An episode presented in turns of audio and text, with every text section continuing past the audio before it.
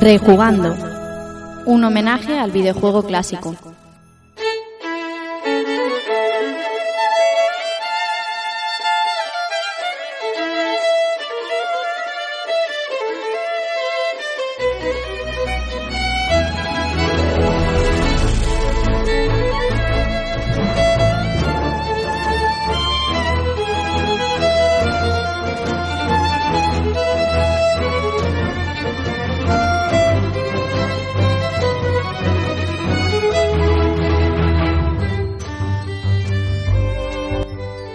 Tal amigos y amigas? Sed bienvenidos a un nuevo episodio de Rejugando y recibid un saludo de Rafa Valencia.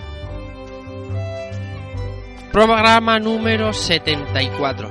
Y decir que, bueno, en Rejugando normalmente tratamos juegos buenos o, muy buenos o extremadamente buenos y hay veces que tratamos juegos que son leyenda y ese es el caso que nos trae hoy aquí. Y para acompañarnos encima tenemos también a una leyenda del sector del videojuego que enseguida os vamos a presentar quién es. Pero como tenemos un montón de cosas que contar y hostias que repartir, voy a presentaros a los que van a ser hoy mis compañeros de camino.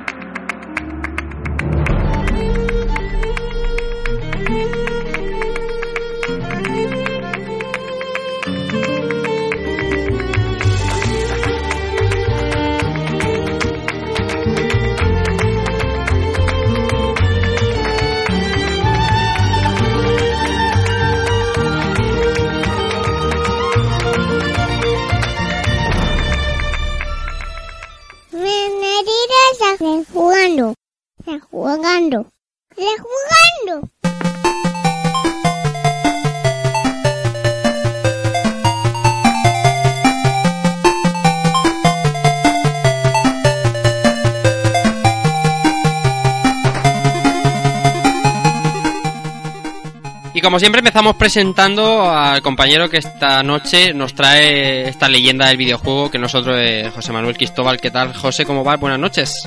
Muy buenas noches. Pues va, va muy bien. Tengo unas ganas, como no tenía hace, hace, pues desde el anterior programa que tuve que hacer, de, de empezar a hablar del juego. No, en serio, que ha sido una semana muy chula, muy divertida y además que creo que va a estar, va a estar muy bien el programa de hoy, ya lo veo.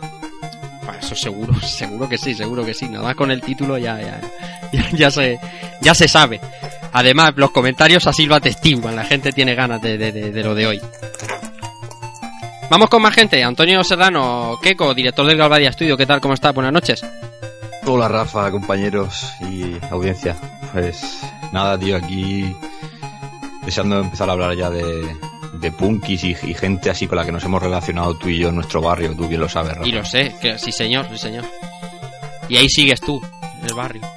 Sí, sí, aquí ya soy un veterano y, ya no me asusta nadie. Sí señor. Vamos a ver, Alberto Andreu, Dante77, ¿qué tal? ¿Cómo vas? Buenas noches. Buenas noches, buenas noches. Pues muy bien, yo tenía, me quería vestir de gala para la ocasión porque el juego y el invitado parece ser que lo, que lo merecen. Sí. Pero al final he decidido sacar mi ropa, mi ropa del día normal, de punky. De punky, y claro. recibir, y recibir hostias por todos lados. la verdad es que lleváis una semana de, de, de- de cargaros punkis que, que- que esto no puede ser, ¿eh? Sí, Pero era- nada, muy era- bien, mu- con muchas ganas de... de- de Al hacer principio de los 90 estaba bien eso de cargarse punky. Ahora está mal visto, ¿no? Eh, meternos con vosotros, pero... So- so- somos buena gente, no hacemos daño a nadie. Eso es verdad, eso es verdad. Bueno, hasta aquí los habituales. Ahora se incorporará Israel Salinas hice con nosotros en- a lo largo del programa. Mandamos un saludo a Igone Martínez que por, por, por, por- porque está malita la pobrecita no ha podido estar con nosotros y tenía bastante ganas de compartir micro esta noche por este juegazo. Y voy a presentar al invitado de esta noche que para nosotros es un auténtico honor, es una leyenda en esto del sector videojuego. Eh, él se llama Bruno Sol, al que seguramente todos lo conocemos como, como Nemesis. ¿Qué tal, Bruno? ¿Cómo estás? Buenas noches. ¿Qué tal? Buenas noches. El honor es mío, ¿eh? No, no, ni muchísimo menos. Bueno, Bruno, eh, para los amigos oyentes que no lo tengan localizado, Bruno, decimos que es una leyenda porque lleva metido en esto de las publicaciones en papel de videojuego desde el año 92, que ya ha llovido, ha llovido un poquito. ¿Qué tal, Bruno? ¿Cómo vas? ¿Qué te cuentas? ¿Qué es de tu vida? ¿Qué haces ahora? Pues ahora coordino Retro Gamer. que no es poco. Y bueno, también trabajo en Hobby Industria, que es una web de hobby consolas dedicada al desarrollo indie español. O sea que tú sigues eh, lo, de a ti te van cerrando revistas, te metes en otro sarao, lo tuyo es eh, moverte continuamente. Es que a mi edad ya no me da el cuerpo para ir a trabajar ahí a una factoría. yo, yo lo haría, pero es que no me da ya, estoy viejo. pues nada, eh, siéntete como en tu casa eh, y, espero que lo pases, que lo pases bien, que el título de hoy lo merece, lo merece con creces. Seguro, muchísimas gracias por invitarme. Pues nada, vamos a cambiar la música y vamos a dejar que el juego hable por sí solo.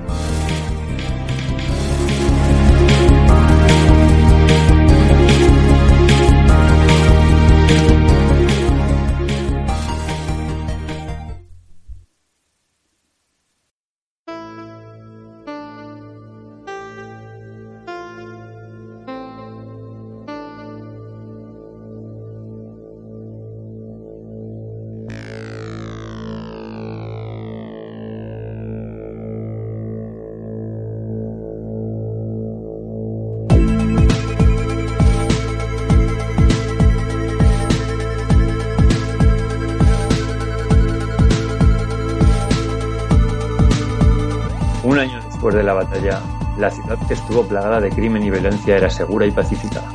No obstante, el mal ha vuelto a caer sobre la ciudad. Mr. X, el jefe del sindicato del crimen que creíamos derrotado por los tres jóvenes vigilantes, ha regresado a la vida más fuerte que nunca. Petiendo de venganza, rapta a Adam en un intento de atraer a Axel y Blaze a una trampa. Axel y Blaze se disponen a ayudar a su amigo junto con Max, un luchador amigo de Axel y Escape, el joven hermano de Adam se han propuesto salvar a Adam y poner a Mr. X fuera de circulación. Cuatro jóvenes amigos, rabia quemando dentro de ellos, plan cara por la amistad y la Hoy rejugamos Streets of Rage 2.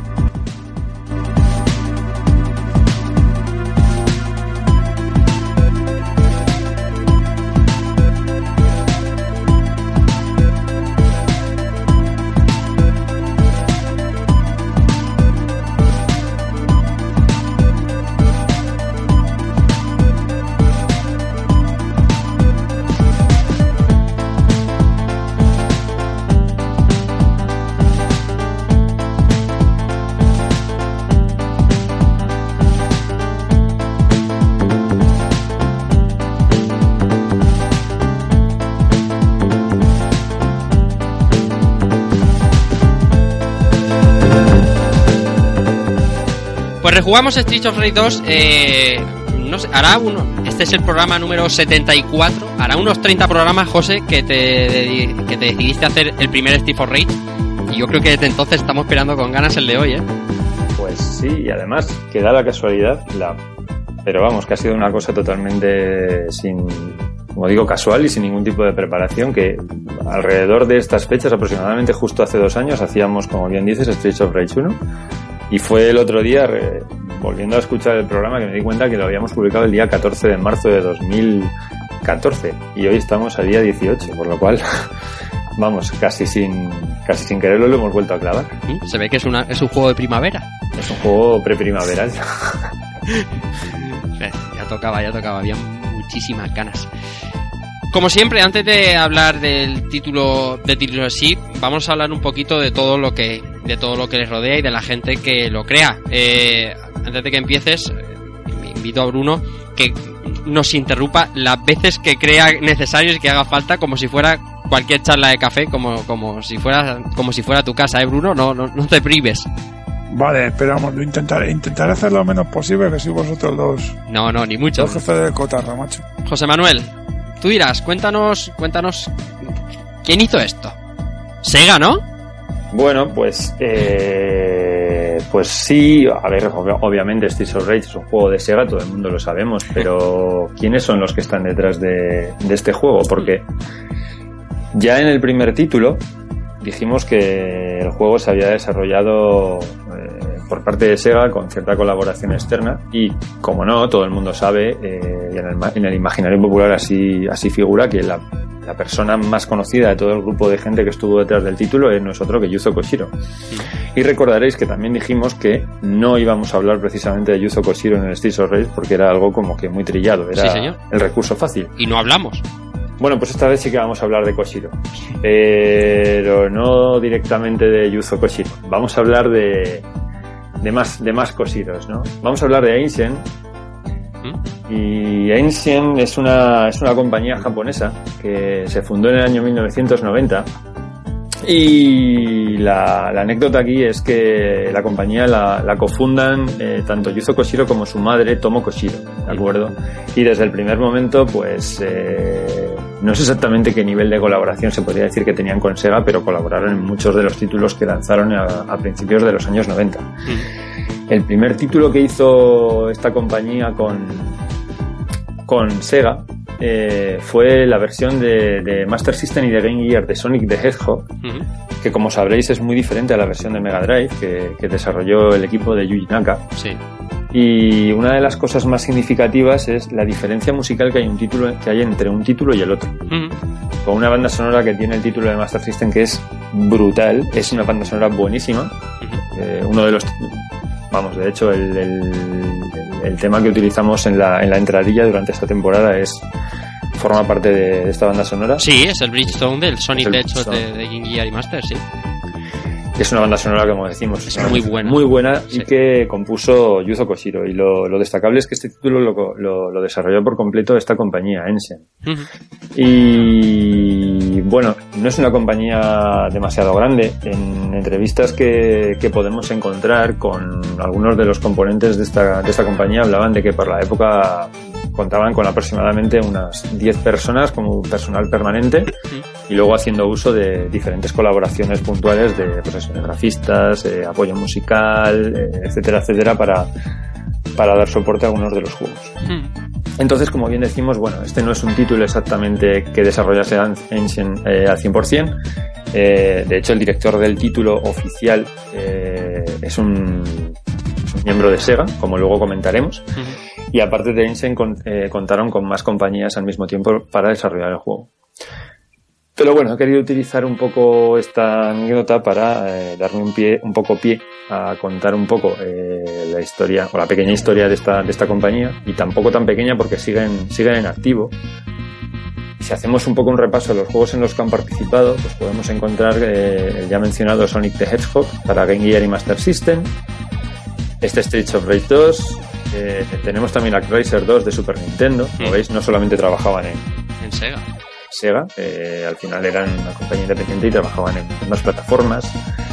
Tenemos el Bion Oasis de, también de Mega Drive, Sí, eh, The Legend of Oasis, que es la segunda parte, quiero recordar, de Saturn. sí, sí. Tenemos un, un Arcade Collection para Saturn. Eh, ¿Qué más tenemos por ahí? Tenemos a Shenmue para. Ujú. Yo creo que en Shenmue yo creo que trabajó ahí todo Dios. sí. Porque algo tan tocho tuvo que trabajar ahí todo Dios. ¿Qué más? Tenemos un Blitz para Play 2, tenemos un Fusion Frenzy 2 para 360 y, y los últimos títulos eh, tienen alguna cosa por ahí para, para iOS eh, de 2010 e incluso algún título tengo anotado por aquí de 2014, Protect Night de 3DS. Es una compañía que a lo mejor no han sido, salvo a lo mejor en el principio, los títulos donde han trabajado no habrán sido grandes éxitos, pero que siguen trabajando, siguen en activo y siguen haciendo sus cosas. Y decías que estaba fundada por Yuzo Koshiro y por su madre Tomo Koshiro. Pero aquí hay otra Koshiro que, que en este juego tiene un papel importantísimo. Pues sí, y la verdad es que también es un dato que yo pues desconocía hasta hace relativamente poco. Y hay un quiero quiero hacer referencia a una de las fuentes que he utilizado, que es una es una página que podéis encontrar en internet que se llama Simulations, que básicamente, eh, bueno, shmuplation.com. Es que es difícil de explicar el nombre. Eh, bueno, este es un proyecto de un, de un chaval que lo que se dedica es a hacer eh, traducciones del japonés a- al inglés de entrevistas que han ido publicando en diferentes publicaciones japonesas. Y hombre, creo que para todos eh, leer en inglés puede resultar en mayor o menor medida relativamente sencillo, pero leer japonés pues no es una cosa que todos tengamos a Eso la, está al alcance de al Albert. alcance de la mano. Solo Albert te puede... puede- No, no, después de tres años me he dado cuenta que no. Bueno, pues Me gustaría. Pues Dale, ya, dale. ya digo que como la mayor parte de la gente, incluso al ver que ha estudiado japonés, eh, no, está, no está a su alcance, incluso el leer una entrevista completa de, de- de una publicación en japonés, pues eh, aquí el colega este, no recuerdo el nombre, lo siento, eh, se dedica a hacer traducciones de- de- de muchas entrevistas y la verdad es que tiene algunas joyas que son dignas de destacar. En este caso, hace una entrevista a, a Yano Koshiro, que es la, hermana pequeña de Yuzo Koshiro, eh, y en la cual eh, explica cuál fue su labor dentro del desarrollo de Streets of Rage. Y bueno, el labor de, el labor de esta chica, digo esta chica porque cuando estuvo trabajando en el juego contaba con 21 añitos, eh, se podría decir que prácticamente se encargó de toda la dirección de arte completa de todo el juego.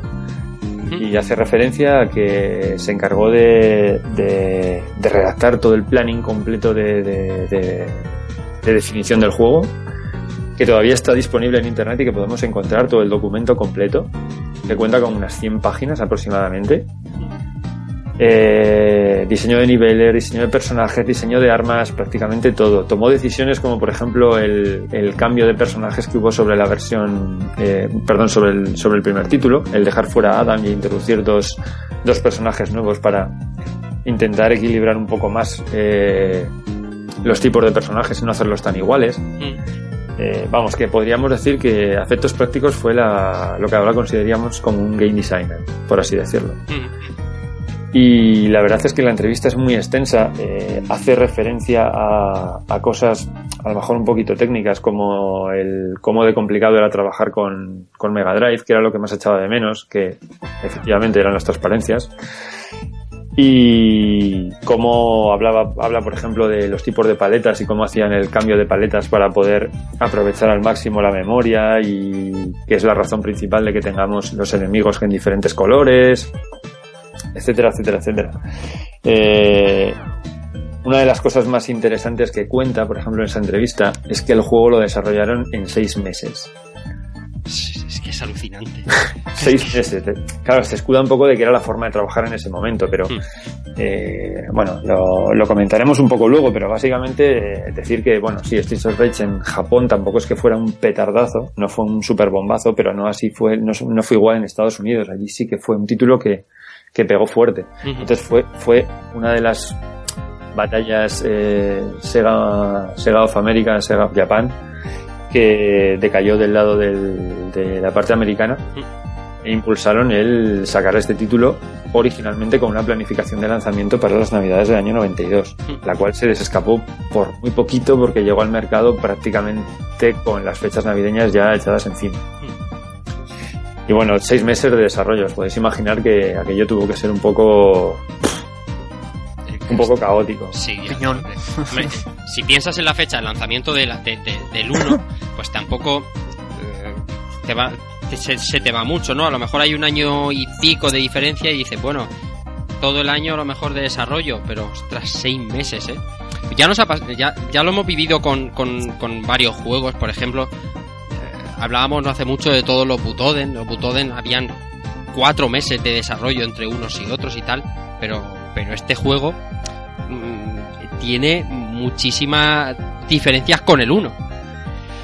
Y que y pensar que, es, que está hecho en seis meses.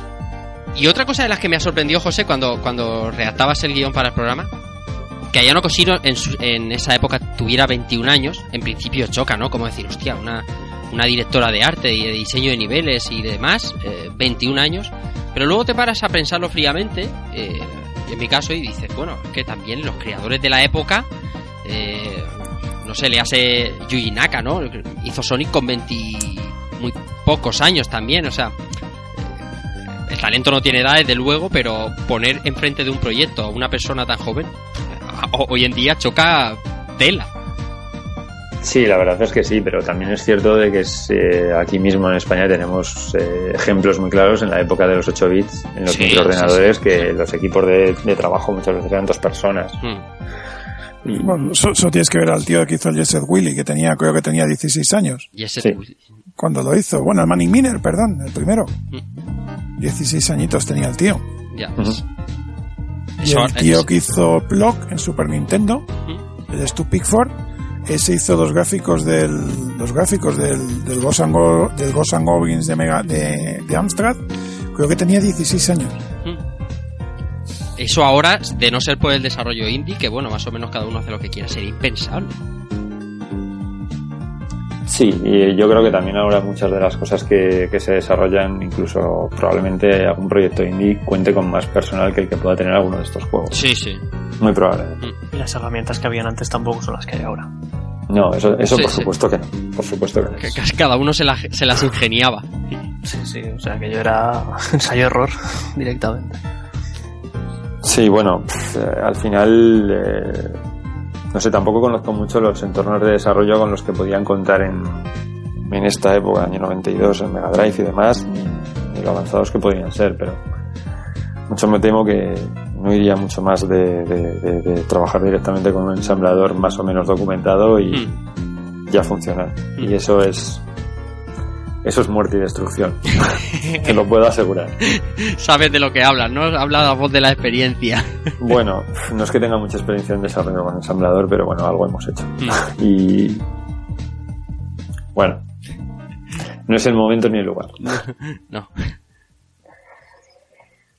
Bueno, pues eh, después de hablar de, de- esta parte del, del equipo, de la parte de Ayano Koshiro, pues, pues vamos a hablar un poco de Yuzo, ¿no? Ya no, no creo que vayamos a encontrar un mejor marco para, para poder recordar la- su, su carrera que, que con la que muy probablemente sea su, su banda sonora más, más reconocida o más recordada. No Sí. diré la mejor, porque y ya entraría en los gustos personales de cada uno y, y, y cabrían muchos matices. Pero yo creo que la más recordada, casi seguro. Porque yo creo que todo el mundo tenemos en la cabeza ese Go Straight, ese Dreamer y, y las pantallas de selección de personaje y de final de fase, etcétera, etcétera. Yuzo Koshiro es, es Street of Rage 2, es la música y, y viceversa. Bueno, pues cuéntanos un lo, lo dicho, sencillamente Yuzo Koshiro. Eh, creo que la, la- su historia creo que casi todos la conocéis. Eh, empieza su carrera en el año 86 en Falcon, en la cual estuvo trabajando en títulos como la saga Is o Dragon Slayer. Eh, yo debo reconocer que no he jugado a ninguno de estos, no, no juego ningún Is. No, sé que es JRPG hasta donde yo sé, y puedo estar muy equivocado, pero no sé si alguno de vosotros ha, ha tocado alguno de estos títulos alguna vez. No, no, yo no puedo jugar nunca, nunca unirse en profundidad. Sí, los he visto, pero no, no, nunca, lo- nunca me he puesto con ellos en serio. Yo jugué un poquito al, de, al que salió en Turbo Duo. Hmm. Pero vamos, en la redacción porque se lo llevó Marcos y tal, pero no, no, no tengo ninguno tampoco. Mm. Aquí el amigo Evil Ryu no, no- nos daría un, un simposio increíble sobre la saga Is porque es- me consta que le, que le apasiona. Bill te puede dar un simposio de cualquier cosa. sí, sí, también has dicho algo ahí. Es- Eh, bueno, seguimos hablando un poco de, de- de su carrera. Eh, tras estar trabajando en Falcon, se establece como freelance, empieza a trabajar con Sega. Mm. Títulos como eh, Revenge of Shinobi, Story of Thor, Streets of Rage. Eh, ya hemos dicho algunos de estos títulos ya, des- ya con Ensign, que también la cofunda, como hemos comentado, con su madre. Y aquí en Ensign, pues ha trabajado en títulos como, como Shenmue, por ejemplo, como, como el Castlevania Portrait of Ruin, en el que trabajó a Pachas con, con Michiro Yamane.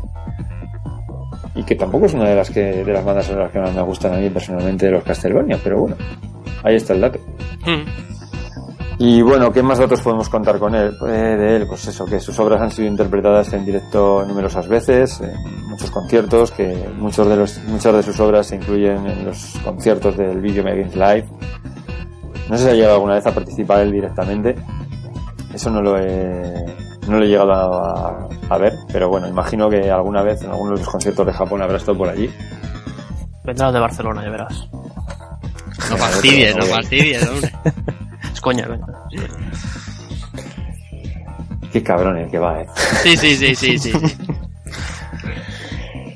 ¿Qué, qué más contar? Bueno, eh, datos un poco técnicos. Él hasta Streets of Rage 2 trabajaba con un, NEC un PC88 Ujú. que es- comenta que a partir de aquí empezó a trabajar con, con la evolución, con el PC98. Creó su propio lenguaje de programación para la música, que lo conocía como MML, Music Macro, Macro Language. Creó su propio secuenciador, que se llamaba Split o Mucom, que está, se le llama de las dos formas, como una evolución de este MML, y además fue una evolución que hizo un amigo suyo, y que luego él lo mejoró. Eh, también decir que la banda sonora de este Streets of Rage 2 no la compone él solo. Trabajó junto con, junto con Motohiro Kawashima. Así que aquí lo que vamos a hacer es tirar uno de los pequeños mitos de que esta música era toda suya y no, no es toda suya. Eh, sí que es cierto que la, participación de Kawashima no fue tan eh, extensa como la de Yuzo Koshiro, pero trabajó con él en, en más de un más de un título. Era uno de los colaboradores que, que solía tener.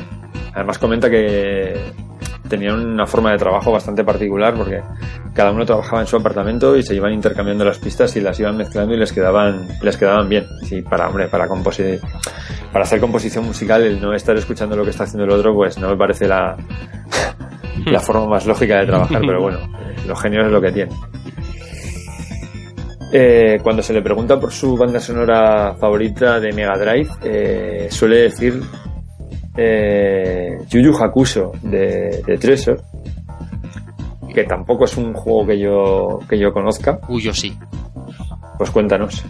La música es espectacular. O sea, el juego en sí es. eh, a mí me gustaba bastante. Y, en, y el caso que yo no sabía de la serie Yu Yu Hakusho. O sea, yo simplemente lo alquilaba en el videoclub de Marras, al que iba ahí con, con Keiko. Y, y- y lo alquilaba y eh, me parecía espectacular. Que sea la mejor banda sonora de Mega Drive, hombre. Te- Tengo mis reticencias, pero que es una buena banda sonora, de luego. A mí, a mí me gustó mucho ese juego también. Sí, sí. Se llama es el típico que yo, yo lo conocí por un disco pirata de disquete de la Mega Drive. Ujú. Estos que rodaban, porque el juego nunca lo llega a tener en físico. Y me jodió mucho que no saliera, porque fue la época en la que Treasure era todo lo que sacaba Treasure era la leche. Sí. Y bueno, el manga no era muy conocido, pero bueno, eh, yo qué sé, que hubieran sacado, como habían sacado otras licencias, hubiera sido la leche. Fue raro que no lo sacaran de todas maneras. Porque en aquella época Sega distribuía prácticamente todo lo que, lo que paría. Sí. Y fue raro que siendo un juego de Treasure y tal, si llegaron a sacar hasta el juego de McDonald's. ¿cómo Es verdad, verdad. Sacaron el, el, el, el de McDonald's. Sí, sí, o sea que es que es un juego que es que tampoco dime tú quién coño iba a comprar eso. Pero que, que, que este que era tan chulo y tan... Y además recuerdo que era para cuatro jugadores a la vez. Que no llegara a salir fue un palo.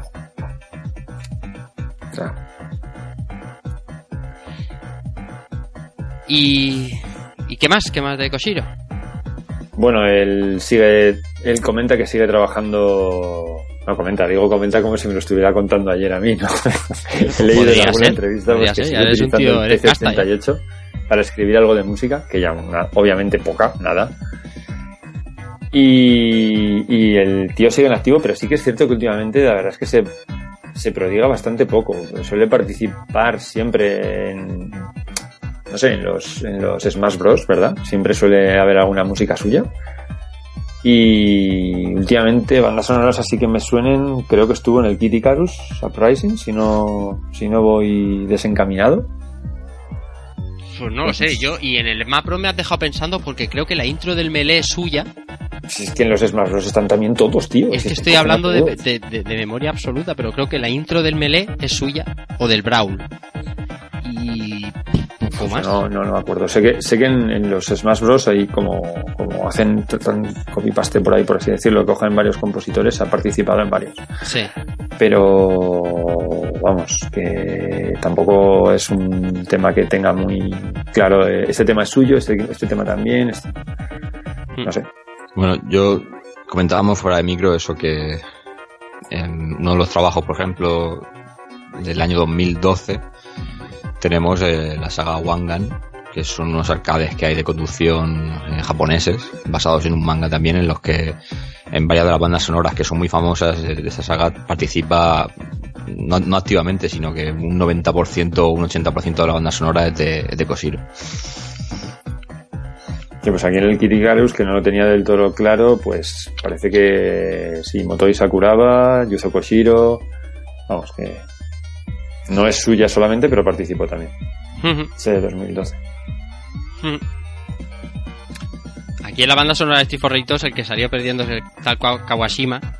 Que, que, que vamos, eso lo sabe, lo sabe cuatro gatos, los del remake, que se acordaron de él y lo pusieron en los títulos de crédito. Y poco más, porque el mérito absoluto, claro, pues, eh, si en la pantalla de título ya te pone Music by Yuzo Koshiro, pues. eh, pues claro. Bueno, y también comentar que en, el, en este Monster Boy que, que van a sacar dentro de poco, así como rollo Wonder Boy y demás, Hmm, que también va a participar, pero que también está ahí metido todo Dios, parece ser. ujú. Bueno, ¿y qué más? Bueno, pues por comentar un poquito más sobre esta OST, yo quería aquí hablar en un turno de debate, por así decirlo, eh, porque hay cierta polémica sobre la inspiración barra plagio eh, en la cual se basó Yuzo Koshiro para la composición. Y hemos puesto por aquí una serie de enlaces que, bueno, pueden servirnos para ilustrar un poco eh, esta afirmación y poder comentar algo sobre ella. Sí, si te parece, eh, si te parece ponemos a- algún extracto eh, y, y podemos opinar sobre la marcha, ¿de acuerdo? Perfecto. Vamos a escuchar una de las mm, similitudes, eh, inspiraciones o plagios, eh, vosotros decidís, Homenajes. de, de la música de este Street Fighter de, de Yuzo Koshiro. Vamos a escuchar algo. Ahora escuchamos Inner City de, Good Life del año 88.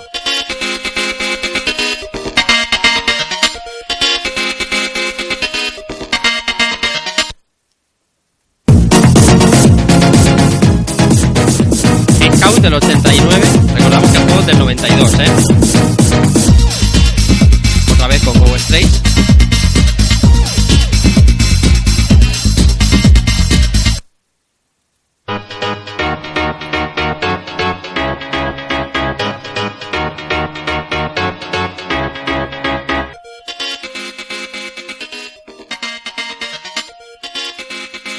¿Cómo lo vais viendo? Yo por ahora ve- no veo plagio. Pero poco le falta. A ver, yo, yo lo que. Es cierto que esto básicamente es las bases que utilizaban prácticamente todos los temas tecno de principios de los 90 claro. y finales de los 80, también es cierto. Claro.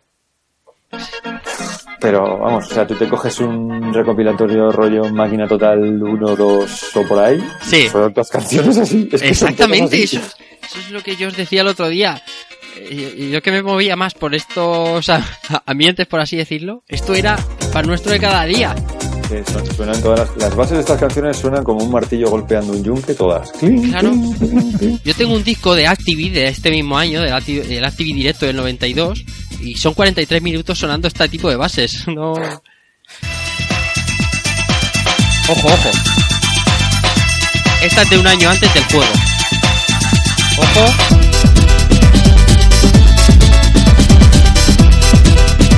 Aquí ya podíamos discutir más, ¿eh? Sí, sí, dime, dime. Ta- También es verdad que cuando algo te, te gusta y te influencia mucho, pues al final...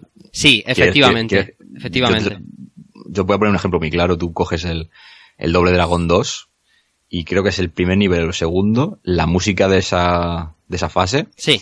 es el, el Easy Lover de Phil Collins. Te lo pones al lado y es la misma canción hecha chiptune, pero sin corte ninguno. O por ejemplo, ya en un plano más estético, si tú por ejemplo te coges Snatcher, se notaba que, que a Kojima le molaba Blade Runner y, y- y estéticamente cogía todo lo que le daba la gana. Entonces, Bueno, en Nacha se fusiló todo, que todo, todo. O sea, el, el Random el otro cazarrecompensas, es Sting en, en, en, en Dune, o sea, es, que, es que está ropa y todo. O sea, que, es que ahí no se cortan un pelo.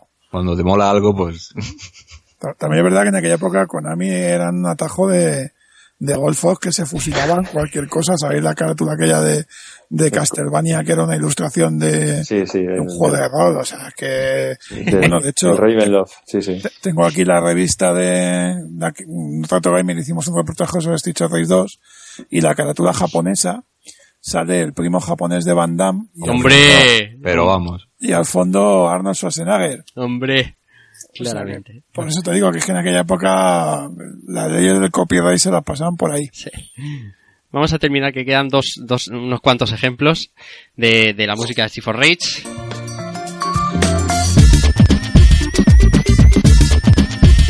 Aquí no veo, aquí no veo nada. Ojo.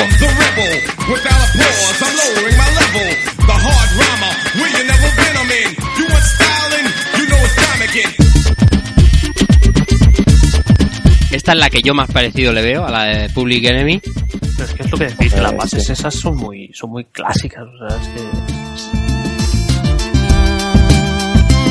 Y esto es al contrario, música basada eh, eh, en la música de Steve for Rage 2.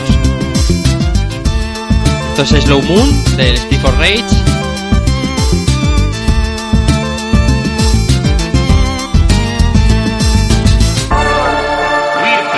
Y esta es una canción de 2011.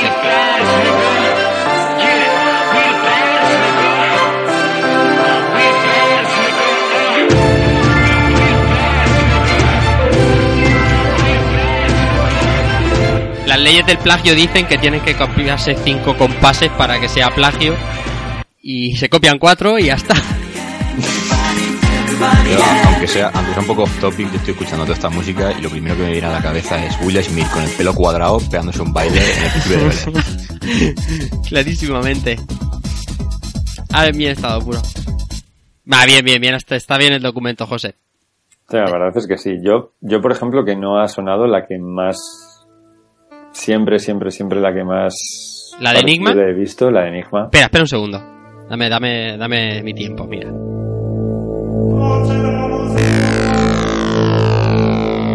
In nomine Christi, Amen.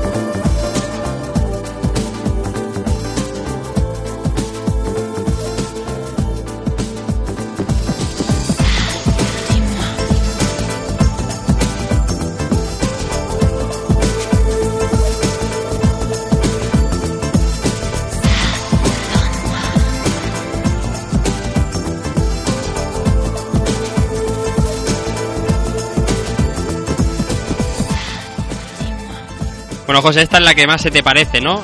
Esta canción. Es que encajan perfectamente una con la otra. Sí, sí, sí. O sea, desde- aquí no creo que haya mucha. que me parece una. un- No sé, no sé hasta qué punto es criticable. A mí me gusta, quiero decir. eh, No, no, pues claro, claro. la canción de- no, no es que yo escuche Enigma, pero también en su momento esta, este tema pegó mucho y es cierto que, que- que tuvo un éxito brutal. Y para la, para, para la parte de la intro, que es un poco más pausada y tal, le va bien. Obviamente no con los cantos gregorianos,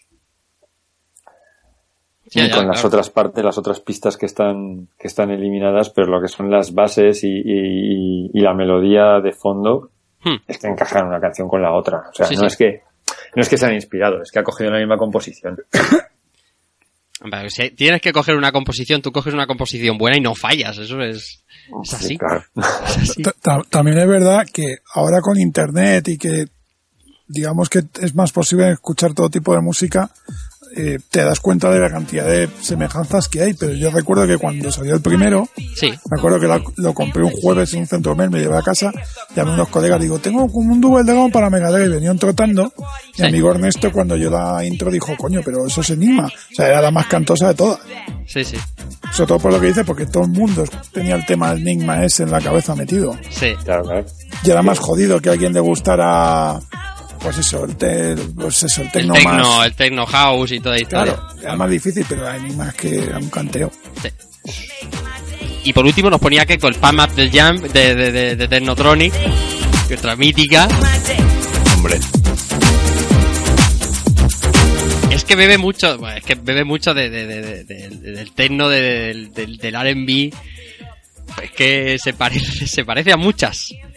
Lo bueno que tiene este tema, el Pump Up the Jam, Sí. es que le quitas la música a cualquier, a cualquier fase y pega.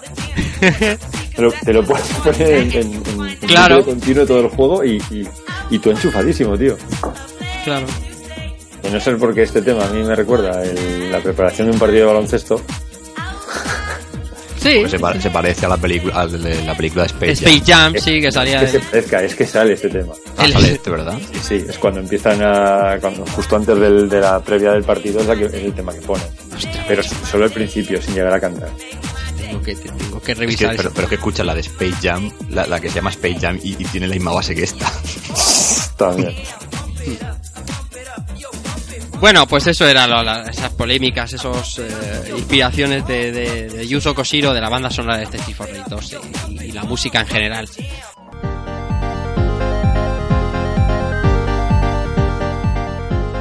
Bueno, José, vamos a seguir, vamos a seguir hablando, vamos a contar más cosas de Rage 2.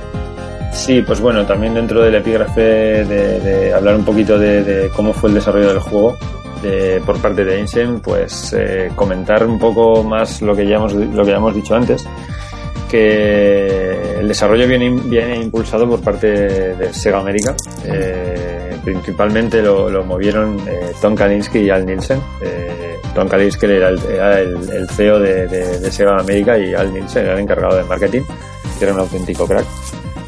Eh, recomiendo que, al que para el que no lo haya leído dos libros para conocer la historia de esta gente, eh, que son el libro Console Wars, que cuenta pues la batalla Sega Nintendo eh, pura y exclusivamente dentro del terreno americano. Y también el, el título Service Games Sí. eh, de Rise and Fall of, of Sega, que es un título, vamos, ese libro hay que leerlo sí o sí si queréis conocer lo que fue Sega, cómo, cómo llegó a ser don- lo que llegó a, a ser y cómo cayó. Es verdaderamente es muy recomendable. Con, con, con Console Wars es la hostia, ¿eh? Sí, la verdad es que es un título, es un, es un ¿Sabéis? libro muy ¿Sabéis lo de la peli, no? Que están preparando la película. Sí, sí, sí. sí, sí, sí. Que, que de hecho compraron los derechos antes de que se... Seth Rogen y Ivan Wilber compraron los derechos antes de que se editara el prólogo de ellos. sí. Y, y, y el programa de por qué no se ha editado aquí en España, tengo amigos que trabajan en héroes de papel y ellos llevan detrás del libro desde que se editó en Estados Unidos, pero los digamos los, los dueños de los derechos están esperando a que salga la película para, para disparar el precio de de, de la de editarlo. Claro. Sí, para pillar derechos ahí a tope. Sí, porque de hecho es que ha salido hasta en Portugal, pero aquí en España es que no, no, no acaba de salir el puñetero. Pues Pues el que no tenga problema con el inglés, yo recomiendo que, que no se espere y que se haga con, con una copia porque merece mucho la pena. A ver, por comentar un poco lo que son ambos libros, el Console Wars eh, básicamente nos cuenta la guerra Sega Nintendo en, Estados Unidos, pero desde un punto de vista novelado, ¿vale? Es como si te estuvieran contando la historia, como si fuera una novela al uso y bastante, bajo mi punto de vista, cumple bastante bien. Y el otro libro, el Service Games, de Rise and Fall Sega, eh, es más bien un ensayo que, que- que es simplemente cuen- cuenta datos, recopila información, entrevistas y, y- y artículos de revistas de, de- de la época y nos cuenta la misma historia realmente, pero desde el punto de vista solamente desde Sega, ¿vale? Desde que empezó eh, la posguerra mundial, eh, cómo la empezó eh, a levantar el tío este, no se me ha ido el nombre ahora, no, no recuerdo el nombre. Eh, del, del que fundó Sega a, a cómo ya cayó ya en la época, la época entendiendo cae- caer como dejar de fabricar hardware y ponerse a ser la Sega que ahora conocemos. Mm. Es una pasada, ¿eh? El principio de ese libro de, de, de, de, los pinballs en los cuarteles de militares. eh, Sí, sí, sí. es Esa una- parte, esa parte es buenísima. es una auténtica es una auténtica maravilla es una auténtica maravilla bueno es normal que vaya el, el título este Street for Rage 2 impulsa- impulsado por por Kalinsky y por Nielsen digamos por Sega América como has dicho porque bueno, lo has dicho bien antes pero por dar un poco de cifras el primer Street for Rage las cifras que recoge VG Chat siempre son de la época más bien orientativas no pero digamos que alrededor del 70% de los de las unidades vendidas de, Street for Rage fueron en Norteamérica. Eh, de una media global de 2.600.000, 1.800.000, o sea, casi 2 millones se vendieron en Norteamérica. O sea, el juego en, América fue un boom de la leche y es normal que esta gente tirara para que hubiera una segunda parte cuanto antes mejor. Sí, es que, además hay que conocer un poco el, escenario real de, de- de trabajo de esta gente, ¿no? Porque eh, sí que es cierto que Mega Drive en Japón tuvo su éxito, pero no fue un bombazo, no lo fue, no, no triunfó. Pero, pero en cambio en, en Estados Unidos llegó a ser la consola número uno, la Genesis. Sí. Y esto coincide justo con los primeros años donde estos, eh, esta gente, el equipo de, de Tom Kalinske, estaba peleando con uñas y dientes contra Nintendo para recuperarle, bueno, para comerle parte del, del pastel, porque cuando empezaron, cuando empezó Tom, Tom Kalinske, eh, creo que era un 85% del mercado que pertenecía a Nintendo con la NES Claro. en, en Estados Unidos y cómo lo empezaron a arañar poco a poco hasta sobrepasarle. Entonces, claro, cualquier título que tenían que pudiera servirles para, para, para seguir empujando, pues lo, lo potenciaron. Como decimos, si el 70% de las ventas de Streets of Rage eh, fueron USA, pues es cierto que será un título que, pues que probablemente en Japón lo tuvieran ya un poquito ya olvidado, que no contaban con hacer una, una continuación y que en Estados Unidos sí que dirían, sí que empujarían pues para esto. Ta- También es verdad que, que eran muy listos, ¿eh? Porque eh, mientras que Nintendo quitaba toda la etnia del Final Fight de Super Nintendo para que no aparecieran personajes afroamericanos para pegarles y todo eso, esto directamente pusieron un afroamericano en el, en el trío de personajes del primero y a su hermano en el segundo. Sí. Sí, sí. Y recuerdo que un chaval, en, yo me compré la GamePro en aquella época, que la traían de importación en los kioscos de Madrid, y me acuerdo que una carta de estas al editor había un chaval afroamericano diciendo que Nintendo en vez de estar quitando el color a los enemigos, que lo que tendría que poner es un afroamericano entre los personajes como hacía Sega. Hmm. Pues, hombre, que no creo que tenga mucha importancia a nivel de, de ventas, pero que sí que eran, estaban más, más, pues eso, más pendientes de, de la actualidad que Nintendo, que lo único que no quería era que se mosquearan los padres. Sí, bueno. Luego podríamos ponernos a hablar ya del tema de, de Mortal Kombat y demás, pero bueno, eso ya, ya lo tratamos en otro programa. bueno, por comentar un poco más del juego, eh, el juego fue dirigido por Noriyoshi Oba, ¿vale? Eh, perteneciente a Sega. Sega, sí. Eh, como ya hemos dicho, serios problemas de fechas, seis meses para completar el desarrollo. Eh, originalmente planteaban un juego de seis personajes, pero tuvieron que dejarlo en cuatro. entiendo que también por limitaciones de espacio y como diría, como tengo apuntado por aquí, el juego cuenta con 16 megas. eh, que es un título de principio de 93 y recordar la brasa que dieron con los 16 megas de Street Fighter 2. Vaya. O sea, pues eh, este juego salió unos pocos meses después y no se lanzó, no se, no se promocionó como un juego de 16 megas en sí mismo, por, por, por darle algo de, de importancia. Yo creo que, imagino que se dieron cuenta aquí en España de, de que esa batalla ya estaba ya estaba luchada, ya la ganó Nintendo, ya se lo había llevado ese, ese título y, y contestar con este juego con lo mismo, pues tampoco iba a darles ningún tipo de, de ventaja competitiva. Hmm. Bueno, ¿qué más? Como ya hemos dicho, eh, aproximadamente unas 10 personas dentro del equipo de desarrollo. Y el dato, el dato curioso es eh, un dato que he encontrado, que parece que Sega, Sega América plantea una campaña por la cual eh, el ganador de la misma podría tendría como premio el pulsar un botón para demoler un edificio.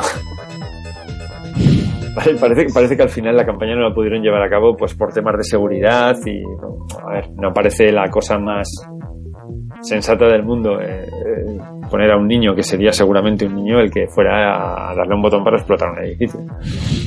Bueno, ¿por qué, ¿por qué venía todo esto? Pues precisamente venía por algo que hemos estado comentando antes, que era eh, se les, se- las fechas del juego al final les, eh, se, se terminó retrasando y se les echó encima la Navidad. Entonces, ¿qué, ¿qué pasa? Pues que las fechas de lanzamiento en Estados Unidos eh, era campaña navideña, eh, los comercios no estaban muy dispuestos a aprovisionar unidades de un juego que salía cuando ya estaba todo vendido, porque la campaña navideña no empieza en Navidad. No, empieza en- perfectamente, empieza bastante tiempo antes. Claro, en noviembre.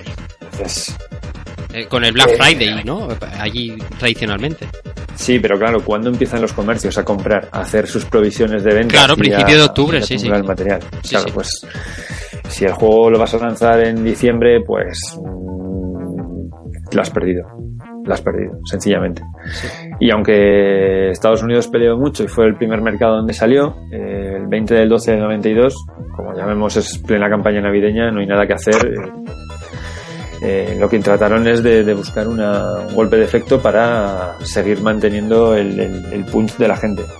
El, conectarles el ¿qué, qué, es lo que quieres tú de Streets of Rage 2, hacer una pequeña de campaña de marketing, no de lanzamiento para fechas navideñas, como digo, pero complementándola con, con este concurso un tanto alocado para seguir ahí un poco en, la picota y que se siguiera hablando de ellos. Demoler, demoler, demoler un edificio. Quiero demoler un edificio. Qué bueno, cuando leí eso, yo no tenía ni idea de, de- de eso. Pero vaya campaña, tío.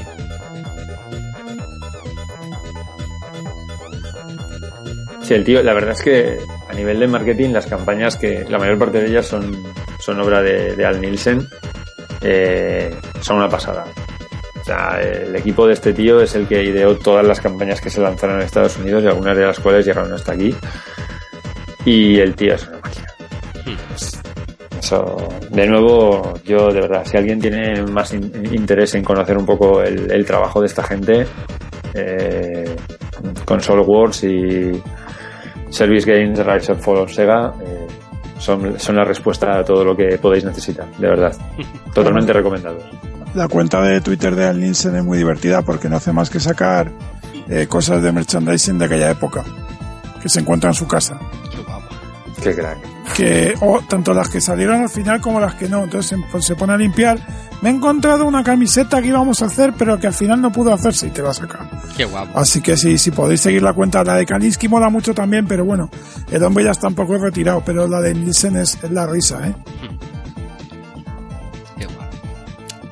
Bueno, José, si te parece, paramos un poco, descansamos la garganta y nos ponemos a hablar de, del juego en sí, después de hablar de, de todo de todo lo que le rodeaba, nos ponemos a hablar de Steve Ritos, ¿te parece? Muy bien. Muy bien. Vamos a descansar un poquito.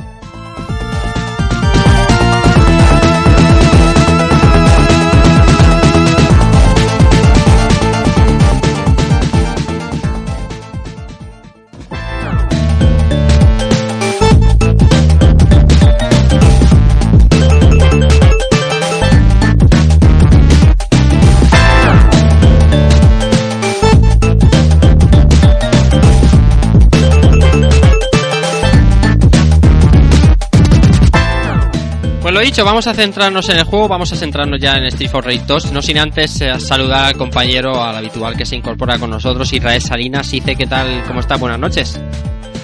Buenas noches compañeros de Rejugando, invitado a audiencia, pues nada, eh, recién llegado del curro con muchísimas ganas, muchísimas ganas de sentarme aquí, escuchar auténticas anécdotas y darle mucha caña a este Street for Rage. Eh, agradecemos el esfuerzo porque sabemos que después de currar esto es difícil, pero bueno, no hay que perderse una de las leyendas del videojuego. Pregunta número uno, ¿ha sido padre ya? No, ¿no? No, que, aún que tú no, sepas aún no, Noé- ¿no? Eh, Joel sigue entrenando dentro Bien, de la bien, bien, de Noé. bien, bien, bien. Pues nada, ahora sí, ahora estamos todos. Así que, José Manuel, eh, vamos a hablar, vamos a hablar del juego. Cuéntanos. Bueno, pues empezaremos hablando del título, que también tiene su pequeña anécdota. Sí. Título original, eh, bueno, título original realmente Street of Rage 2, por, porque se lanzó, como digo, primero en USA. La anécdota es el título japonés, que es Barenakel 2 eh, Shitohei no Chinkonka, traducido como The Requiem of the Deadly Battle, el Requiem de la batalla eh, asesina.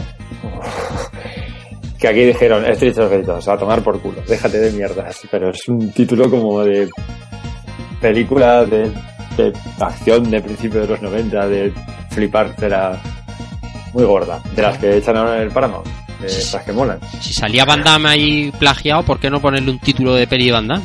Pues clarísimamente, yo, yo, la, veía, yo la vería. Sí. O sea, claro, pero yo vería cualquiera, entonces no, no cuenta mucho. Bueno, eh, el tema de los títulos siempre tiene alguna, eh, siempre alguna cosita que, que comentar. Eh, ya hemos dicho antes, juego de 16 megas, que no es un dato que importe mucho, pero bueno, en su momento sí, y aquí lo tenemos. Lanzado el, el 20 de diciembre del 92 en territorio americano, el 27 del 1 del 93 en Europa y el 13 de, de enero también del 93 en Japón. Mm, Está bien, solo un mes de, de, de, de- de delay, de, retraso. Cosa rarísima, Ujú. pero rarísima. Pero bueno, todo eso que nos llevamos por delante. Eh, no he encontrado datos de venta del juego en, en VG Chart. No, no. Cosa extraña porque del, del primer título sí que había. Sí, Pero bueno, aquí parece que o estuvieron más vagos para ponerlos o, o no estaban. No eran tan bollantes, quién sabe, no lo sé. Nos- iba a preguntarte, ¿te aventuras a decir, crees que vendió más que el primero? Sabiendo que el primero iba en bundle por aquí. Yo diría que no. No, ¿verdad? Yo diría que no. No lo sé. Pero no, bueno, tampoco me importa mucho. verdad. No, no, no. Eh, versiones, ¿dónde podemos jugarlo? Pues por supuesto Sega Mega Drive. Eh, tiene versión y port para Game Gear y Master System, del cual hablaremos luego. Eh, versión Mega Play para jugarlo en arcades, exactamente igual, sin, sin ningún tipo de mejora. Consola virtual de Wii, eh, una versión infame para iOS. Sí. Infame porque no hay quien lo juegue. Eh, también una versión en Microsoft Windows que se lanzó en el año 95, solo en Japón y una rareza. Eh, versión PlayStation Network, versión Xbox Live Arcade, eh, está incluido en el Sega Mega Drive eh, Classic, Col- Classic Collection. Creo que también está incluido en un recopilatorio para Dreamcast, también de, de- de clásicos de Mega Drive. Y la última versión que tenemos es una versión para Nintendo 3DS que no he tocado ni con la mano de otro. Y, y está en sé que 3D. le han puesto una especie de efecto 3D, que Sí. he visto algún vídeo, y yo la verdad es que tampoco veo gran cosa, no veo gran efecto 3D, pero bueno, si alguien lo ha jugado, que comente, porque yo no... No. Yo jugué al primero. Yo el primero sí me lo compré. Nada, le meten un efecto 3D a las farolitas, estas que van en primer plano. Supongo que habrán hecho lo mismo con el segundo. Sí, algo, algo así, o sea, yo tampoco le veía mucho gran, un gran efecto de profundidad. Ah, o sea, solo co- cogen el primer plano del scroll y, y lo y lo y lo dualizan para que se vea en 3D. Puedes Sí, sí. elegir. Ah, vale, vale. Te dan dos tipos de 3D, digamos, uno como de profundidad y otro de te pone, pero vamos, tampoco que sean una cosa. Yo de todos los juegos que han salido así, creo que el Sonic es el único que, que tiene un efecto así un poco chulo. Ya que hablamos de- del tema este del 3D, un off topicazo aquí de la muerte, publicaron la semana pasada eh, un emulador nuevo que están haciendo de Nintendo NES que han conseguido hacer un efecto de 3D con, con los juegos de la NES que es auténticamente alucinante. Eh, no, va, no va con todos los juegos y de momento es una, es una versión muy, muy primigenia, pero hay algunos títulos, hay, hay algunos contras recordar la, la, la pantalla esta del contra que tiene eh, el enemigo en el fondo, que es como cuadrada. Un efecto de profundidad conseguido en el juego que es verdaderamente alucinante. Os recomiendo que vayáis un vistazo, no recuerdo cómo se llama el, el- el emulador, pero buscar emulador NES 3D y seguro que tampoco habrá muchas referencias. Y os animo a que lo veáis, ya que está, estamos hablando aquí de efectos 3D, porque realmente es una cosa digna de verse. Pero entiendo que necesitas algún tipo de gafa o algo, ¿no? No, no, que va, que va. Es simulado. Ah, simulado. Le da, es que, ¿cómo te lo explicaría? Como si fuera un diorama. O Vale. sea, Ujú. cogen, un, cogen un juego de NES y lo, te sacan el- la salida gráfica como si, como si hiciera un efecto de diorama, de diorama. Y queda, queda alucinante. No, tiene buena pinta. Bueno, fin de los topics. Eh, finalmente, modos de juego, pues tenemos el modo single player, el modo two players y un modo versus que nos permite curtirnos el lomo con un colega en una especie de uno contra uno. Un poco chusquero, Sí. un poco bastante chusquerillo, pero Te- bueno. Tenía sus risas, ¿no? Porque tenía sus, sus armas ahí tiradas por el escenario y... Sí, Pero y bueno. además que venía de gratis, ¿no? O sea, que tampoco es que sea, yo que sé. Sí. Pues oye, han cogido un poco el motor del juego y tienes una forma de, de alargar un poco la vida para jugar un poco competitivo con un amigo y no solo cooperativo. Esto, esto era un clásico que también estaba en, en Alien Storm, Alien y, Storm, en, sí. y en el Golden Axe. Sí, sí. Exactamente. Exactamente. Que es los, es clásico de estos beat'em up de, de Sega, que lo incluían y oye, yo creo que para las versiones domésticas pues, pues es un añadido que bueno, no, no te decantará comprarte el juego por esto y que nadie lo entienda como un clon de Street Fighter porque no lo es. No, Pero bueno. no, no, no. Pero, pero no, pero no molesta, ¿no? Ya que el Street Fighter 5 no iba al modo arcade, pues mira, este te ponía el modo duel. Pues ya está. Toma piedra. Buena. Bueno, Muy bien. Esto era el juego, José. ¿Qué más?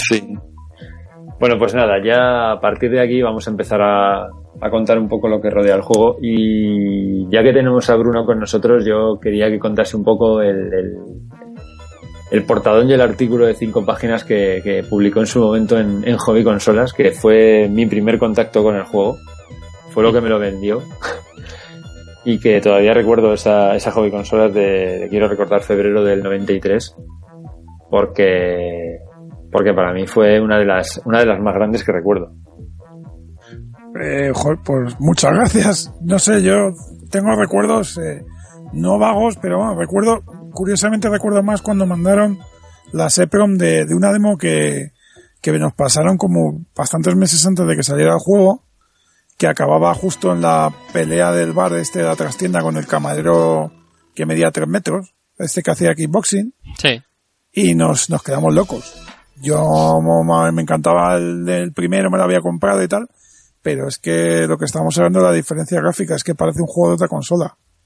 Comparado con el primero, cuando vimos este, los sprays que tenía, el tamaño y todo eso, nos quedamos, nos quedamos chifradísimos. Y sí que es verdad que aquí Sega España le dio, le dio mucha caña.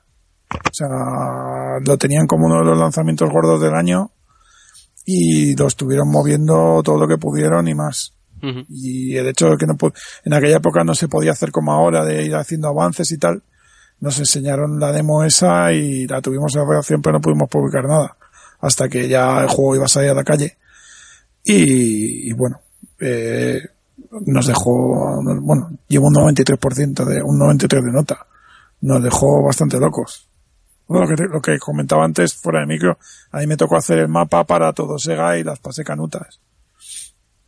Por los efectos, el, yo pensaba que era el efecto del barco, que ese era el primero, pero me estoy acordando de la niebla del parque de atracciones. Mm.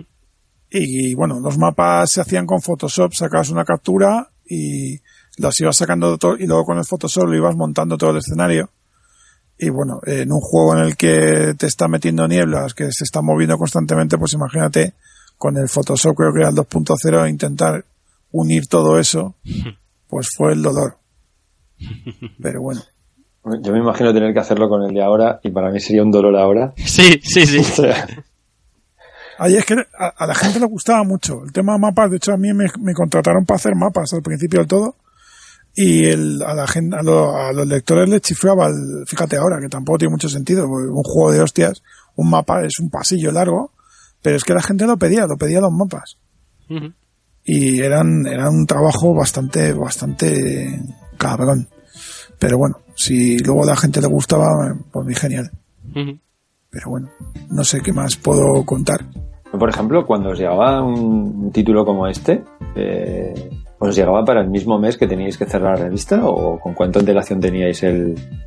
Bueno, depende. Allí el ritmo era bastante brutal. O sea, yo ahora me quejo de que con internet y todo eso, pero en hobby consolas, por ejemplo, cuando yo estaba ya de redactor, eh, no exagero si digo que había veces que ah, íbamos a review por día. O sea, a ti te dan el juego por la mañana, jugabas toda la mañana, después de comer te escribías el artículo y se lo dejabas a la maquetadora para que lo hiciera ella cuando tú ya te ibas a casa salvo en juegos que eran más, más largos, juegos de rol o juegos de algún tipo, que dijeras, oye, mira, yo esto en un día no me lo puedo hacer.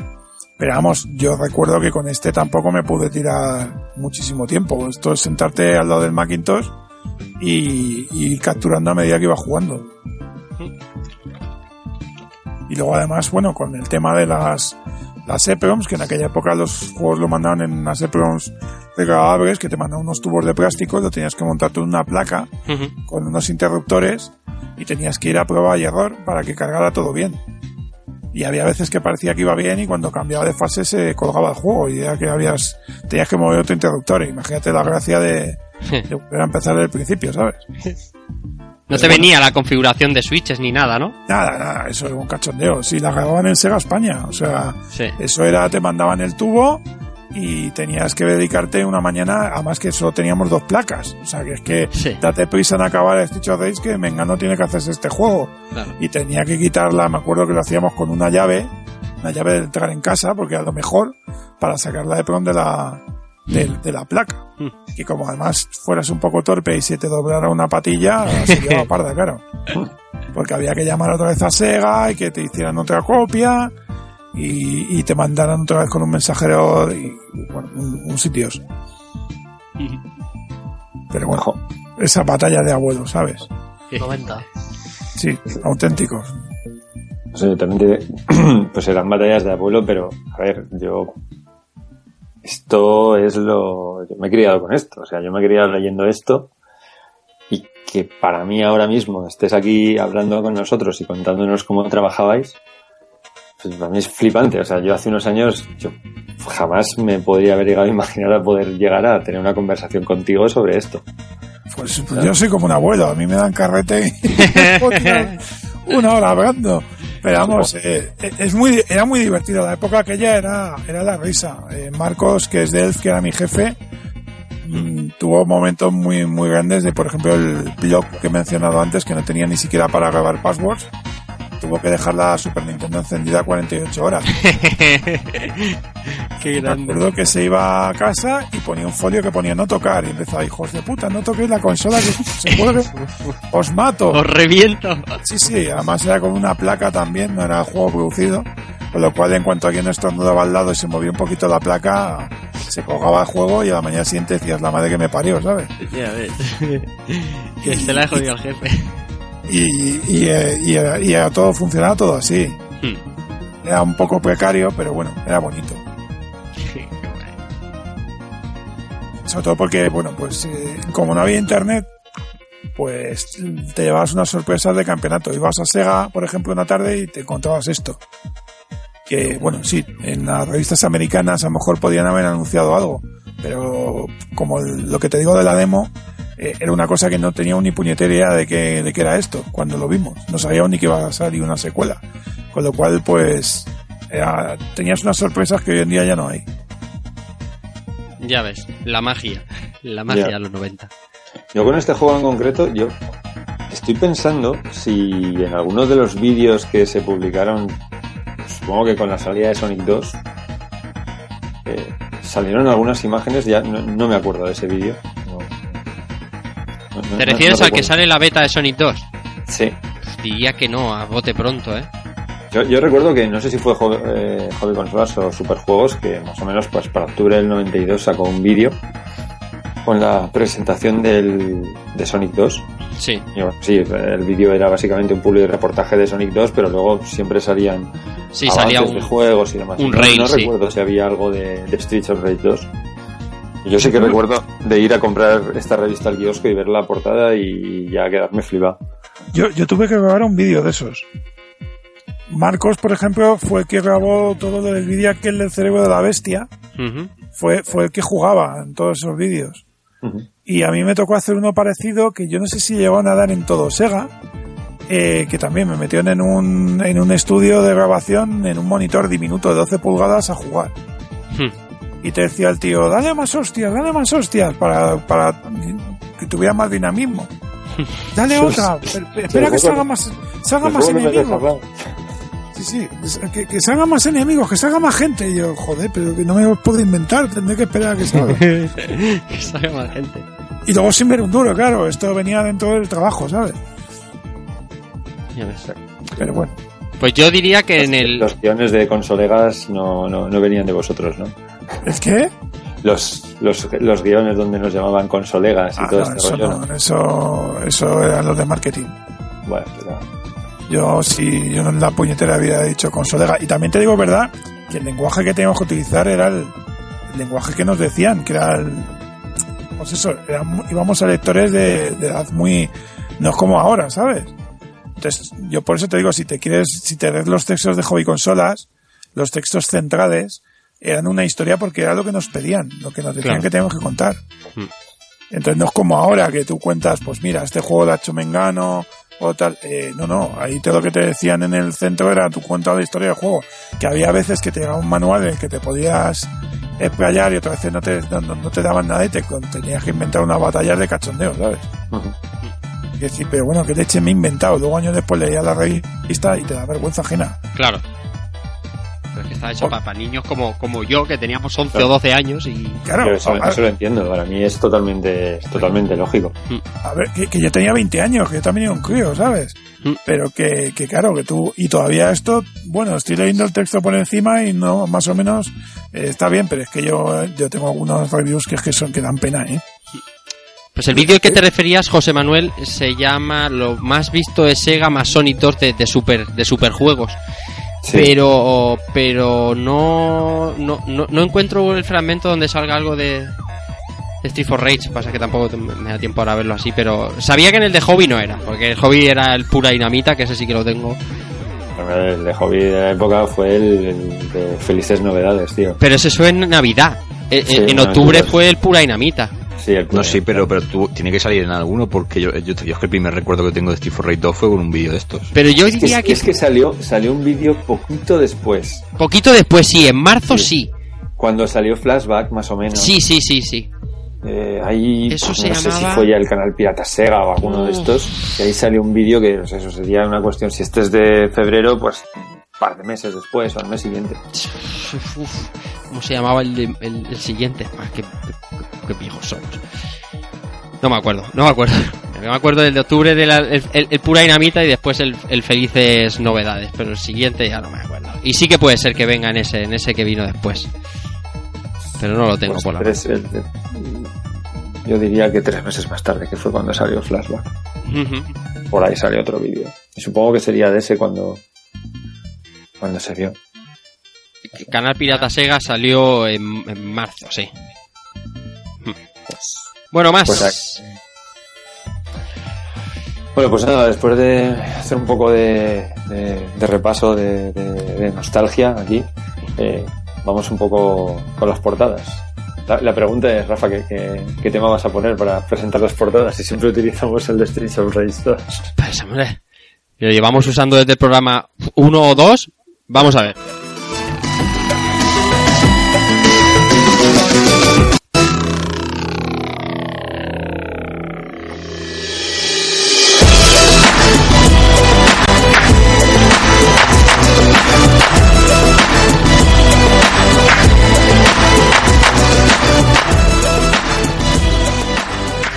La primera vez que nos viene bien el, el tema de las portadas después de 75 programas.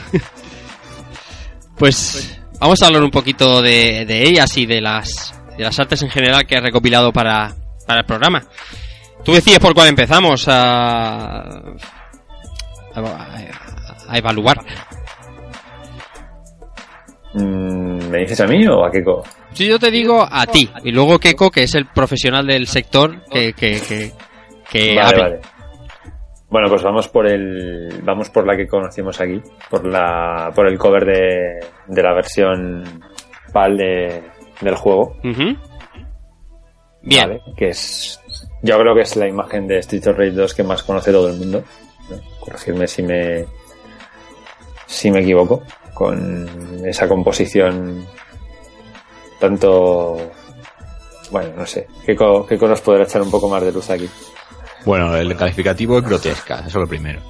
Pero bueno, es verdad que es la que más se, se conoció, por lo menos en- de manera occidental.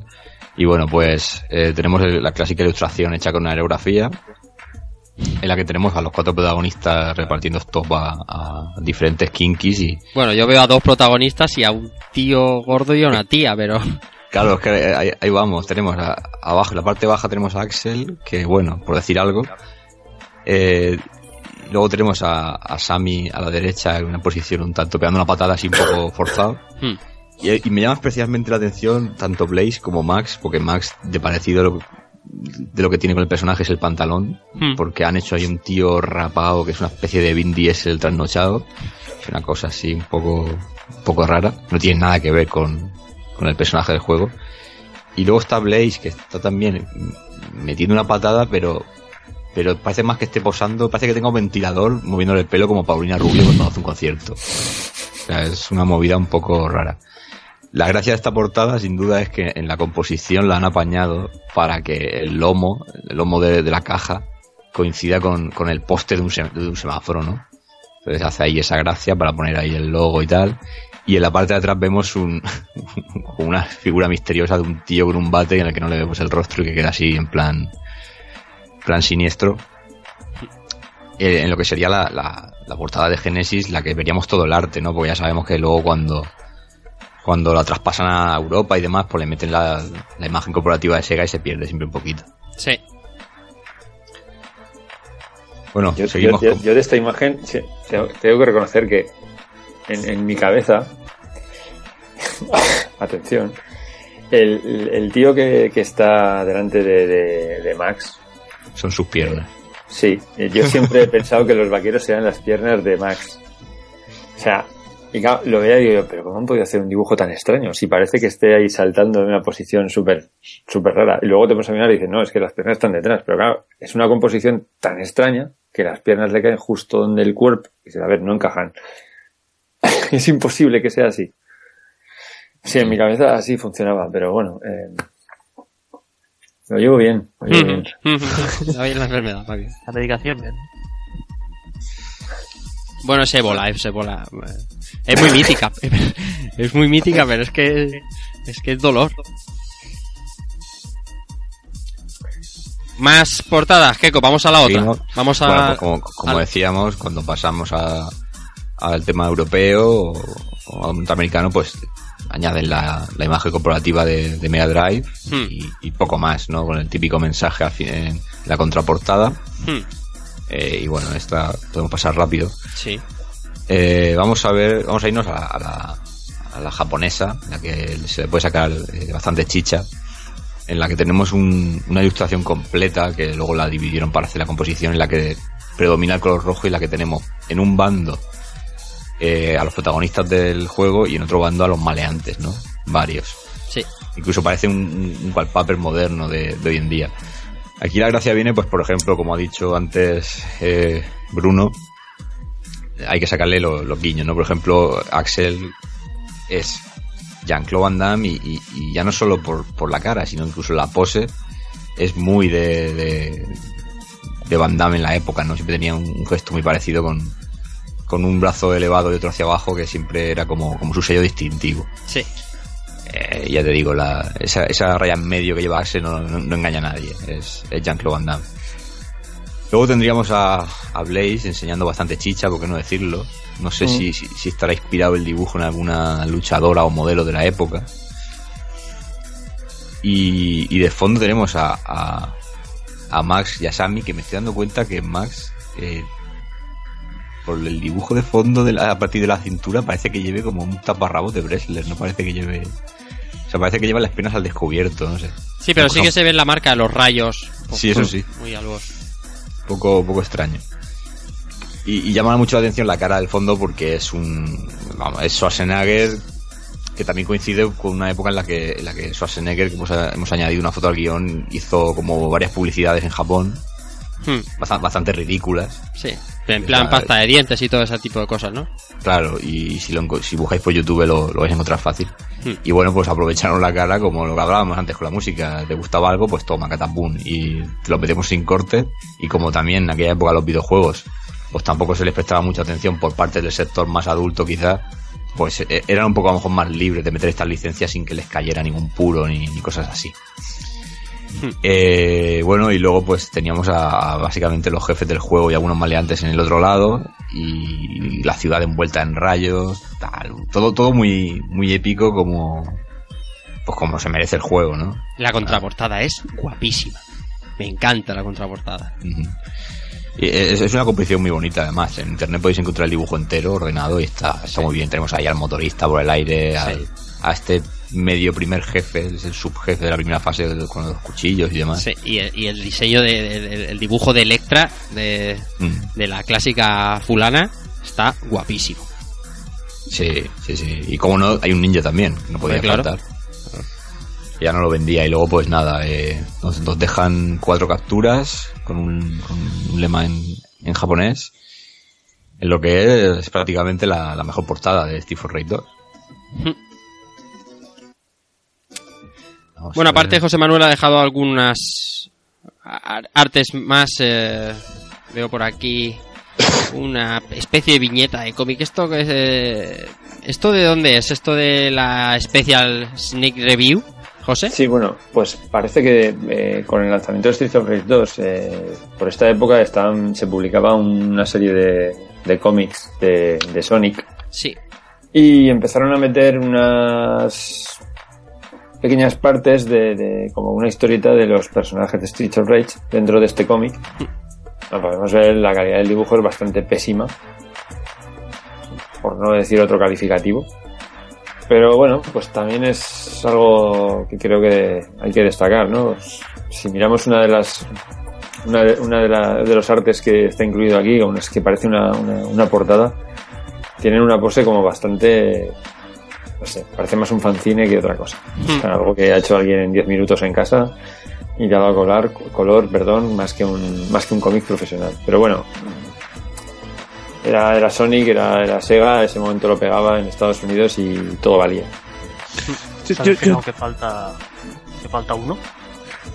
Yo tengo, Sí, yo tengo información de lo del TVO. Dime, di- dino, dino, dino, Porque, bueno, es que cuando tuve que hacer reportaje para, para Retro Gamer, encontré bastante información. El cómic, aunque parezca mentira, eh, eh, Mark Millar, el tío de, de, de Kick-Ass y de Wanted y todo esto, fue, fue guionista del primer cómic. Hmm. Cuando todavía no era muy conocido y los editaban en Inglaterra, una editorial que se llama Freeway, desde el 89 hasta el 93. Y él era la revista de Sonic de Sonic de cómic, se llamaba, y fue el encargado de escribir la adaptación de, de la, de la franquicia de Street of Rage, al menos las dos primeras entregas. Y, y bueno, los dibujos eran bastante pochos, y, y lo que decís que, que Adam se, se quedó a la categoría del secundario en los TVOs. Por lo que decís de que como ya lo habían dejado un poco aparte en el juego y todo eso, y coincidió, pues le dejaron, le pusieron a Max y, y, y demás de, de coprotagonista más que del otro. A mí me dejó muy loco lo de Mark Millar. Hostia, es que Porque- todo el mundo ti- tiene un pasado, por lo que veo. Pero de, de ver al tío de, de Authority a- haciendo un TV de Stitch of Rage, Hostia, que... me dejó, me dejó loquísimo. Eso cuando lo descubrí, yo no tenía ni puñetera idea. Lo descubrí buscando información para el reportaje y me dejó loco. Sí, que- sí que es verdad que eso solía pasar en la época también, por ejemplo, los, los juguetes de, de Master del Universo. También se incluían como una especie de, de pequeños libritos que era también como cómics. Y también por ahí han pasado gente que ahora eh, es, es- es casi de culto en el mundo del cómic, pero es eso, que por algún sitio que empezar a veces. ¿Y qué más artes nos quedan, José? Bueno, pues eh, tenemos por aquí también alguna referencia a las portadas de Master System, que sigue el patrón de las portadas de Master System de la época, una versión un poco descafeinada de, de, de la portada de, de Mega Drive, eh, con un personaje menos, porque aquí hay un personaje menos, Aquí Sí. no está Max. no está Max, Claro. porque no podemos elegirlo. Claro. Y obviamente lo ha quitado de la portada y obviamente con el, con el fondo cuadriculado blanco de todas las portadas de, de Master System. Se, se nota que es de, de- de la, de la última época de la consola. Sí, claro, porque está la, la- la imagen copiada tal cual. Si no saldría un puño y un pie. Eso te iba a decir, podría ser peor. Un cuchillo. Sa- exactamente. o el el Street Rey saldría una farola y un cuchillo. O el, o el Galsia ese que lleva el cuchillo con las dos manos, tu ultra gitano. Ese podría haber salido. Qué cabrones. ¿Y qué más? Pues hasta aquí, ¿no? Pues sí, vamos a, vamos a pasar a otra cosa que, que todavía nos queda muchísima chicha.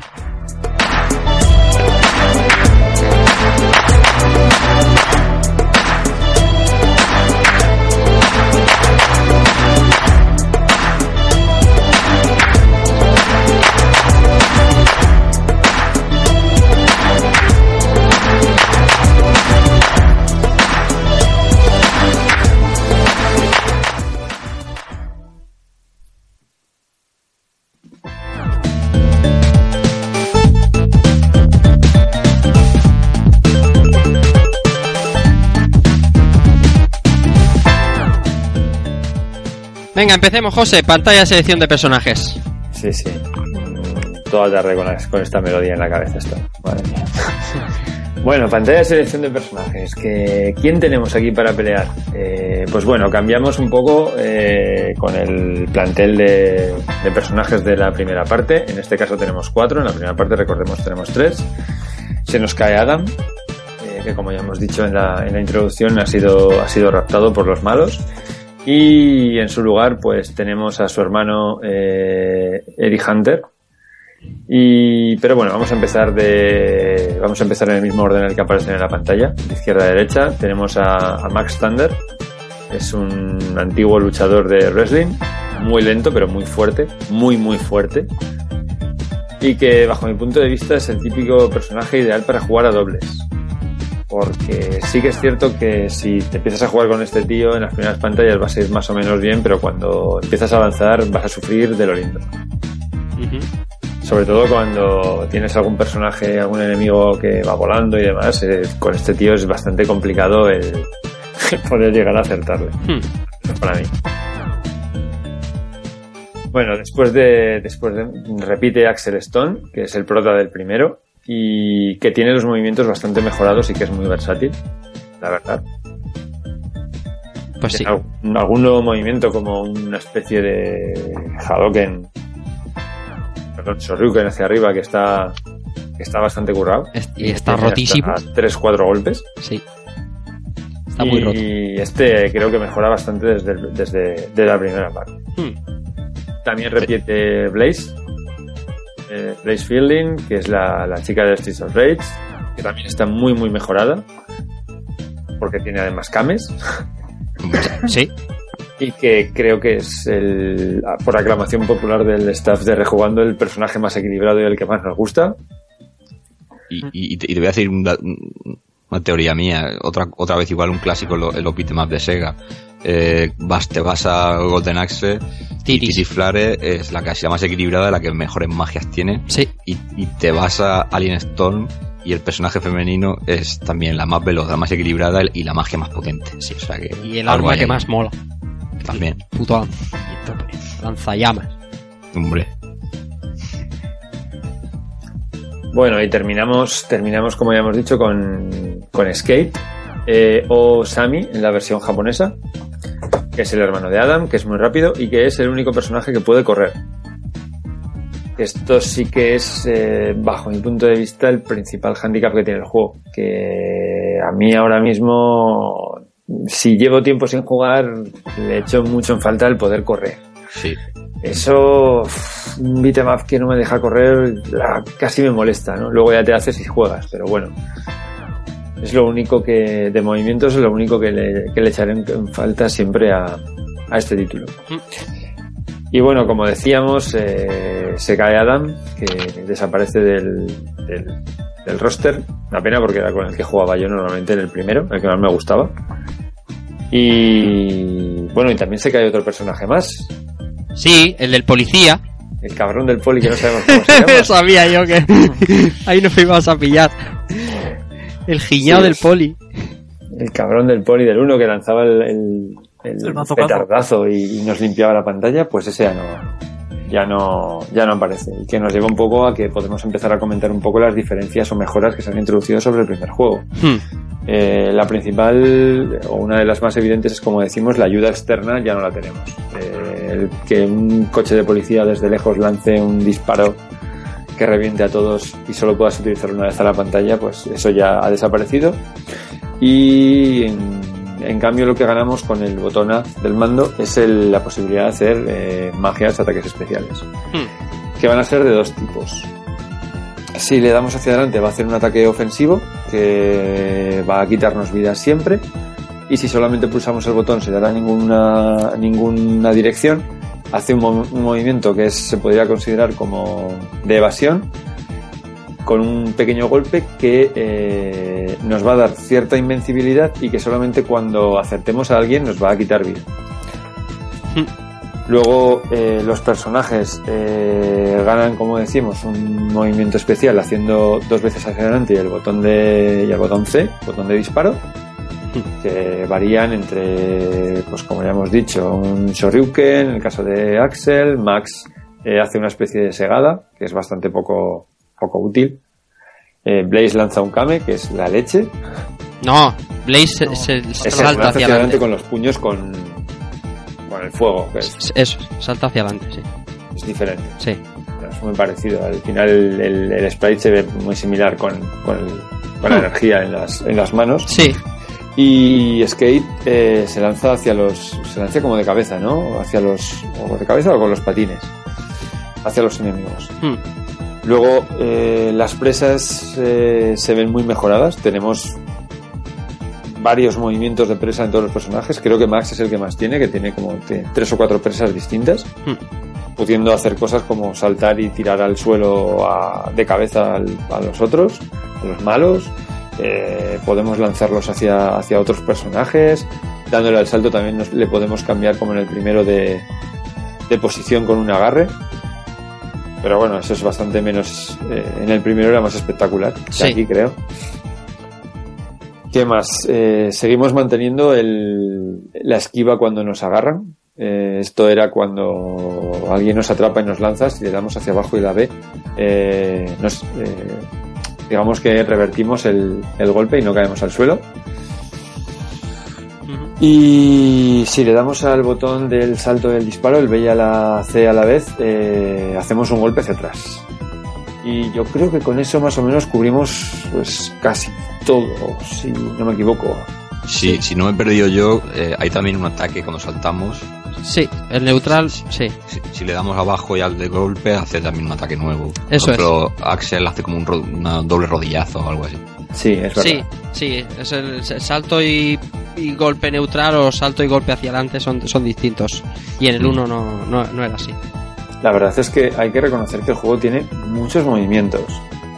Para ser un beat'em up, yo creo que es de los más surtidos que hay, o al menos en los que más posibilidades de golpe tiene de los que yo recuerdo. A, a mí me ha recordado al, al, al- al Super Doble Dragón de Super Nintendo que también tenía un montón de salidas para, para, para dar golpe. Ujú, Es cierto, sí. Pero es que es cierto que también hay eh, algunos beat'em up posteriores y que yo siempre he considerado más avanzados, Cadillac and Dinosaurs, por ejemplo, y similares. Yo creo que tienen bastantes menos movimientos de los que tiene este. Y al final la mayor parte del juego es ir corriendo y golpe, golpe en, en carrera.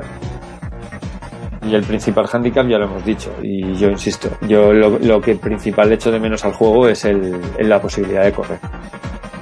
Principalmente. A, a- mí lo- no sé qué os parecerá, a mí lo que me mola, aunque, aunque lo del coche era muy mítico, pero al haberlo suprimido yo creo que al juego le da bastante más dinamismo, de no, no estar Sí. parando y para la movida. Me parece que es. Es más, no sé, te, te- te permite Estrategia. estrategias distintas. Sí, sí, sí, te permite estrategia.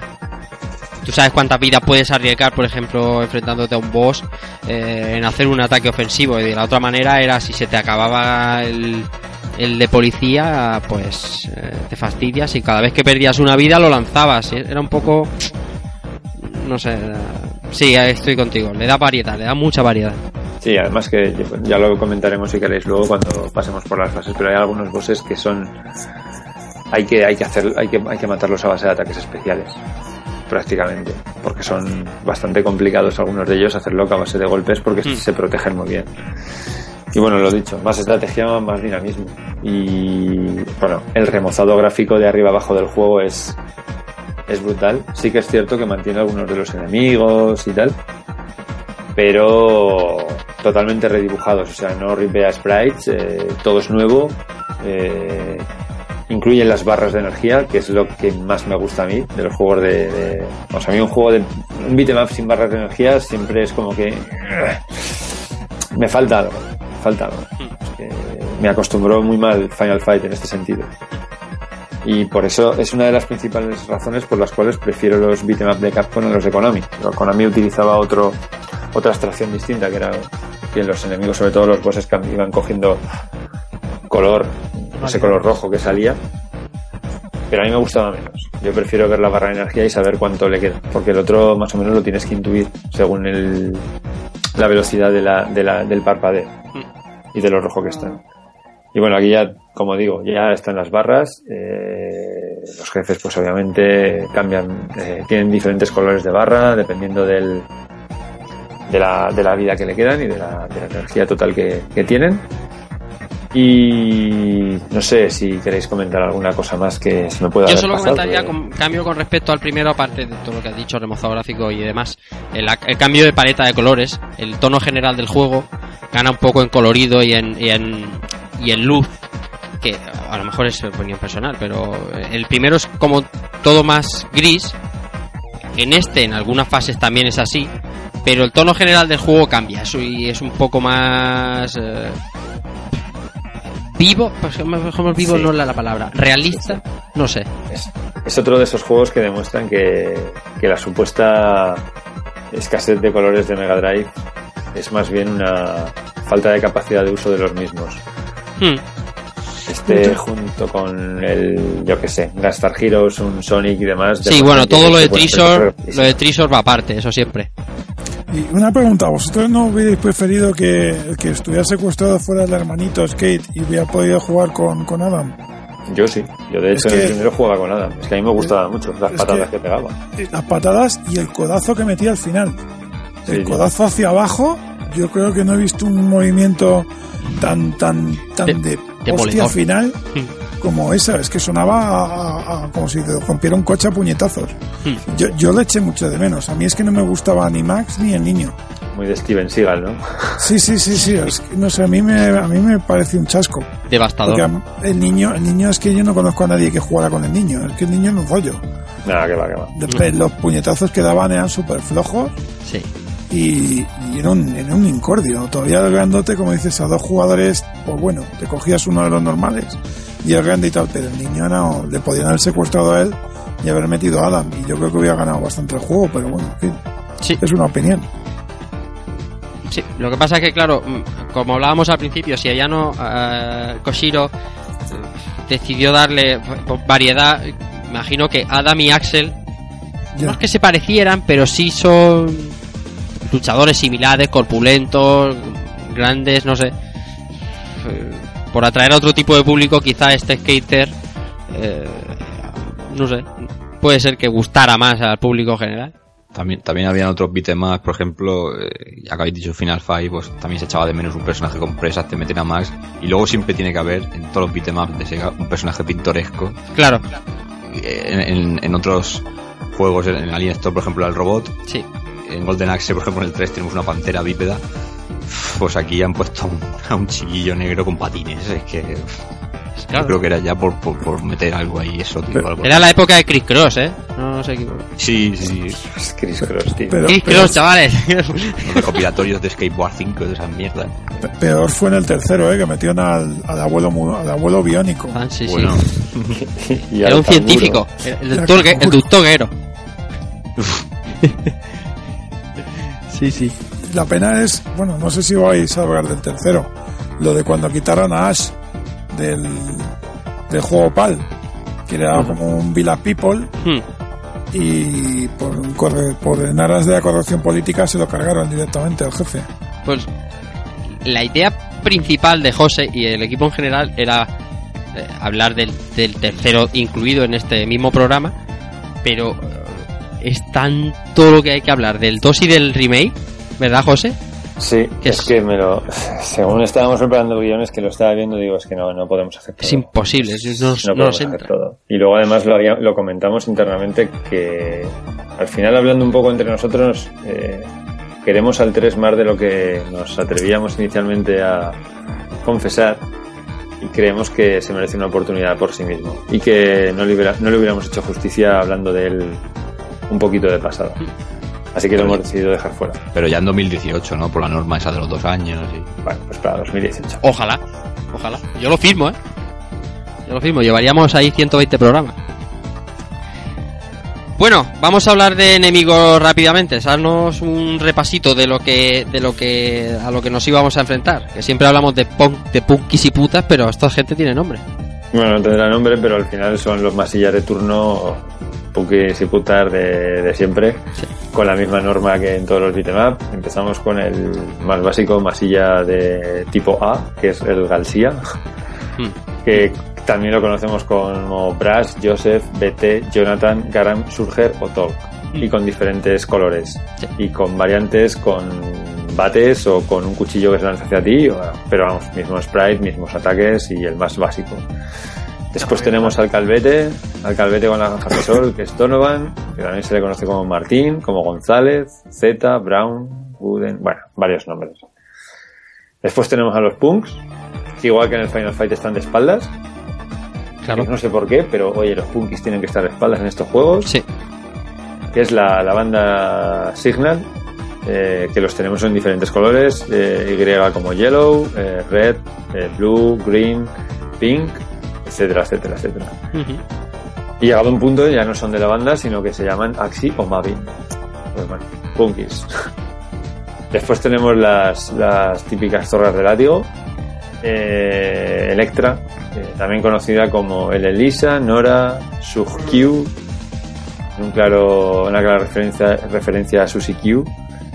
Eh, Casca, Reinen, Enola, Dalala, bueno, diferentes nombres. Después Hmm. tenemos la banda de los motoristas, que son muy rollo Mad Max, Sí. o Hokuto no Ken, muy muy rollo, muy muy muy de ese rollo, Hmm.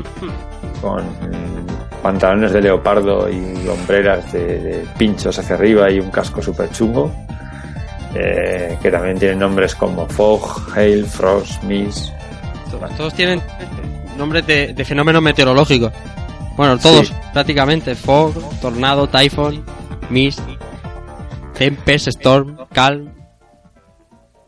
Curioso. Sí, bueno, es cierto, o sea, no lo sé, bueno, sí. sí. curiosidad. Sí.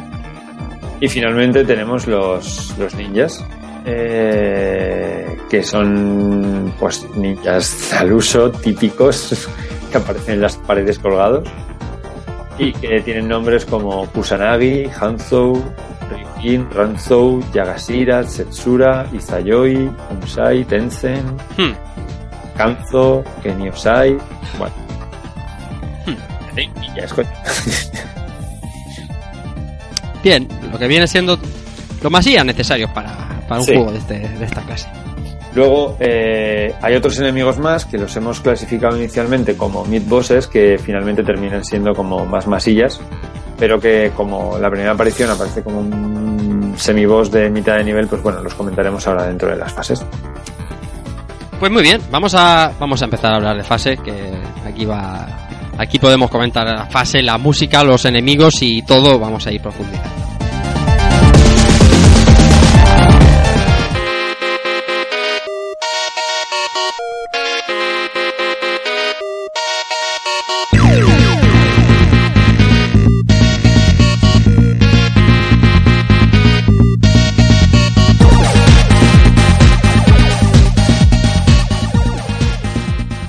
Primera fase, José. Bueno, pues la primera fase, eh, el downtown, eh, es la típica fase de, de- de calle de donde empiezan casi todos los beat'em up.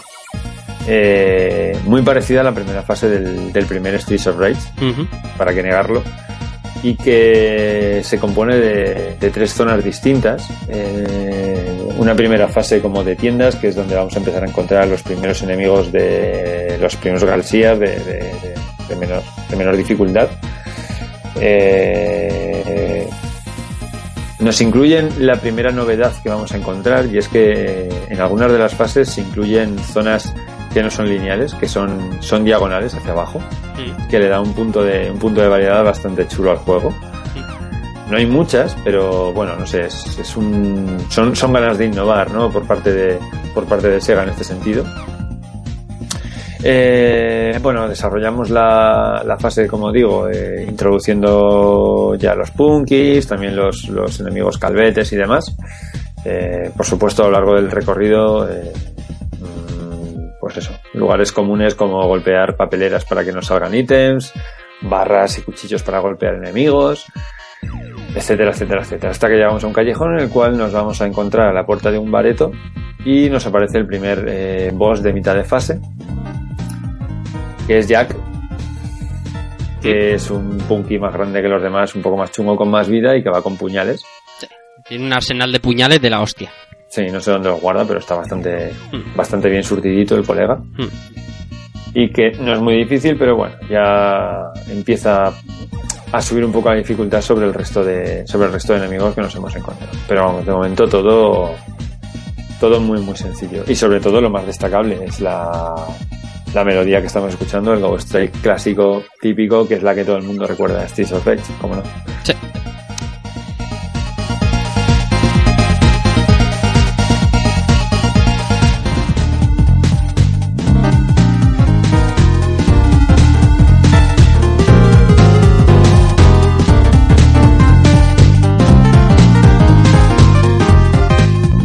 Y la segunda parte de la, de la primera fase, ese bar que comentabas después de Jack.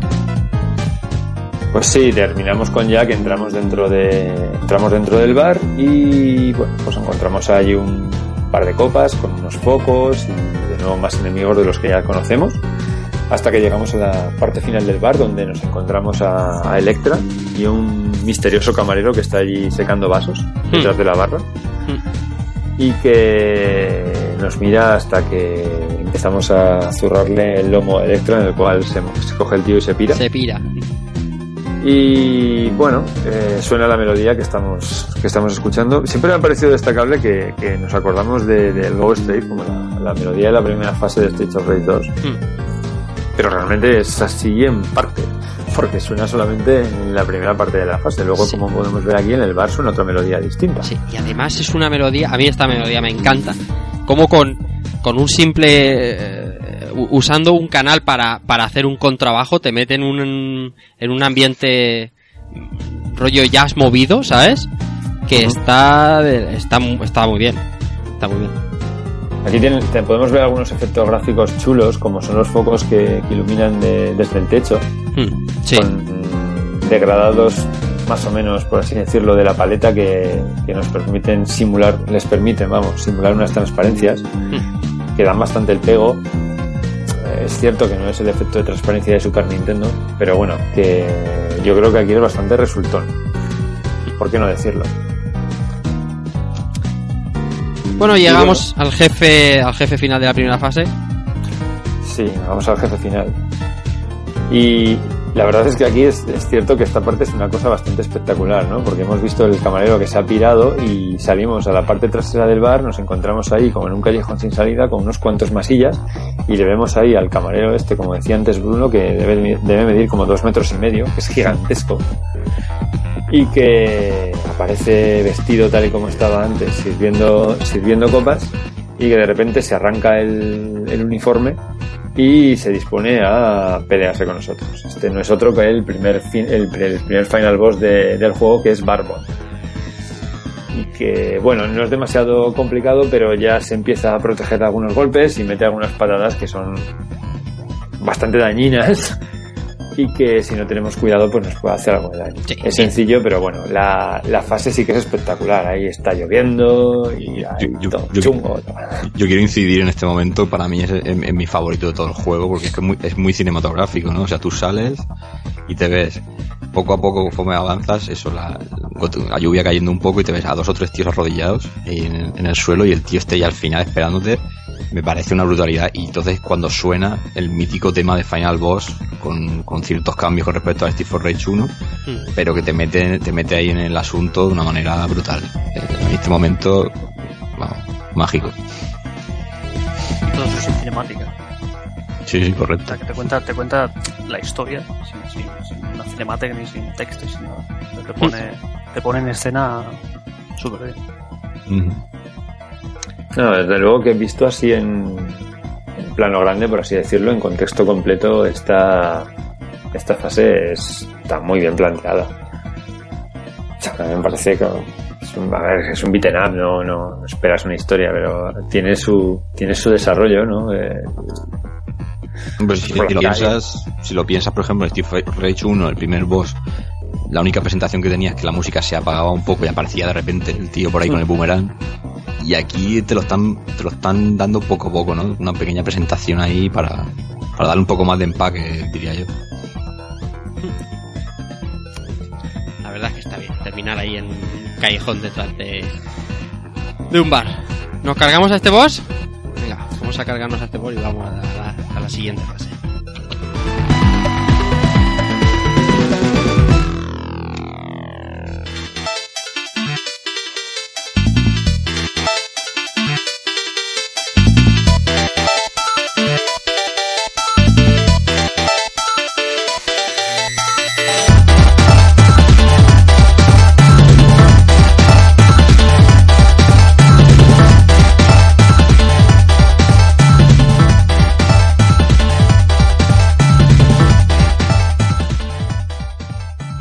Fase 2, como tú dirías en antaño de, de, de Bridge of Rage. Sí, sí, The Bridge of Rage. Bueno, es, eh, el, el- el título oficial de la fase es, es Bridge Under Construction, el puente, el puente en construcción. Eh, aquí podemos ver que ya es una de las melodías en las que Koshiro ya iba bastante puesto de ácido, Sí. porque vaya tela. Tri, tripi sí, tripi no, aquí Oh, tripi sí. que vaya tela. Tripi sí, unánimemente. tripi, tripi, pero varios, varios. Sí. Decía en la, en la, en, lo- en las páginas que leíamos esta semana de- del, del libro Mega Collective Works de, de Sega Genesis, de Mega Drive, que claro, que él buscaba inspiración pues yéndose de fiesta. Na- nadie dudaba eso, ¿no? Eso es una cosa que estaba más clara que el agua. Ni tanto. Bueno. Bueno, vamos a lo que a lo que nos toca, eh, ob- obviando un poco el- los excesos de ácido de, de Yuzo Koshiro. Eh, el puente, lo más característico sobre todo es la, la aparición de las motocicletas. Eh, aparece esta banda de moteros donde nos van a empezar a atropellar. Sí que es cierto que, que las motos en sí mismas, el atropello de la moto no nos quita mucha vida, pero pueden ser bastante puñeteras. Son Sobre odiosos. todo porque vienen saltando y nos pueden hacer bastante pupa. Eso sí, cuando golpeamos la moto y la moto cae, la moto explota. Y eso sí que duele más. Sí. Y esta primera parte de motocicletas es bastante, es bastante larga en comparación con el resto de la fase. Y que, pues bueno, como ya bien ha dicho Albert, a él le pareció bastante puñetera. Es un poco aprenderte por dónde van a venir. Lo que sí que es cierto es que son un poco pesados porque si te sale uno y lo tienes que matar, eh, va a estar pasando de izquierda a derecha, de derecha a izquierda hasta que lo mates. O sea, no, no basta con esquivarlo. Pero bueno, nada que una buena patada a tiempo no, no Pero resuelve. me cuesta, me cuesta darle la, la patada, no sé. ¿Tú con quién juegas, Albert? No juego con Blaze, pero no sé, me cuesta. Tiene un tempo muy. O me pareció a mí que tenía el tempo muy. Muy ajustado, ¿vale? No es aquello de salto, viene la moto y no sé, me pareció. Sí, el pareció hitbox es un poco reducido cuando van en moto. Y es un poco como los del cuchillo, pero los del cuchillo son más fáciles de. No sé, de, de pararlos. Pero ta- también son odiosos, porque hasta que no. O, te, o los matas o, o te pinchan, o sea. Los que van corriendo con el cuchillito para adelante también son bastante. bastante Como en la vida real. Sí. Más José. Bueno, pues pasamos a la segunda parte de la fase, eh, que se desarrolla dentro de un camión. Eh, un poco extraño también esto. Siempre me ha parecido que una caja de un camión abierta en el cual nos metemos y dentro eh, aparecen varios modelos, unas cuantas cajas y el primer podríamos llamar Mid Boss, que es uno de los ninjas eh, con el torso descubierto, un ninja bastante más grande. Que bueno, eh, primero nos cargamos al ninja y luego nos terminan atacando los moteros. Este es muy sencillo, no, no tiene mayor dificultad. Lo que es más destacable es que cuando terminamos con el ninja le metemos un golpe al camión, reventamos la, la caja de nuevo y salimos del camión rompiendo la pared. Rompiendo la cabina. Rompiendo la cabina y luego la siguiente fase salimos tan tranquilos habiendo reventado la cabina del camión. Este trozo es espectacular para mí. De esta fase, que la fase la odio bastante, es el que más me gusta. La pelea ahí dentro del camión es, es lo que más me, me- me gusta la fase. Que cae gente del techo progresivamente. En el camión cae gente del techo, no recuerdo. Van dos o tres tíos que digo, no sé dónde andarán, pero caen. Sí, lo bueno es que cuando acabas la pelea con el con el ninja, por decirlo de alguna manera, se unen todos los demás. Dicen, vamos a currarlo, ¿no? Y, sí, es verdad que cae otro ninja del, del techo, me parece. Sí, sí, Mm. es cierto.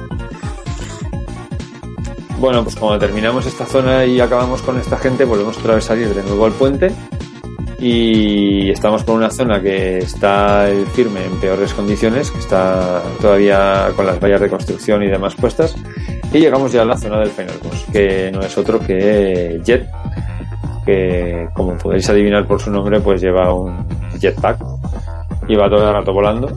No tiene demasiados movimientos, pero hay que tener un buen timing para golpearle porque solamente te permite golpearle muchas veces si hace salto y golpeo una vez, Sí. quitándole muy poquita vida. Y en ese momento justo ya pierde la, la horizontalidad con tu personaje y se va a otro plano y no le puedes golpear más. Y según qué personaje lleves, si va solo puede ser bastante puñetero. Aquí con Max lo pasas bastante mal. ¿Para quién Eso iba a decir, digo, con el Bresler aquí tiene que ser una fiesta, pero Sí, porque él es muy rápido y tú eres muy lento. ya. Y además los ataques, eh, aparte de lanzarse con los pies o con el puño, también cae de arriba abajo, te coge y te pega unos golpes bastante serios. Entonces, él tiene muy poquita vida y sí que es cierto que si tienes la posibilidad de golpearle con un golpe especial cuando está cayendo, es probablemente de las formas más fáciles de pasarse. Salto patada, es una técnica callejera. Sí, yo creo que como casi todo el mundo. Pues sí, pues. Muy bien. Yo, hay una cosa que Sí. en esta fase eh, eh, de menos, ¿no? Como su nombre indica, puente en construcción, ¿no? Echo mucho de menos los agujeros, tíos. Muchísimo. En el juego es que escasean bastante los, los agujeros. Sí, pero en esta típica, esta es la típica fase que te ponen agujeros que puedes jugar a tu favor Sí, o en tu contra. sí, sí. Que los puedes tirar a los enemigos ahí y ser un sumidero de cadáveres. Pero, eh, como hablábamos, te, te obliga más a, a jugar más, a, a luchar más, a, a buscar estrategia, a ver cómo te, me organizo para liarme a palos. O sea, por un lado te quita una cosilla y por otro lado veo que, que esto para mí enriquece, ¿no? O sea, es- lo echo de menos porque yo lo echo de menos, ¿no? Porque, ostras, una fase de puente sin agujeros, mm, algo pasa. Pero enriquece bastante, ¿no? A mí Sí, también me gustaban. En el, en el primero había agujeros. Sí, Y eh, a mí me pasa igual que con el Double Dragon. Esas cosas le dan vidilla también. claro.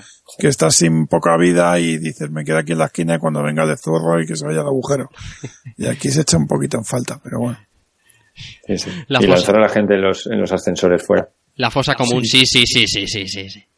De eso aquí hay, de eso aquí hay. El, el Golden Axe sin, sin precipicios para tirar enemigos no hubiera sido igual, ¿eh? Claramente no. Amén. Y, y lo divertido que es arrojar a un amigo y eso la risa, vamos. Ya ves. La cantidad de amistades que se han perdido con los precipicios de los agujeros de los juegos de este tipo. Verdad. Avanza el scroll, avanza, no me quedo. Y te caes, hijo de puta. Pues eso. ¿Os acordáis, no? Pues eso. Y Hombre. tanto. El salto del puente del Double Dragon, del agua, que de- cuántas vidas has perdido porque el lerdo de tu amigo No, no, no andaba. Pues eso. Qué bueno. Vamos a, a la fase 3.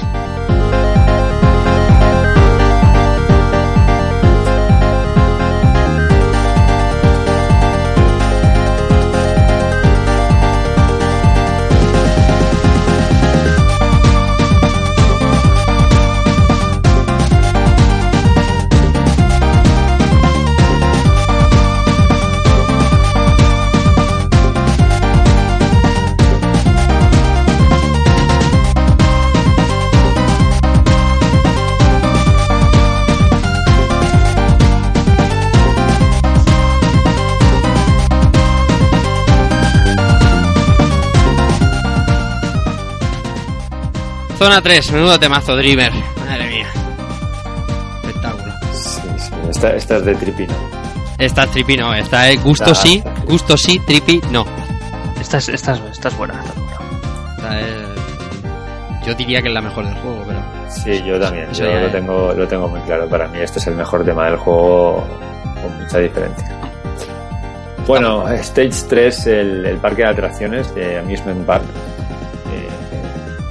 Parque de atracciones eh, con una clara inspiración de Disneyland, por qué no decirlo, con unos escenarios con un fondo en el cual aparece un castillo sospechosamente parecido al de Blancanieves. Y que pues es un parque de atracciones, con sus en su fondo podemos ver unas montañas rusas, donde tenemos a los masillas echando una siesta en los bancos. Lo típico de un parque de atracciones. Sí, yo, bueno, yo el sábado pasado estuve con, con los pequeños, con el pequeñajo por ahí en parque de atracciones y me golpeé dos o tres veces con gente que estaba en los bancos y tal, sí, lo típico. Con barras sueltas y comide, comí comida que había en las papeleras, Y dinero. todo. Ah, no sé, lo hice así, pero aquí en Eche yo cuando era pequeño era fácil ir pegarse en una feria, ¿eh? Era bastante, bastante fácil. Era demasiado fácil. Sí. Amén. Después de Top Topic puedes continuar. Sí, pero hay- una diferencia importante entre un parque de atracciones y la feria. Sí, En el parque de atracciones hay que pagar para entrar, la feria no. es verdad. Eso es cierto. Es cierto total. Bueno, que, va a haber pocos colectivos que, que no, ofendamos. Entonces vayamos a los punkis y a los, y a los habituales de las ferias. Hmm. Eh, bueno, el parque de atracciones, como, como comentaba, los enemigos de, de nuevo, eh, mucho masilla, mucho punky de, de- de los, de los típicos. Eh, una primera parte, como hemos dicho, un escenario típico de un parque de atracciones, eh, montañas rusas, el castillo de fondo, eh, típico color, un tonito azul muy, muy guapo. En un primer plano hay como unas vallas y unas farolas que es es muy chulo, hasta que llegamos a una zona final, como una especie de, un pa- de, de pasillo, donde, donde nos introducimos y vamos a la segunda parte de la fase, que es un salón recreativo. Que esta es otra de las fases que tenemos una zona en diagonal y que es destacable que los punkis están jugando aquí a máquinas de Streets of Rage, que pone, bueno, si los veis, Barenakel pone en las máquinas en esta zona que también podemos reventarlas y que creo que en casi todas nos dan dinero. No sé si en alguna de ellas nos dan una manzana, pero Sí, en una de ellas hay una manzana que siempre la pillo. Y bueno, el, el salón recreativo que nos, que nos da la segunda fase, la segunda zona del juego, que nos lleva a la tercera. Esta zona, este, este, esta fase es destacable porque tiene hasta cuatro zonas distintas.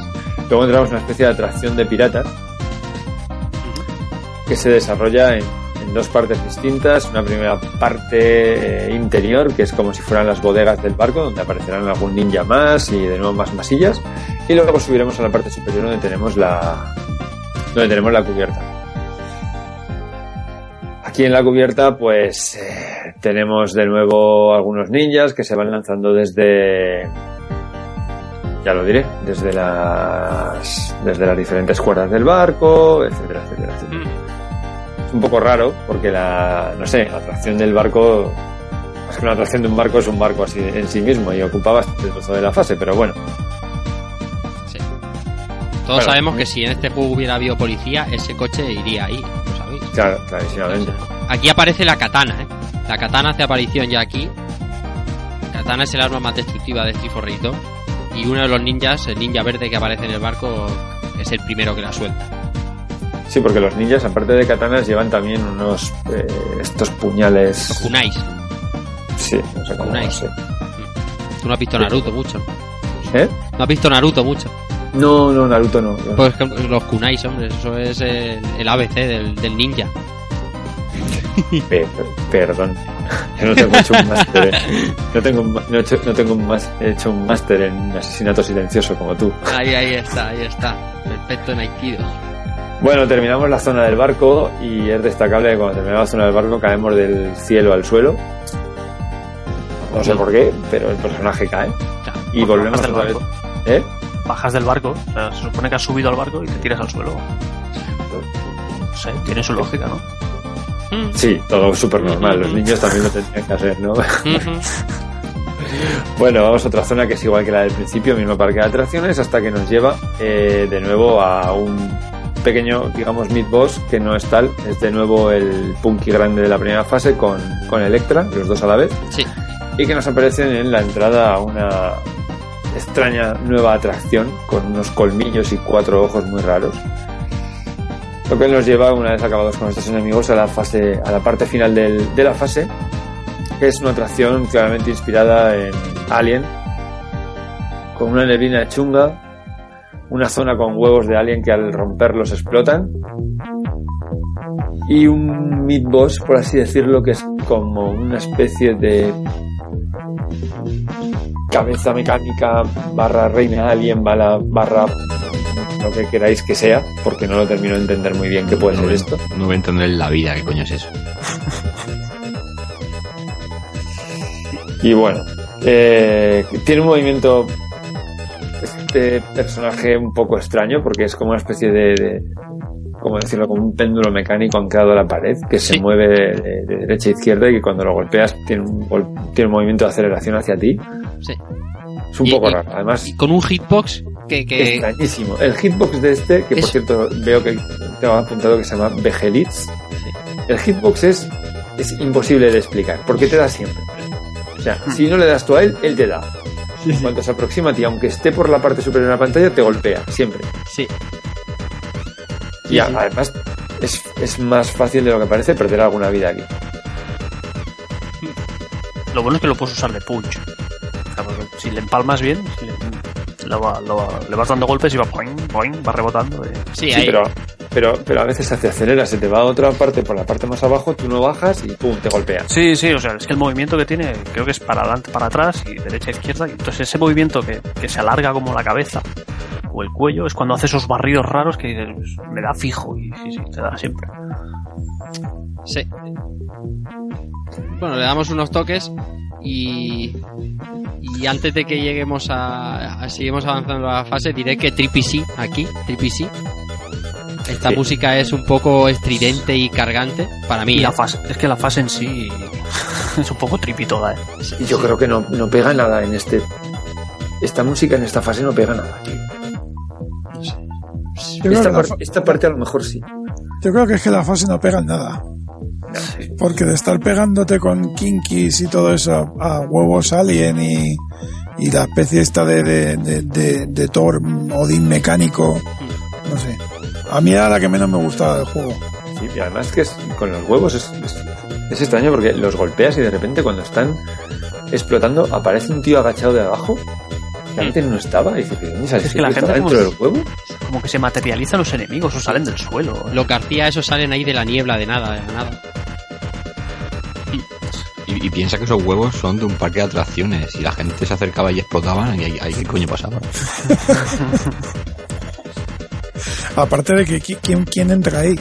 O sea, vamos a ver a la cabeza esta mecánica que nos va a domar. Es que no tiene mucho sentido. Sí. Es como el túnel de las hostias. Es que no tiene sentido ninguno. Si al menos hubiera una vagoneta abajo que dijera, mira, es que la gente en vagoneta, pero es que esto se entra a que te hostien el, el- el monstruo este. No sé, no tiene ningún sentido. Es, es la pantalla discordante del juego. Sí, sí. Bueno, pues sí, al final eh, acabamos con, con este personaje y poquito más adelante nos vamos a encontrar con el final boss de la pantalla.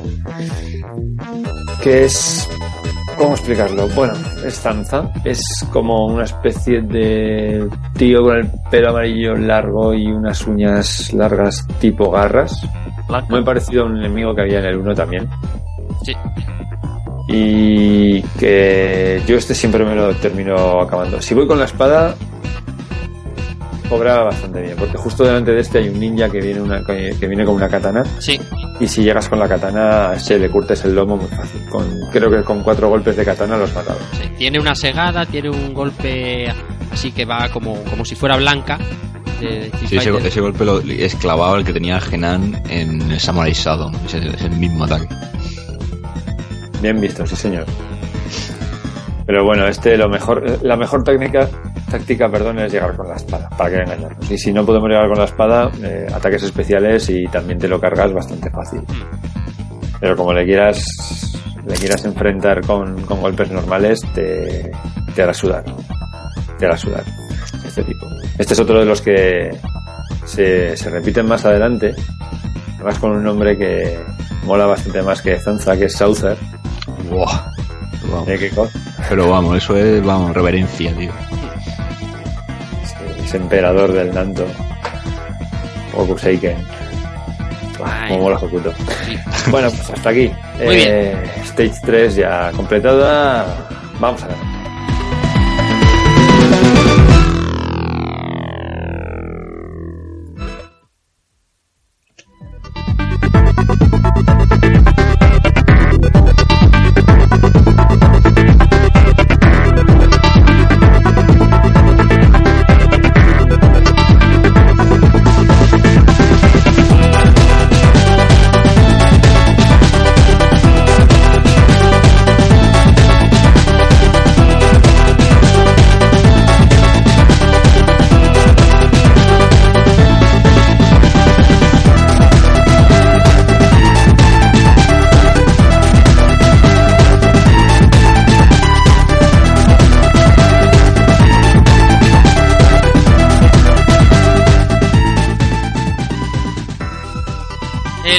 4, el Round 4, el estadio. Fíjate tú, eh, los mejores estadios del mundo. Este estadio tiene secretos y, y- historias por, por, por, por doquier. Eh, el estadio de béisbol, José. Pues fase 4, estadio de béisbol, con un planteamiento inicial muy parecido al del anterior. Eh, bancos, tíos sobando en los bancos hasta que llegamos a la puerta del estadio. Eh, de hecho, se ve en el fondo el mismo parque de atracciones que acabamos de dejar. ¿Mm? en el, ahí en la lejanía del, del escenario. Eh, Hay algunos carteles bastante inquietantes, como uno que pone It's like Boo, Sí, que Eso- no entiendo qué no sé, pues será un guiño a cualquier cosa. Y hay otro que pone. La béisbol. El béisbol, sí. Bueno, pues no sé, los aledaños del estadio, en, definitiva. Eh, aquí zona de masillas en general, sin, sin mucho más que sin mucho más que comentar. Eh, bueno, de aquí diríamos que vamos a, a la zona de la zona primero, la zona de vestuarios, por así decirlo, y enseguida salimos ya a lo que sería el estadio.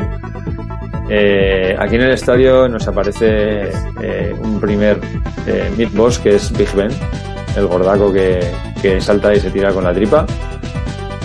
Me encanta zorrar este.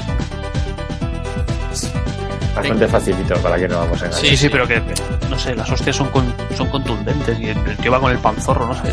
Siempre he tenido la O sea, sensación de que, ¿Hemos zurrar a gordos? Por lo que estás No. diciendo. bueno, pues, quizás sí, quizás sea eso, ¿no? Pero en este caso me mola zurrar a este tipo de gordos. Lo- los gordos eran más jodidos en el primero, ¿os acordáis? Sí, sí. cuanto cogía carrerilla, no había quien le parara. Joder, para engancharle por la espalda, menuda tela. Sí, que no. Y fuego por la boca de gordo yo también. Sí, lo- los gordos tiran fuego por la boca, pero estos, aparte de tirar fuego por la boca, molan porque te, cuando te, te dan una bofetada así como, ¡plas! como, ¡pum! y, te, te- y que te quita un buen trozo de vida, ¿sabes? Pero es una bofetada así como de, como de, Good Spencer. Sí. Una bofetada de padre qui- quita aquí.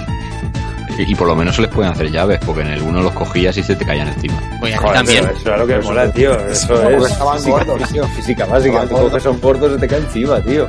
Sí, ya, ya lo sé, pero que, que es curioso, ¿no? Me, me ha parecido raro. Yo, yo jugándolo esta semana creía que se mantenía ese factor, no sé, en mi cabeza que pasaba, y cuando me da cuenta que no, digo, ostras, me, me queda así un poco. Eso ver a, Blaze, ver a Blaze hacerle una llave a Big Ben es gracioso, es gracioso. Pero ¿estás es seguro que la llave en el- inversa en el- no te en chafa? Cadillac and Dinosaurs, los, los gordacos que salen, que tú los ves y dices, "Pero si es que lo raro es que, se pue- que puedan andar. Sí. ¿Cómo, cómo vas a cogerlo? Pues claro, no, no puedes. Aquí el tío pues debería estar en un similar, pero oye, el tío va dando saltos. Y son ágiles.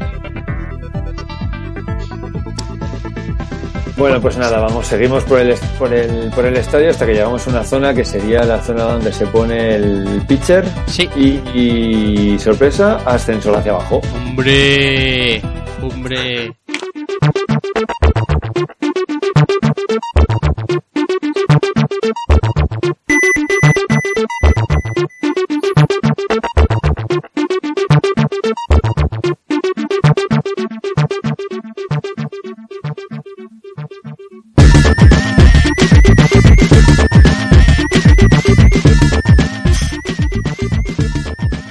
Pantallas tardaron en poner el primer ascensor en este juego. Y el ascensor en Street of Rage siempre es bien. Trippy sí, ¿no? Trippy sí, Trippy sí, Trippy, Trippy sí. Trippy, y- dolor de ojos y epilepsia. Trippy sí y inspiración también.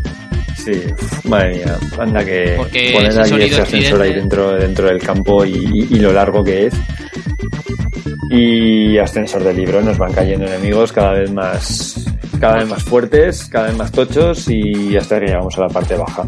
Tampoco es una, una- no- es un poco parecido a- al, al del, en, en la primera parte, que aquí la- la- el tema es desde qué altura están cayendo los enemigos.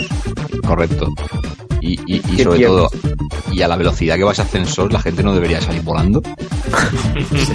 La gente no a caería del nunca. suelo, ¿no? Sí, o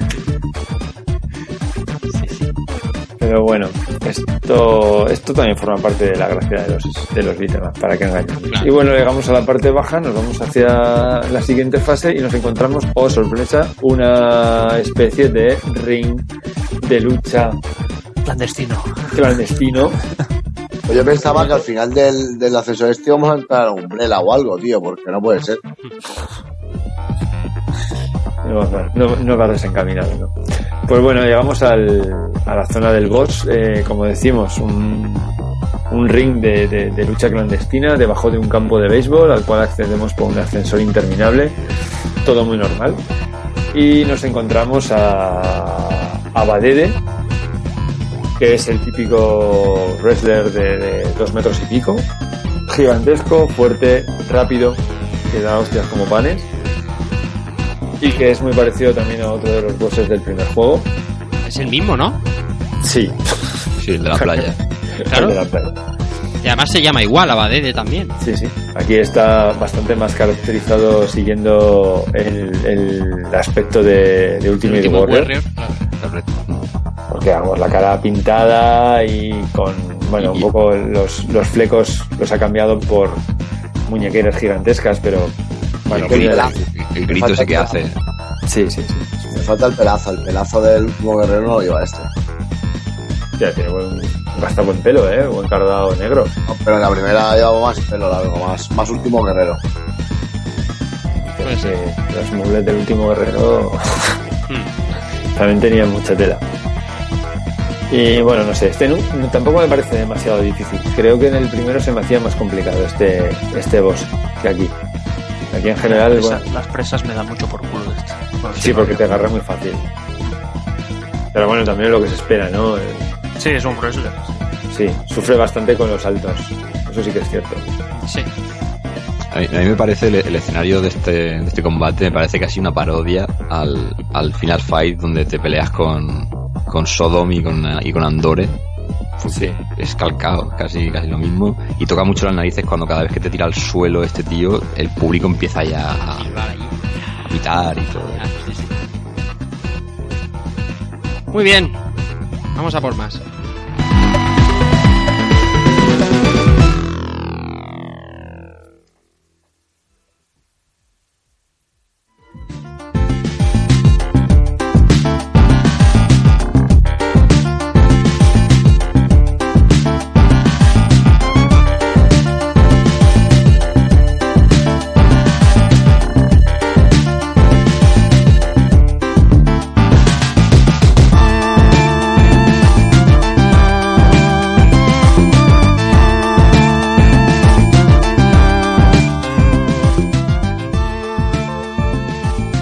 Fase 5. Suena Slow Moon.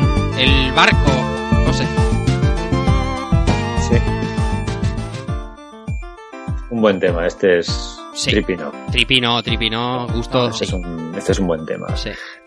Bueno, de nuevo tenemos una fase de desarrollo lineal eh, que se desarrolla en dos, en dos niveles, por así decirlo. La primera parte serían las bodegas de un barco y luego la cubierta. Eh, muy similar a, la, a otra de las fases del primer juego, que también Sí. se desarrolla en un barco. Muy, muy similar. Recordar que en el programa de Streets of Rage 1 hacíamos coña de que, joder, como cojones hicieron para meter lo primero, lo grande que era ese barco y lo segundo, cómo, cómo montaron el coche de policía en el barco Claro. para disparar los tiros. Este es más realista, ¿no? Empezamos por abajo y terminamos arriba. Sí, es poco más, poco más coherente con lo que sería un barco de verdad. Y bueno, es- lo dicho, es muy muy parecido en el desarrollo de la, de la fase a lo que era la, esta fase del, primer juego. Eh, de nuevo masillas, cada vez nos van saliendo enemigos más duros. Aparecen los ninjas, ya se nos repite el, el boss de la primera parte, nos vuelve a aparecer aquí también. Tenemos como mid boss eh, la primera aparición, bueno, mid boss un poco poco fácil, ¿no? Que es el kickboxer este.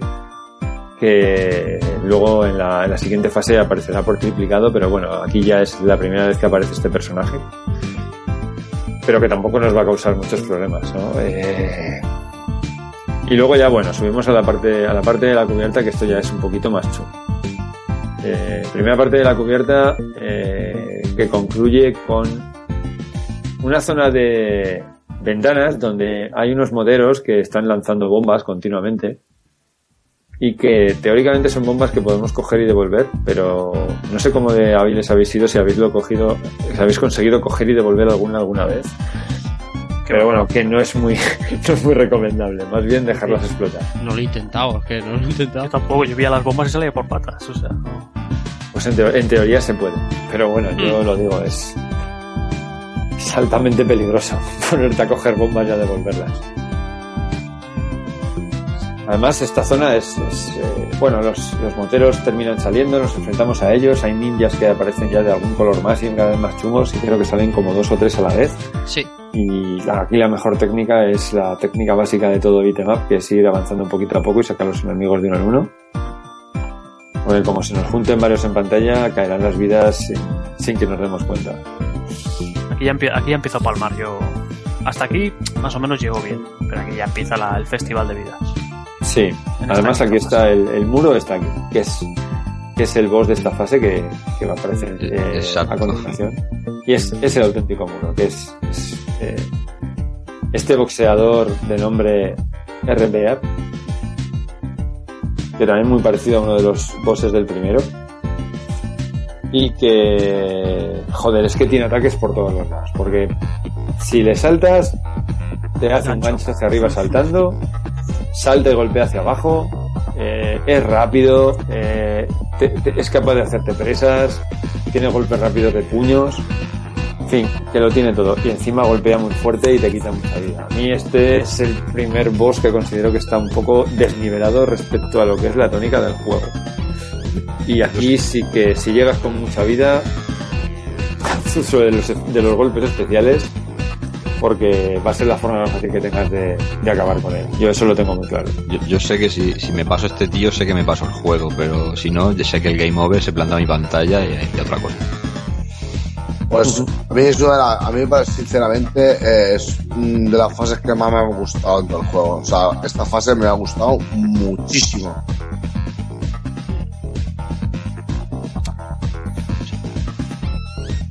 Bueno, pues terminamos esta quinta fase.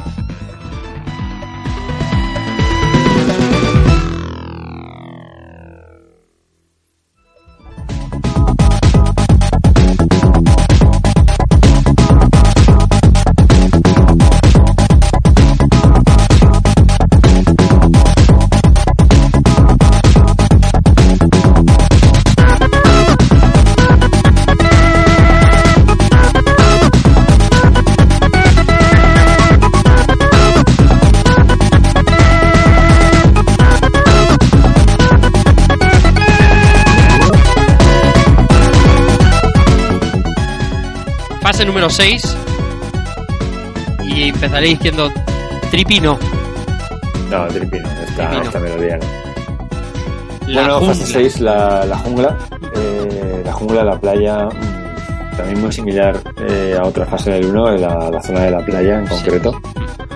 Eh, en este caso no tenemos tormentas puntuales, que como ya acordamos en el otro juego no eran tormentas. No eran que tormentas, eran las olas, qué risas. Eran las olas que rompían y nos caían encima. Qué risa.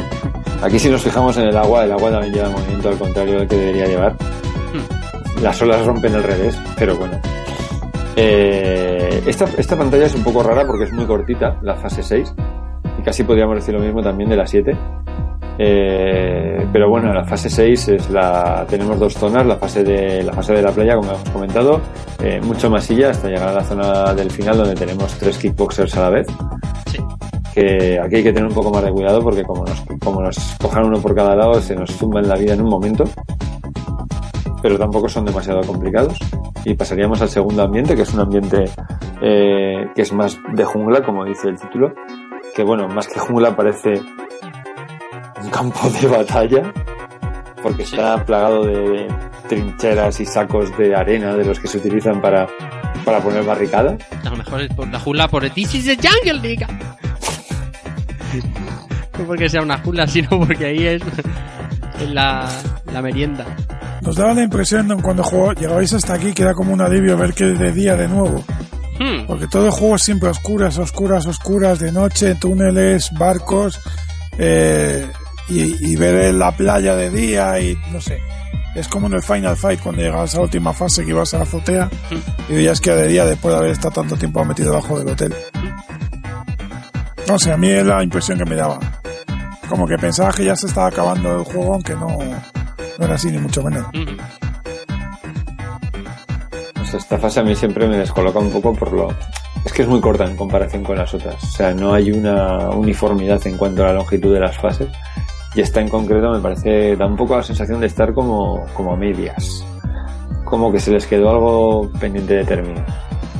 No sé. Sobre todo el, el escenario, por ejemplo, del mar y de la playa es un poco pobre, realmente.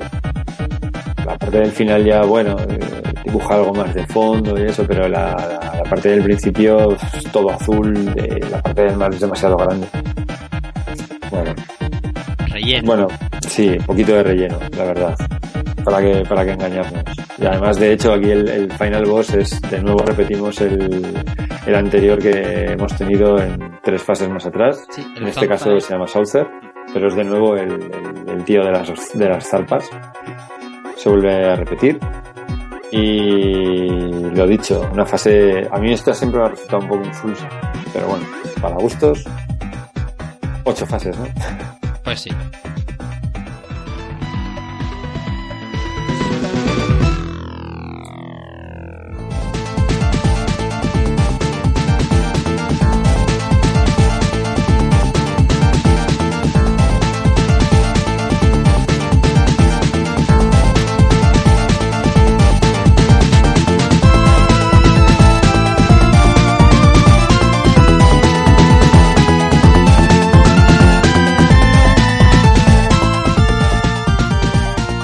Fase número 7. La pieza musical dura 30 y 32 segundos, pero también me, me- me- me vuelve loco, me gusta muchísimo. La planta de municiones, José.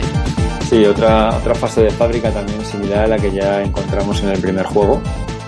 Eh, parece, bueno, una planta de municiones o una planta de montaje de robots, es un poco raro. Yo diría que tiene cierta inspiración en la Cyberdyne Systems de Terminator 2. No sé, me da esa sensación, ¿no? Eh, pero bueno, típica fase de fábrica con eh, cintas que nos llevan hacia atrás y hacia adelante. ujú. Eh, ya- repi- repetición de enemigos de los que hemos encontrado hasta ahora. varios de los bosses anteriores vuelven a salir. Lo dicho, zona de zona de, de fábrica en la primera parte. Luego nos encontramos un mega ascensor.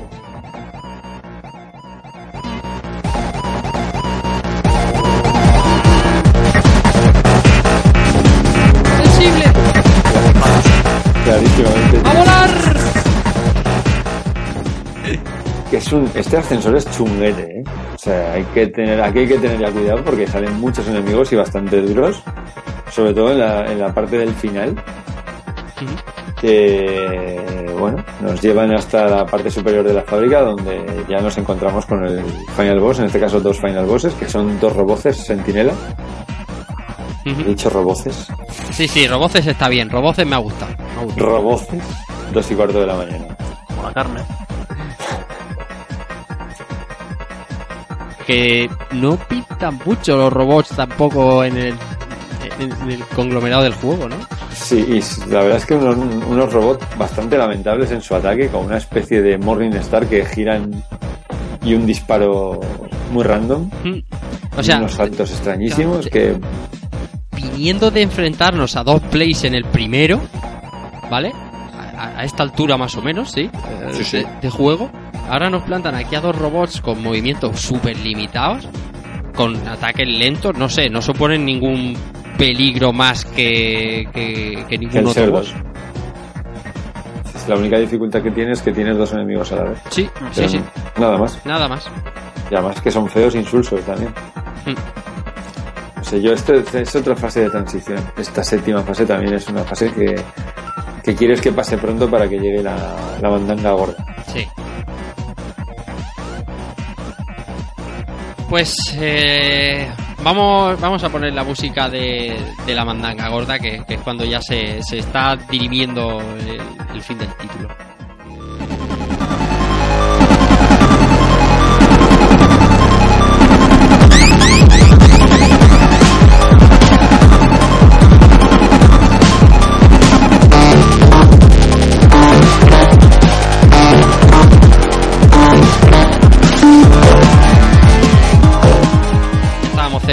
Mr. X, José. Pues sí, estamos cerca de Mr. X, estamos en la fase 8, el, bueno, eh, el cuartel del, del sindicato del crimen, ¿no? Su fuerte. Y tenemos una fase que se divide, podríamos decir, en tres zonas distintas. Tenemos un hall de entrada al edificio, en el cual se van a repetir algunos de algún boss de los de, de los anteriores. Eh, una zona cristalada, muy chula, un escenario muy bonito para, para mi gusto. Pero bueno, típico escenario de edificio. Después tenemos el último ascensor del juego, eh, en el cual aquí vamos a repetir varios de los bosses y que también tienen bastante mala leche, para que no vamos a engañar. Este ascensor también es un muro bastante gordo y, y te puede dejar muy tocado. Si empiezas a tocar aquí los continúes ya, eh, la parte final contra Shiva y Mr. X puede ser un poco un poco difícil. Y bueno, acabamos con el ascensor y ya vamos a la planta superior, la planta noble, y como ya he comentado, llegamos al boss del juego, que no es otro que de nuevo el señor Mr. X, igual que la primera parte, que nos espera sentado en su sillón, fumándose un o no, depende de la versión que estemos jugando. Sí, señor.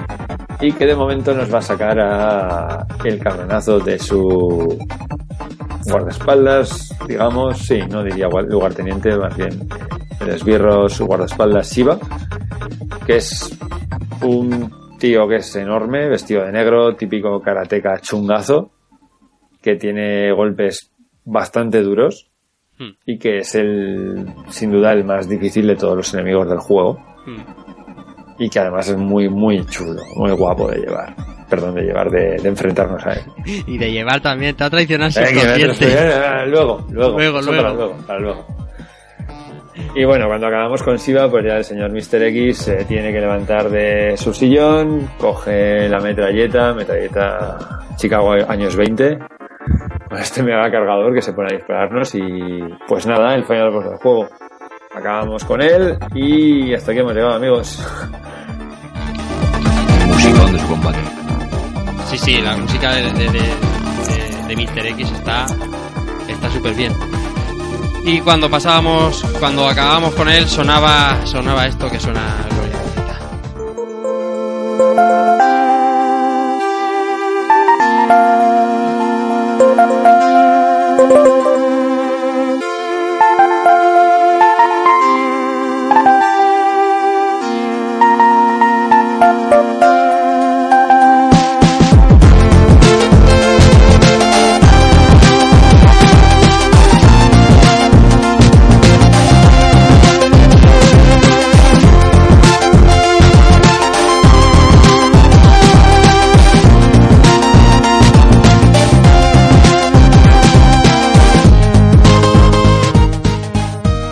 Sonaba este ending theme y, y nos venías staff roll con esa piñeta, José.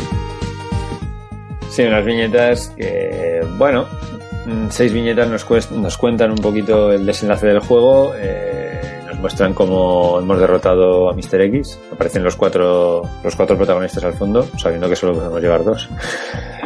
Encontramos a, a Adam eh, encadenado en la pared.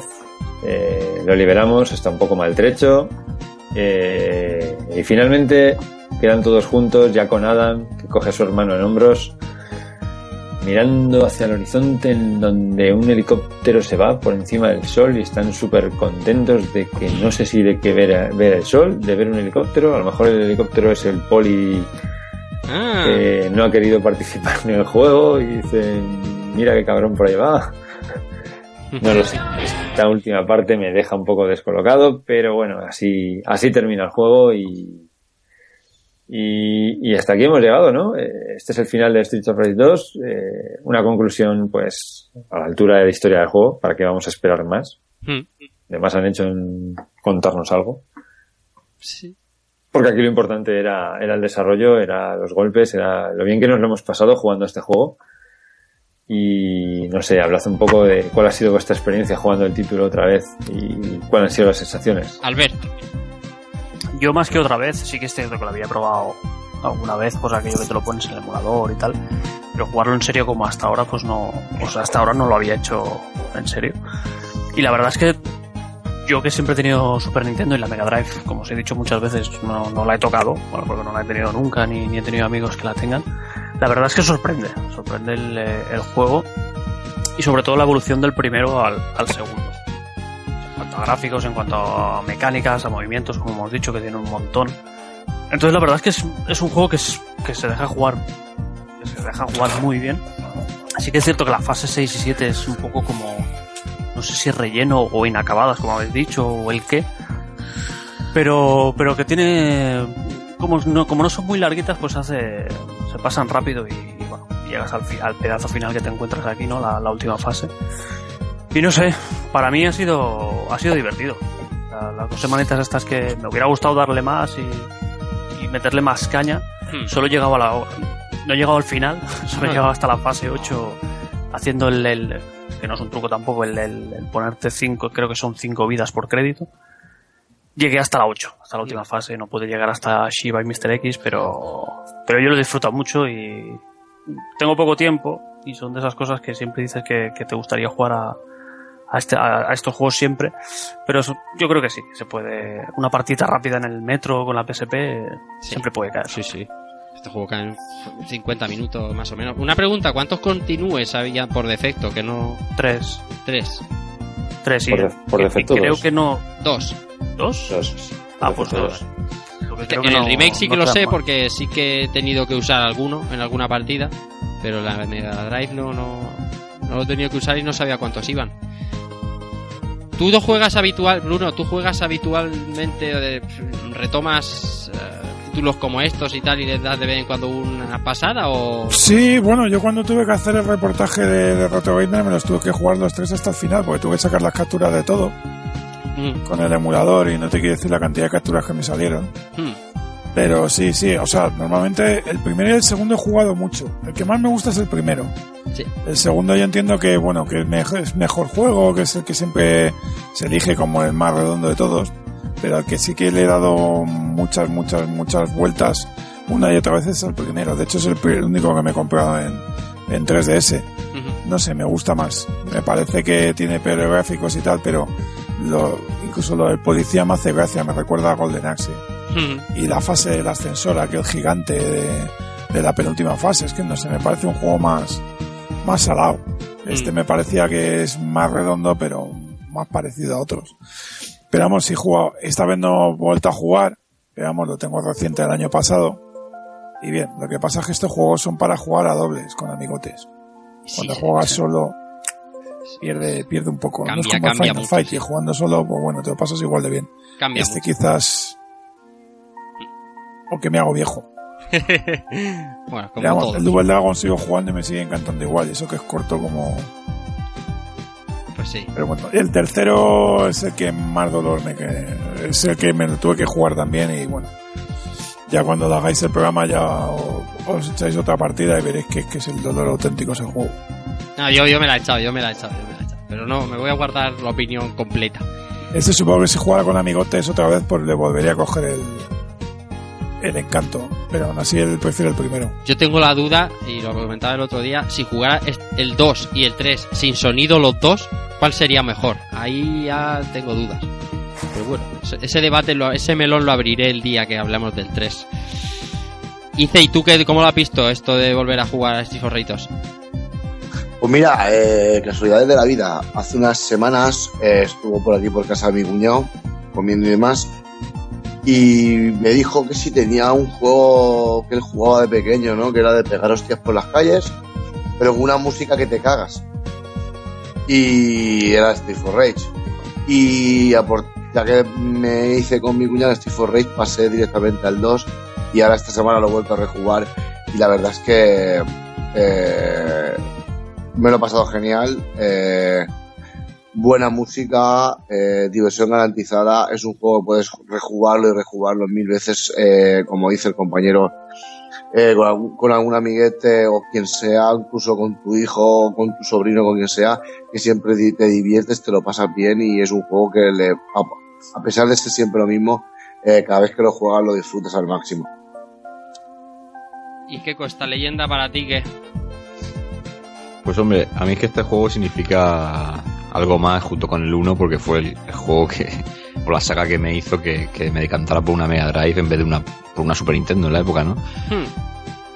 Pero sí que es verdad que, que, mm, cuando no tenía este juego en la, en la época lo, lo idealizaba mucho y, le, y jugué mucho al 1, entonces cuando pillé este, no sé, en su día me pareció hasta fácil, lo que pasa que después, o sea, como que me, en un principio como que me decepcioné, pero luego ya con el paso del tiempo eh, le pillé el gustillo y hombre, para mí este es un, un juegazo brutal.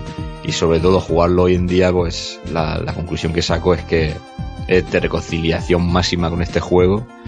Y sí que me parece eh, como un remake del 1 salvo que te meten las segundas partes de cada fase que sí que me parece que son las áreas nuevas porque si nos fijamos casi casi todas las primeras áreas son como como un recuerdo al primer juego y sobre todo pues con los pedazos de sprites con, con el pedazo de diseño que tienen pues a mí suele ser uno de esos juegos que, que durante el año siempre cae alguna partida con lo cual pues uno de los de los cinco más legendarios o de los tres más legendarios de Mega Drive seguro un debate que se ha abierto aquí esta semana y en el que eh, los miembros del programa estamos todos de acuerdo y algunos de los oyentes también, algunos o muchos de los oyentes, que es top 3, top 5 de Mega Drive, que vendió muchas consolas, este y el primero, eso también lo tengo bastante, lo tenemos bastante claro.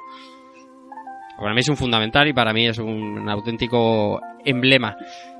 es que la prueba de que es el mejor beatmap de consola es, es la prueba de que se podía hacer un beatmap en condiciones para, para una consola sin con, con lo- con las características que podía tener una consola sin tener que recortar personajes como hicieron en otros lados y demás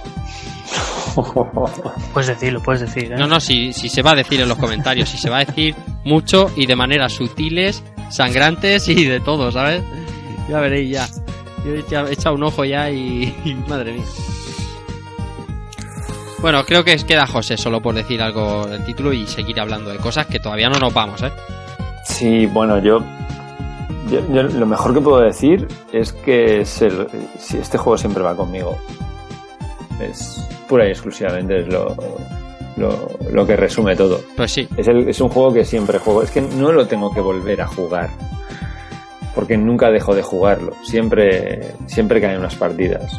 Y de hecho esta semana, o sea, de las cosas más fantásticas que me han pasado es ver a mi hijo enganchado con la, con la consola, con, con cuatro años y medio que tiene, y jugando y disfrutando. Y que es, que es que es así, es un juego que es que para mí es uno de los más grandes que he jugado eh, desde siempre y que no, no, no me desprendo de él porque no, me- no, no quiero, me encanta y siempre está ahí.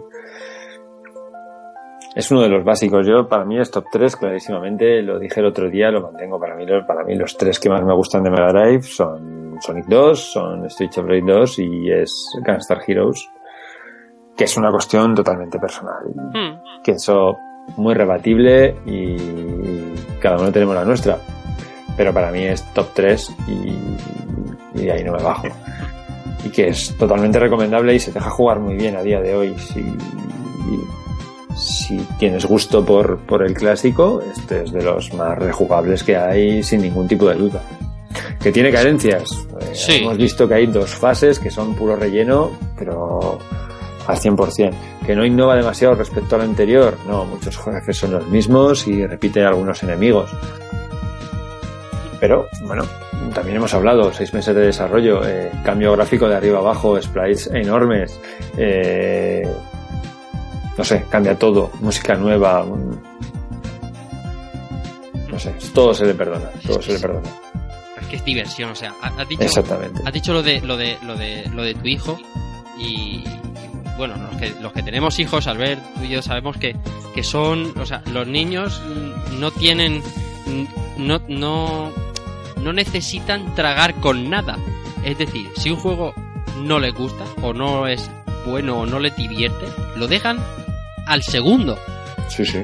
Y, y- y, eh, Marcos lleva jugando a Street for Race desde hace, no sé, Marcos tiene 5 años, lleva jugando pues a lo mejor 2 años y, y- y se sigue cogiendo su consola y se echa una partidita y oye, pues si llega a la zona 5 pues se, se ríe y se y, y dice, mira al gordo y no sé, notas que el juego es bueno porque si un niño se divierte es porque el juego es bueno. Eso es así. Mm.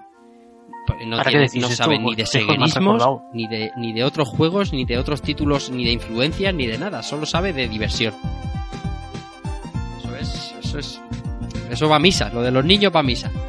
Me habéis dado un poco de envidia esta semana porque el, el mío todavía es pequeñito. Tomás es pequeño. Bueno, Tomás es muy pequeño todavía para, para estos juegos, pero tengo ganas de que llegue esa época de pegar unos, unos piños con el, con el niño al lado. O sea, es- Llegará, llegará sí, y, sí, sí. y- y lo espero, y disfrutarás. espero que le guste. Pero esto te puede salir rana como. te puede salir bien o mal. Pero espero que. Yo, yo te puedo asegurar que por las partidas que he echado esta semana, que ya merece la pena todo el esfuerzo de montar la Raspberry con el emulador y eso, solo por las partidas de verle jugar allí ya ha merecido la pena. El esfuerzo que he tenido que meter ahí, que tampoco ha sido gran cosa. Pero vamos.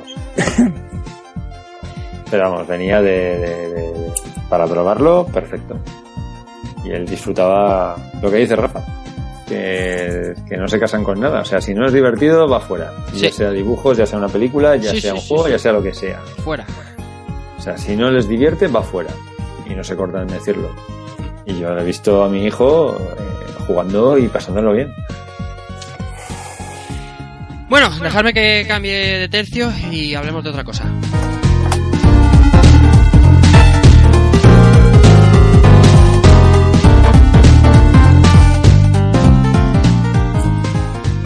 Háblanos, José, antes de hablar de, lo que salió en otras consolas, eh, de las diferentes versiones de este Street for Rage 2, eh, porque no, es- todo como lo conocimos aquí. Bueno, pues eh, hablando de versiones, lo primero vamos a hablar de la versión, las diferencias con la versión japonesa, con Barenakel 2. Y las vamos a pasar un poco por encima porque sí que es cierto que, como siempre, eh, se introdujeron algunas modificaciones, algunas de ellas que no se terminan de entender y otras que, bueno, son más anecdóticas que otra cosa. Empezamos por la, parte, la pantalla de título. Obviamente el título es diferente, pero es que en este caso se ha cambiado por completo eh, el estilo del logotipo. Y de hecho eh, es destacable que, quiero recordar que hay hasta tres versiones distintas porque tenemos la japonesa poniendo Barenakel 2, tenemos Street of Rage 2 con 2 en números romanos y Street of Rage 2 con 2 en números latinos. Sí. Ya es el colmo de del querer liar la parda. Bueno, ¿qué más? Eh, en la versión japonesa, eh, el modo duel se llama Battery, Ujú. que es una traducción también un poco. Bueno, Libre. sí, Badly. sí, un poco rara. Eh, ya hemos comentado antes que el personaje del skate eh, es un- eh, su nombre en Japón es Sami. Y no sé, ya se ve que lleva unos patines, no hacía falta ponerle el nombre skate. O al revés, si se llamaba skate no hacía falta cambiarle el nombre a Sami. No lo entiendo. ¿Por qué lo llama Neddy aquí? Que no, no lo entiendo. En fin. En fin, pues sí. Eh, más cosas. Eh, la versión japonesa, eh, y esto ya es eh, forma parte de la censura. Censura un poco tonta, pero censura. Eh, el movimiento de Blades, cuando hace el salto y patada, en la versión japonesa se le ve la ropa interior, se ve blanca. Y en la versión occidental se oscureció para no molestar a nadie. Pero no solamente eso, sino que el brazo se le cambió la postura. Mm. Eh, En la versión occidental tiene el brazo como si estuviera detrás de la cabeza, en la versión japonesa el brazo lo tiene bajo. No sé, Sí, sí. movidas raras. Y finalmente destacar también la diferencia que ya hemos comentado antes, que eh, Mr. X en la versión japonesa está fumando en su sillón y en la versión occidental pues, pues no. Y de hecho en la, en la entrevista de con Ayano Koshiro eh, dice ella que el- la razón por la que por la que está fumando era porque en ese momento ella eh, fumaba mucho parece ser. Y le pareció gracioso el el poner al personaje aquí esperando fumándose un puro.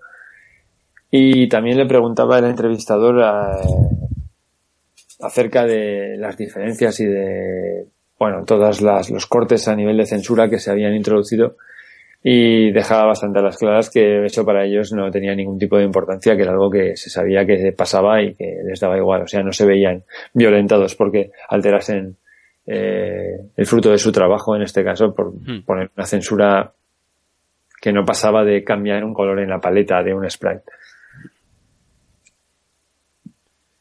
Pues sí, pues vamos a vamos a pasar a, a otra cosa. Vamos a escuchar esto.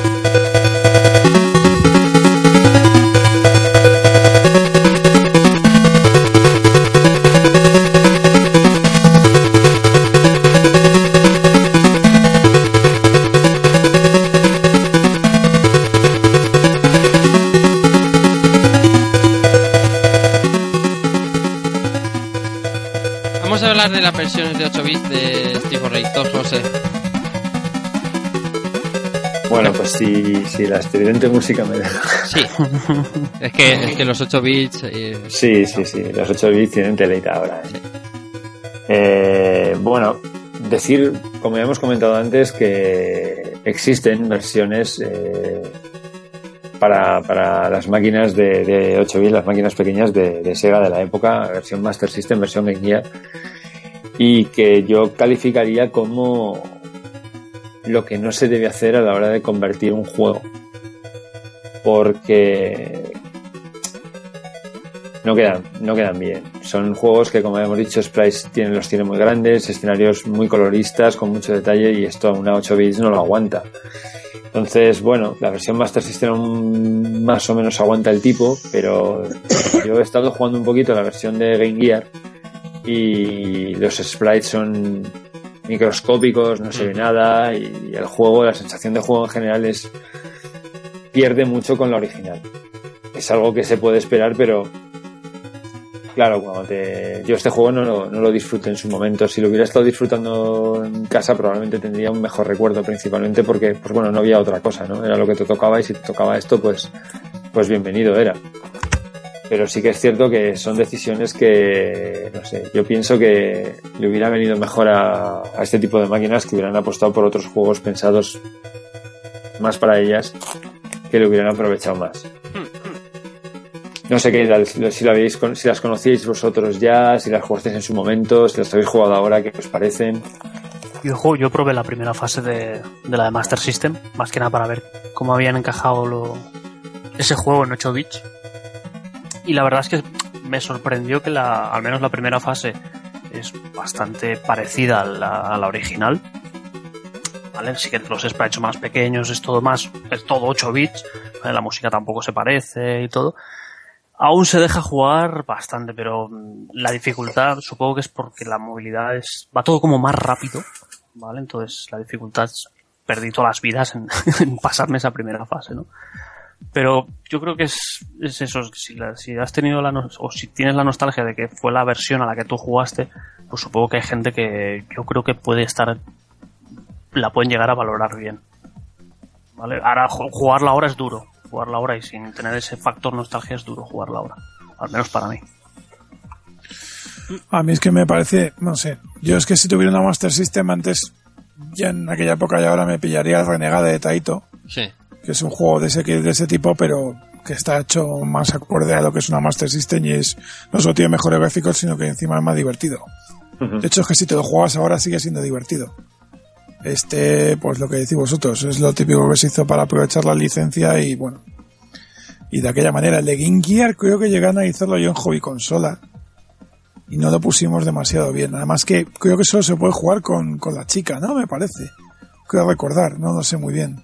Diría que puedes elegir entre Axel y Blaze. Sí. Quiero recordar. No sé, viendo las imágenes, es que hace muchos años, pero creo que tampoco, tampoco era muy allá. No, tiene un hitbox que... pff, y los otros van demasiado rápidos hacia ti y te golpean demasiado. O sea, está muy mal equilibrada la dificultad. Al de Master le pasa igual. Bueno, pues sí, había que aprovechar el tirón y de- yo de, mi entorno creo que nadie compró Steve for Rage eh, en, consola inferior pensando que iba a ser un juegazo, ¿no? No conozco a nadie. Pero lo que sí que hay fueron, lo que sí que hubo fueron secuelas fallidas, José. Intentos de, de- de- sacar más de, de Steve for Rage y, y no salió. Pues sí, la verdad es que, bueno, ya, ya sabemos que sí que se publicó la tercera parte, de la cual Sí, hemos claro. estado hablando varias veces a lo largo del programa y que nos reservamos para un programa para, para tratarla en, en profundidad. Pero, ¿y a partir de ahí qué? Eh, 22 años desde, desde el lanzamiento de este Street of Rage 3 y, y no ha habido nada. Pues hombre, ha habido intentos, ha habido muchos intentos. Y podemos comentar aquí porque, por ejemplo, para Saturn eh, podemos destacar la adquisición fallida de la licencia de Fighting Force, que como ya comentamos en dos programas más atrás o, o así, quiero recordar, Sí, en el de juegos... eh, Sí, el de Inconfesables. Sí. Eh, eh, bueno, este Fighting Force no queda claro si Sega estuvo detrás de, de- de Core o fue Core el que ofreció la licencia a Sega. La cosa es que parece que sí que estuvieron en conversaciones, pero finalmente Sega desecha la licencia que al final fue lanzado con cierto éxito en PlayStation, Nintendo 64 y PC. Eh, pues aquí tenemos una prim- un primer intento fallido de sacar un- una continuación de Fighting Force. Que ver, la- Yo Sí, lo sí. que tengo entendido de aquella época era que Sega eh, quiso sacar un, o sea, la idea se lo ofrecieron a Core. Core venía de hacer el Tomb Raider, lo estaba petando, además de hecho Tomb Raider salió primero en Saturn antes que en PlayStation, con muy poca diferencia, pero fue un juego que diseñaron originalmente para Saturn. Y, y la idea era hacer un, un Street of Rage en 3D. Lo que pasa es que Core lo que quería sacarlo también en PlayStation y Sega dijo que no fue cuando empezaron los tiralla flojas y entonces al final rompieron las negociaciones y sacaron el, el Fighting Force que es el Stitch of Rage cambiaron los nombres de los personajes de hecho que los personajes los ves y son es, Sí, son sí, prácticamente los, los del Stitch of Rage metidos en, en eso porque lógicamente vieron las orejas al lobo y prefirieron sacar el juego por ellos mismos en, en PlayStation también lo cual fue una jugada pues bastante más inteligente pero sí, sí recuerdo que la historia la, eh, empezó como una cosa de Sega. pues ahí está. Si la memoria no me falla, vamos. No, bueno, Por- Porque recuerdo además que, bueno, que nos lo vendió en la moto como que esto fue, que esto iba a ser como Street of Rage y tal, y al final salió de aquella manera. Que a mí me gustaba el juego bastante, pero que no era Street of Rage. Totalmente de acuerdo en, en lo que estás diciendo. Bueno, otra otra secuela fallida en época de Saturn podría ser el Die Arcade, porque parece que también hay rumores que dicen que originalmente se concibió como una continuación de la saga, pero que bueno, luego se lanzó con nombre con nombre propio. Ya en la época de Dreamcast eh, se intentó hacer un Street of Rage 4, que en el cual también estuvo involucrado Ancient, y parece que empezaron a hacer un prototipo que al final los ejecutivos de Sega América desecharon por el tipo de juego y por la época. Vale, porque parece que ya la época al final de los 90 eh, ya no pegaba ese tipo de juegos y ya no quisieron apostar por eh, algo más eh, en esta línea en 3D para, para Dreamcast.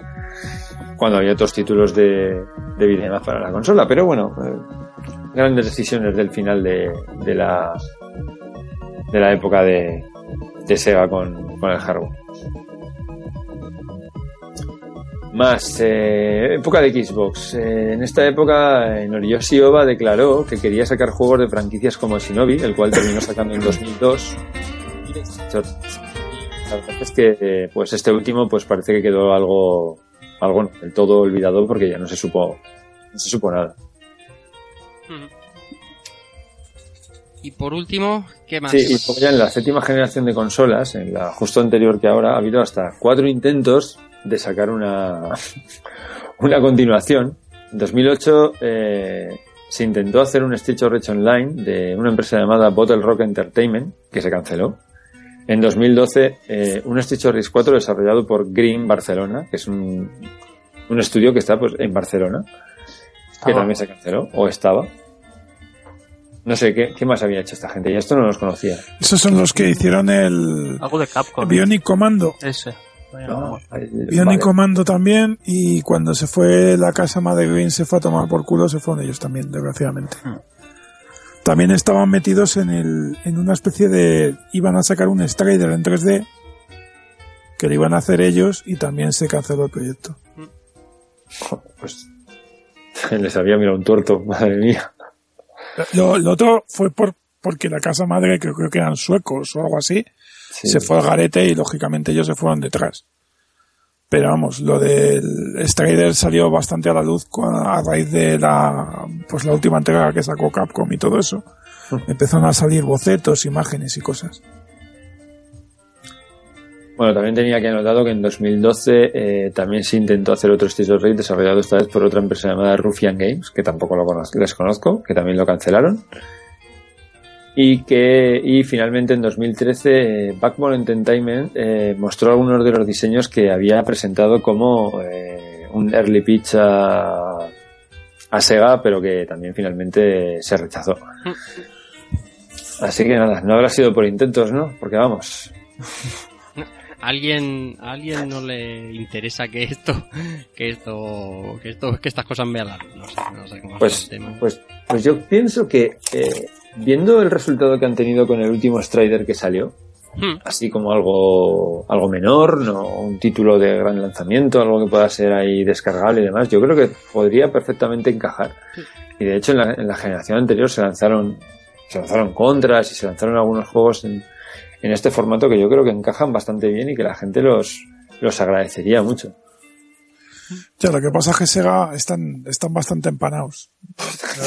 Están, están Hace poco salió también que, que estuvieron a punto de, estaban empezando a hacer un proyecto de un Golden Axe con gráficos tipo como los de Vanilla Ware, ¿sabes? Como el Loading Sphere y todo eso. Madre Sí. mía, Ta- también lo cancelaron. madre mía. Eh, eso salió hace un par de meses o tres, se, se filtró por ahí. O sea que es que también eh, tienen cojones, ¿eh? Joder. Total para lo que están haciendo. Hombre, ellos siguen sacando Sonics. Ya, y las Olimpiadas de, de- de Hamburgo y su puñetera madre, pero fa- fatal.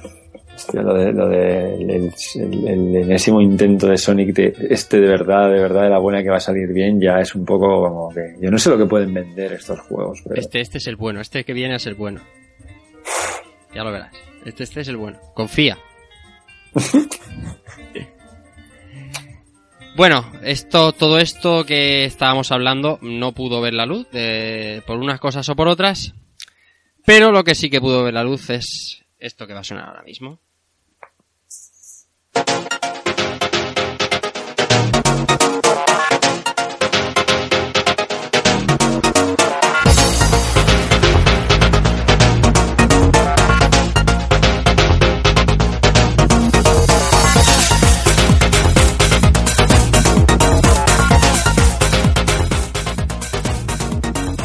Y digo ver la luz y, y me he aventurado. Ver un poquito de luz, ver un poquito ahí el cantito, porque. Porque. Porque hablamos de un título prohibido, José. Hablamos de Street for Rage Remake. pues sí, como bien dices, es un título prohibido, hablamos de Streets of Rage Remake. ¿Y, y qué es Streets of Rage Remake? Pues bueno, lo primero, eh, que quede claro que esto no es un mod desarrollado con Open Board. Eso partamos de ahí, ¿vale? Porque es un juego que se ha ido desarrollado desde, desde el núcleo por completo por la gente de Bomber Games. Es un fangame lanzado en 2011 en su versión definitiva, la 5.0 y con una continuación 5.0a. Eh, Bomber Games, que además eh, su principal desarrollador y varios de los componentes son españoles. La verdad es que es un grupo de gente eh, bastante elevados y si vemos los créditos del juego, muchísima gente trabajó ahí en este remake, que se estuvo desarrollando por del orden de 8 o 9 años hasta que tuvimos la versión definitiva, la que se lanzó. Y que, como bien dices, es un título prohibido porque se lanzó, vio la luz, eh, se estuvo mucho tiempo anunciando, salieron varias betas, Sega no dijo nada, pero en el momento en el que se hizo el lanzamiento definitivo, Sega extendió sus alargados dedos y les obligó a eliminar el juego de la descarga con la amenaza de, pues bueno, ya sabes, ¿no? De ejercer su derecho sobre la propiedad intelectual del título y poder eh, ponerles una demanda por, eh, por uso indebido de material con copyright. El resultado fue que, pues bueno, el juego se tuvo que retirar de descarga, pero la verdad es que, bueno, es un juego de comunidad, es un juego libre, gratuito, que no se cobró nada por él. y cuando lo tuvieron que, sí, lo retiraron del, del site eh, original, pero el juego había corrido como la pólvora y hay varias versiones, lo podemos volver a encontrar de nuevo ya sin mucha complicación para descargar y podemos disfrutarlo con un poquito que le preguntemos a San Google, eh, encontraremos una, una versión. Han sacado hace relativamente poco una versión 5.1 revisada con 200 y pico fallos corregidos de la versión anterior, que ya era de por sí súper estable. Y que desde aquí, desde Rejugando, invitamos a todos los que no lo hayáis probado a que le deis una, una más que una oportunidad, que le deis un buen tiento, porque es que merece la pena todo y más. Porque lo que hay aquí dentro de este juego para ofrecernos es es prácticamente inabarcable todo lo que todo lo que tiene dentro. Me refiero a, a contarlo. Es, merece mucho la pena que, que lo descubréis por vosotros mismos porque os va a sorprender y mucho. Sí, el, el- es un, juego que merecería un programa por sí solo y se la llevaría de, de los, de buenos, de los de tres horas. Pero ponles un poco a los oyentes que no lo hayan probado la miel en los labios. Porque claro, suena Street for Rage Remake, que es un remake del primero, no, saben si... Explícales un poquito de cómo, cómo, cómo cuenta el juego esto. Bueno, pues eh, la mejor forma de explicarlo es que es un remake de la trilogía de Mega Drive, ¿vale? O podríamos decir que una continuación porque incluye ciertos elementos eh, propios. Eh, está totalmente recreado, no cuenta con ripeos de ningún tipo, o sea, todos los sprites, todos los escenarios, todo, absolutamente todo ha sido redibujado de cero, efectivamente inspirado en los elementos originales, pero tenemos todo rehecho de nuevo, por lo tanto, es un, eso es un punto muy a favor de- del juego. Tenemos hasta 18 personajes jugables, eh, no todos de principio, pero eh, ya os digo, entre versiones de los diferentes juegos y otros personajes que han incluido, hasta un total de 18. Una música completamente remezclada y que además es muy buena, como podemos escuchar. Muy buena, sí. Muy, muy buena. Con todos los, los- todos los temas de los tres títulos e incluso algunos adicionales. Cuenta con hasta ocho finales distintos. Ocho finales distintos. Según lo que hagamos en el juego y lo buenos que seamos. Y dependiendo del nivel de dificultad. Tiene un editor de niveles desbloqueable que es avanzadísimo. Y que cuando desbloqueemos el, el editor de niveles podremos incluso acceder a niveles que ha desarrollado la comunidad y mods del juego completos que se han ido desarrollando por parte de otros usuarios. Como el Final Eh, Rage, que es un Sí. Con los escenarios de Final Fight y los personajes de for Rage. Efectivamente aquí vamos a abrir un poco la caja de Pandora y va a haber de todo. ¿Para qué no vamos a enganchar? ¿Para qué no vamos a engañar, no? Sí, sí. Pero bueno, eh, oye, ahí está, ¿no? Es gratuito, lo tenemos ahí. Si lo queremos disfrutar y queremos seguir dándole más vidilla, pues tenemos esto. Y si no, ¿por qué no hacernos nuestros propios niveles?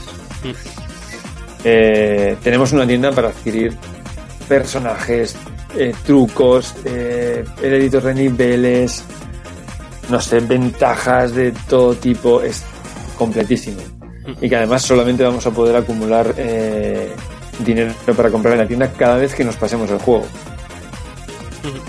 Y además incluso nos pone modos de juego adicionales a los que ya tenían los juegos originales, como por ejemplo el modo batalla, el modo supervivencia, un modo de eventos, un modo de voleibol.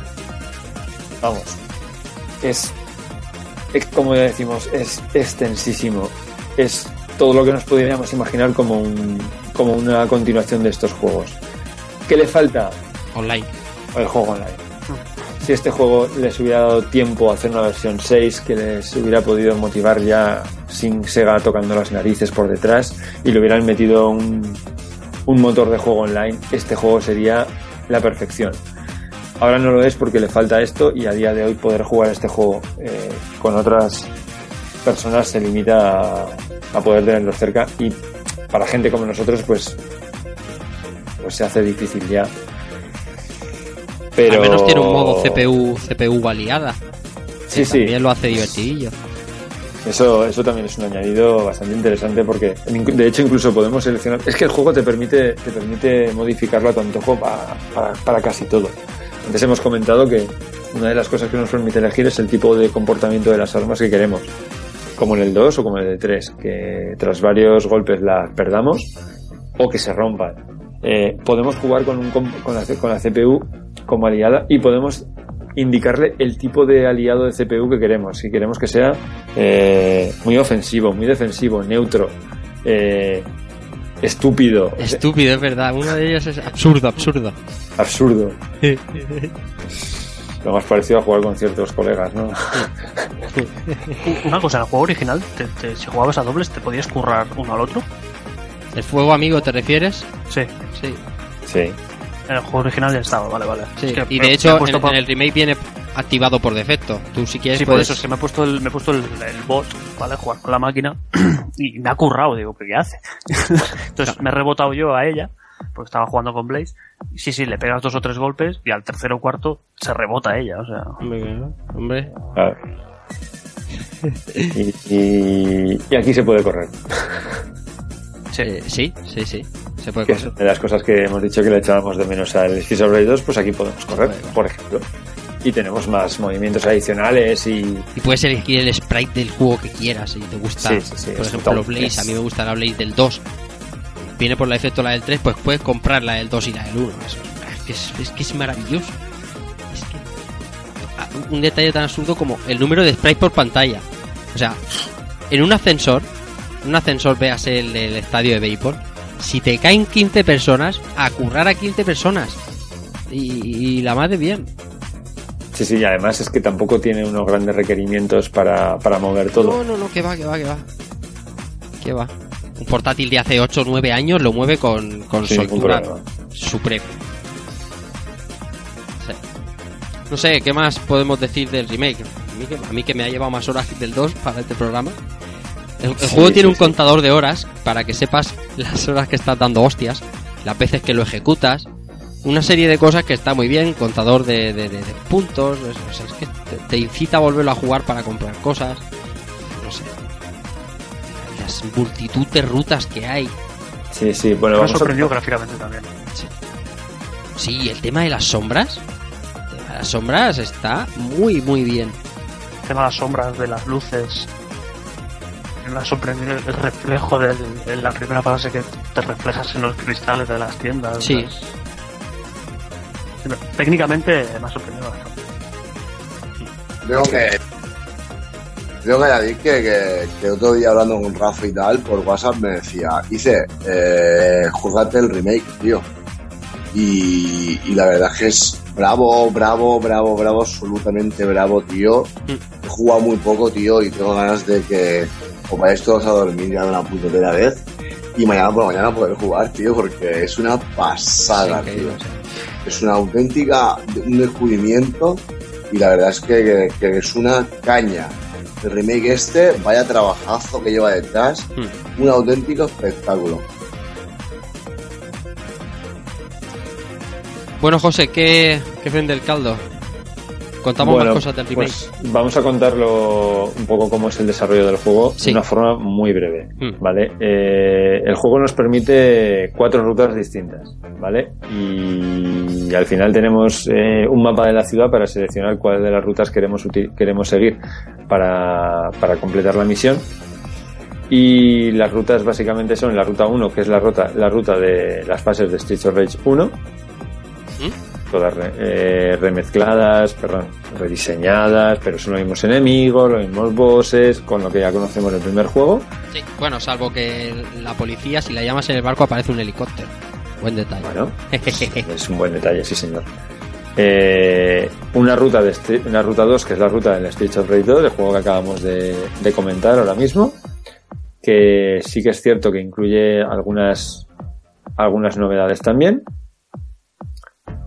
Eh, una tercera ruta, que es la de Streets of Rage 3, con algunas fases adicionales nuevas, como por ejemplo algunas fases con lanchas que, y, y con moto, que también podemos encontrar en otras en otras rutas, que no sé, tiene un, tiene un punto, hay una innovación, ¿vale? Aquí ya empezamos a remezclar un poco las fases y empiezan a innovar.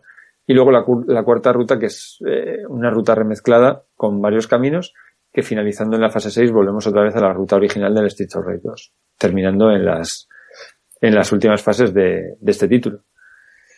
Y lo dicho, al final son como. eh, es un juego que conjuga todos los mismos juegos. Yo creo que hubiera sido un error, por ejemplo, el mezclar todas las fases de todos los juegos y detrás de una, otra, otra, otra sería demasiado largo. Pero, por ejemplo, con esta vuelta de tuerca que le han dado, al final son diferentes formas de jugar lo mismo.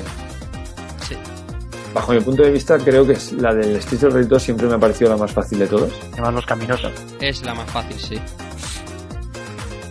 Y diría que la 4 es la más chunga de todas. A menos que pille los caminos adicionales. Claro, También, eso, por eso, que en los caminos adicionales es cuando te metes ya en berenjenales. También es cierto, esto lo habíamos comentado, que las fases que tenemos con el desarrollo lineal en esto de Streets of Rage 2, por ejemplo, aquí tenemos caminos. Eh, por ejemplo, se me ocurre la fase del parque de atracciones, eh, en las, zonas, las zonas del fondo de la pantalla que había huecos en las vallas, podemos entrar dentro y ir a otras subzonas nuevas, que son, como decimos, más complicadas. Y ahí sí que tenemos un trabajo completo de cero de redibujar absolutamente todo. O sea, es, es maravilloso, no sé, es un juego que hay que, hay que probarlo porque es sublimar la, sublimar la, la fórmula hasta, hasta casi perfeccionarla, como decimos. Eh, una pena lo del online, la verdad, una pena lo del online. Y yo este juego sí que, vamos, lo, lo juego, lo juego continuamente. Es una maravilla. Es un, es un- De verdad, todos los amigos oyentes que, que os gustan los beat'em up, tenéis que probarlo, tenéis que buscarlo. Steve of Rage Remake está muy fácil de, de encontrar, es gratis y es un currazo que vais, eh, que no lo haya probado va, va a alucinar. Eh, nada más, José Manuel, si te parece bien, leemos los comentarios. Adelante. Venga, vamos a pasar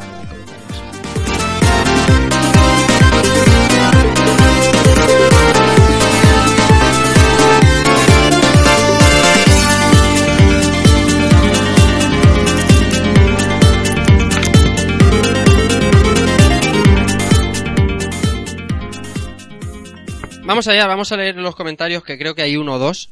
Eh, ya se sabe, cuando hay un título de Página. esta Página. índole que, que- que roza la leyenda, eh, la gente, los amigos que suelen escucharnos, se vuelcan y nos, nos dejan su opinión.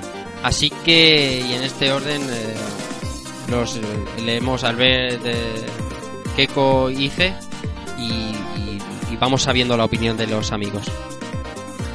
Pues empezamos con Alex Dar- Alex Darkafka, el amigo Darkafka, que nos dice, gran continuación para una saga enorme. El 3 no está a la altura, pero no es la chusta que alguno increpa. Genial los golpes especiales y el wrestler, que en estos juegos de yo contra el barrio, entrecomillado, solían ser mi elección. Y digo yo contra el barrio porque cualquier hijo de vecino en su camino al cole se enfrenta a cosas así. Punkis y esas mierdas, ya sabéis. Al menos en mi pueblo, añadiendo a la ecuación yonkis, gitanos y gañanes. La música de este título da para paja, y de hecho me consta que se usó en alguna peli porno neozelandesa. sin pagar derechos de autor, como debe ser en los 90. Es uno de los más, de los más play, sin duda, de cualquier amante de Mega Drive, que envejece mejor que Mónica Bellucci, ya que no son pocas las veces que lo juego con mis hijos. Lo único que me sobra y asquea de este magno título es el jodidamente jodido niño skater de los cojones. Diseñado para molar tan fuerte que hace que Pucci, el perro molón de los Simpson, se cague por la pata abajo de un ataque de acetona. Lleva gorra, camisetilla, patines en línea y es el hermano pequeño vengador en pro del rescate de su hermano mayor. ¿Qué le falta? Pues un par de, un par de hostias y a tu puta casa. Que desde, desde Tapón de Indiana Jones y el Templo Maldito no he visto a un niño repartir así porrazos, pero que merezca tanto un hostiazo a, a rodabrazo. Por Dios, qué palabras, coño. La mancha. Genial, genial juego en cualquier caso, que merece sin duda su programa propio. Eso sí, echadle un ojo a Legionaries eh, de Tatcorp del 92 que guarda alguna similitud. Ala, a cascarla sin limpiarse en las cortinas que luego que luego agartona. Que a gusto me he quedado, aunque me ponga cuñado. Bueno, seguimos con Atrapado Pobar Zogas. Que nos dice: A ver, es muy bueno el jueguillo. Música, adictivo, se puede jugar a dobles, pero siendo honestos, la competencia tenía a Final Fight, sobre todo el 2 y el 3, que no hay color. Personalmente prefiero estos. Ujú. Así que. Nuestro amigo Jagger Jagger nos cuenta, grandísimo beat'em que personifica como pocos la carrera de Sega y Nintendo en pos de la excelencia y que, al contrario que la primera entrega, no hay nada que la conversión del primer Final Fight que lo pueda superar. Ahondar en sus excelencias resulta ya hasta rancio. Más interesante resulta hablar de la tercera. La música es injustificable, pero el núcleo del juego impecable, con novedades jugables y sometidas tanto por no tener el mismo impacto visual, por novedad, su predecesor, aun siendo muy superior con una dificultad asfixiante. Me recomendaré jugar la versión japonesa por su equilibrio, su verdadera historia y sin recortes tensores. Amén de disfrutar de, de los atuendos originales en lugar de controlar un Axel que luce como si hubiesen orinado encima. Seguimos con Rico DJ. Ya os lo comenté en el hilo del Power Blade. Este es mi juego preferido de beat'em up junto con el grandioso también Cadillacs and de Capcom. Deciros que este juego lo conocí en recreativas e iba a base de créditos, nada de Megaplay por tiempo, y se me comió todas las monedas del mundo. Cuando lo vi en Mega Drive me quedé sorprendido al ver que la conversión doméstica era igual a la versión recreativa. Claro, como que era el mismo juego. Streets of Rage 2 es un juego que a día de hoy sigue sin aburrirme y nunca le niego una partidilla. Eso sí, el jefe que era una mezcla entre Blanca de Street Fighter 2 y Freddy Krueger me sigue pareciendo el más cabronazo de todos. También hacer mención de la tremendísima banda sonora de este juego, que aunque a mi parecer la, a, a mi parecer la primera parte tiene mejores temas, esta segunda parte tampoco se queda atrás. Sin duda, este juego es de mi top 3 de toda la, de toda la historia de los videojuegos. Joder, estos son palabras mayores. Palabras mayores, ¿eh? Palabras Yo- mayores. Yo también lo jugué en recreativa, Rafa, y en Santa Pola, en esos míticos recreativos, los Rover. En los Rover. Sí. Pero, Con estas- es- con estas pero, máquinas. pero Megaplay. Claro, claro. Megaplay por tiempo, ¿no? Claro. Sí, sí, sí. Sí, sí. Yo me acuerdo de verlo en un Megaplay con Sonic 2.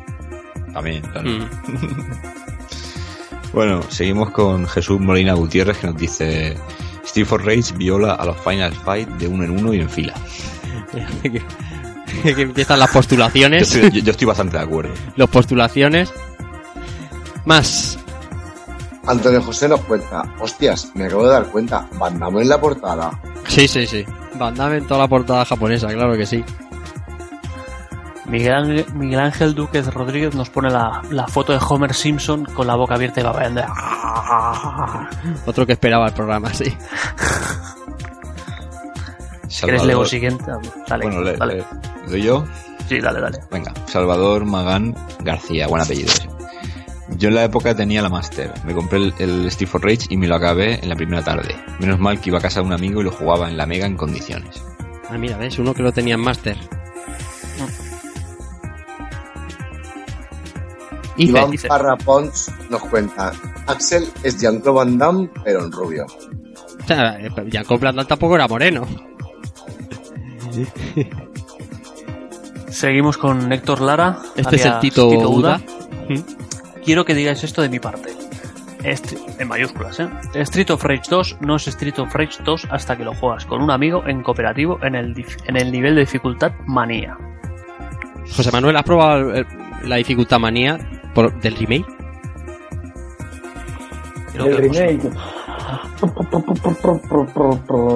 Yo diría que sí. Pues te curte el lomo el primer García que viene, ¿sabes?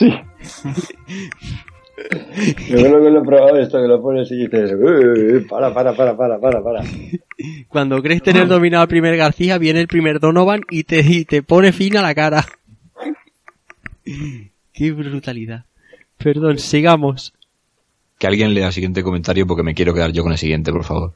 Pablo Forcén Soler dice, fijo que os sale un programa XXL y, y no, te, no te faltaba razón, amigo. Se está quedando esto largo, largo, pero bueno, creo que lo merece. Siguiente. Bueno, Rubén Baquer Montes. El mejor beatmap para la mejor consola de la mejor compañía. Eso que lo, lo- parece que lo firmas el Tito Adol o tú. Por eso, yo... Por eso lo quería leer. Claro. Por eso lo quería leer. Suscribo lo fecundo y todo. Lo fecundo, lo fecundo. Lo fecundo, muy bien. Manuel López Cosano nos cuenta. Yo tenía el primero en el Mega Games 2 y flipé cuando vi el segundo. Recuerdo que lo envidiaba a los usuarios de Super por tener Final Fight. De hecho, lo que más me gustaba del Rage 2 era su look similar a Final Fight. Años después pude jugar a este último y descubrir lo superior que era Rage 2. Respecto al port de Super Nintendo, claro. Por cierto, el remake es lo puto mejor. Vergüenza debería dar a Sega no sacar una versión física como este remake. Puro amor. Javier Izar nos dice, mira que el primero era bueno, y mira que, que a mí se me cayó el mundo al suelo al ver que me quitaban a mi Adam. A ver quién se cree que secuestra a un negro de metro 90 que hace kickboxing. Pero una vez que empezabas a jugar a Streets of Rage 2, todo, absolutamente todo, era crema. Personajes, incluso el niño repelente de patines y gorreja, jugabilidad y la música. Brutal. Un imprescindible de la negrita de Sega. José Ángel López Moreno. Que si es top 5 y top 3 si me apuras, junto a Sonic 2 y Soleil. Aunque reconozco que, que el 2 es mejor en todos los sentidos. Siempre acabo jugando más al... A ver, perdón. Aunque reconozco que el 2 es mejor en todos los sentidos, siempre acabo jugando más al primero. Que es el que jugué de niño y la patata tira mucho.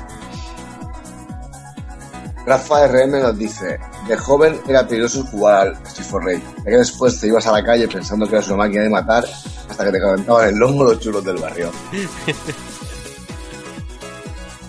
Eh, Padre Gómez León dice, chicos, desde que jugué al primero, luego al segundo y en ver el tercero y por último el remake, para mí merece la máxima nota, sin desmerecer en absoluto a los de la competencia, que también son dignos de elogiar. Desde luego Sega respondió con creces a Nintendo con un juego de estas características.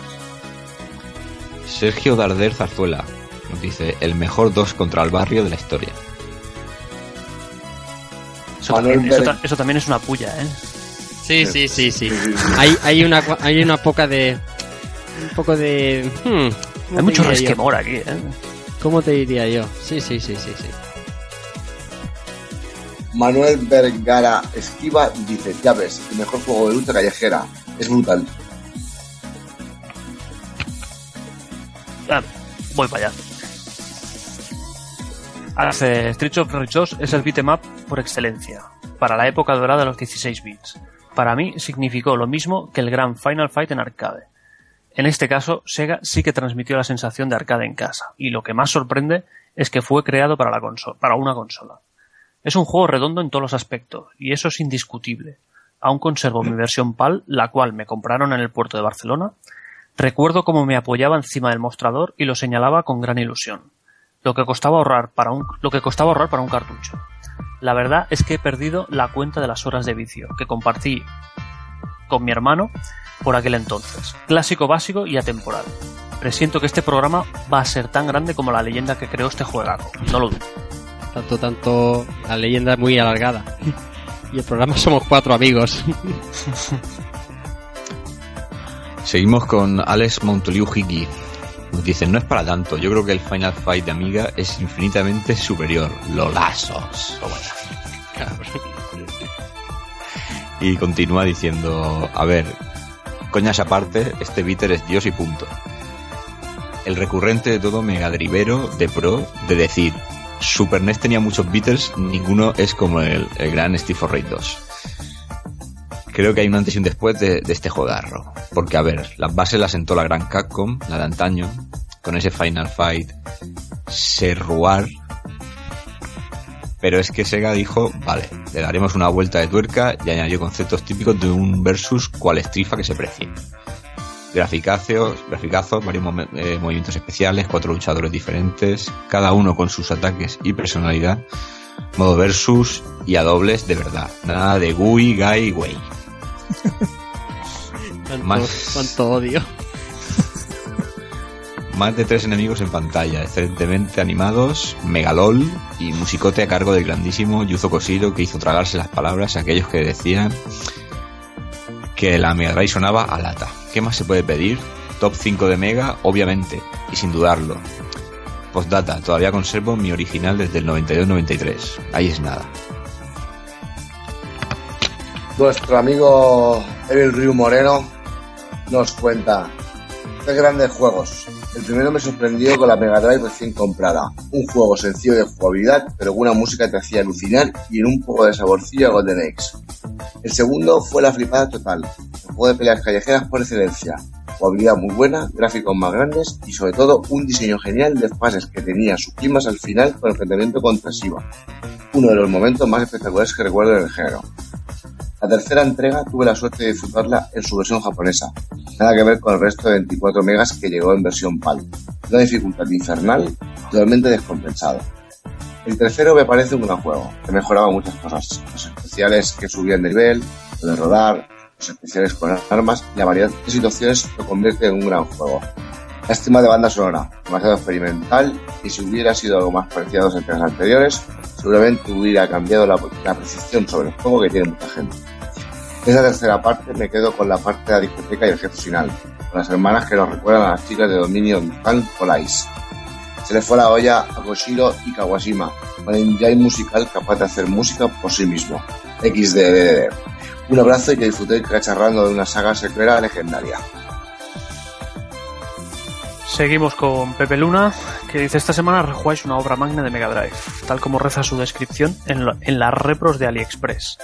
La calle de Rabia 2. Y precisamente rabia era lo que sentíamos los usuarios de Super Nintendo, al menos en este aspecto, donde veíamos que las adaptaciones de cabinets de Capcom, como Final Fight o Captain Commando, no estaban a la altura de semejante bicho.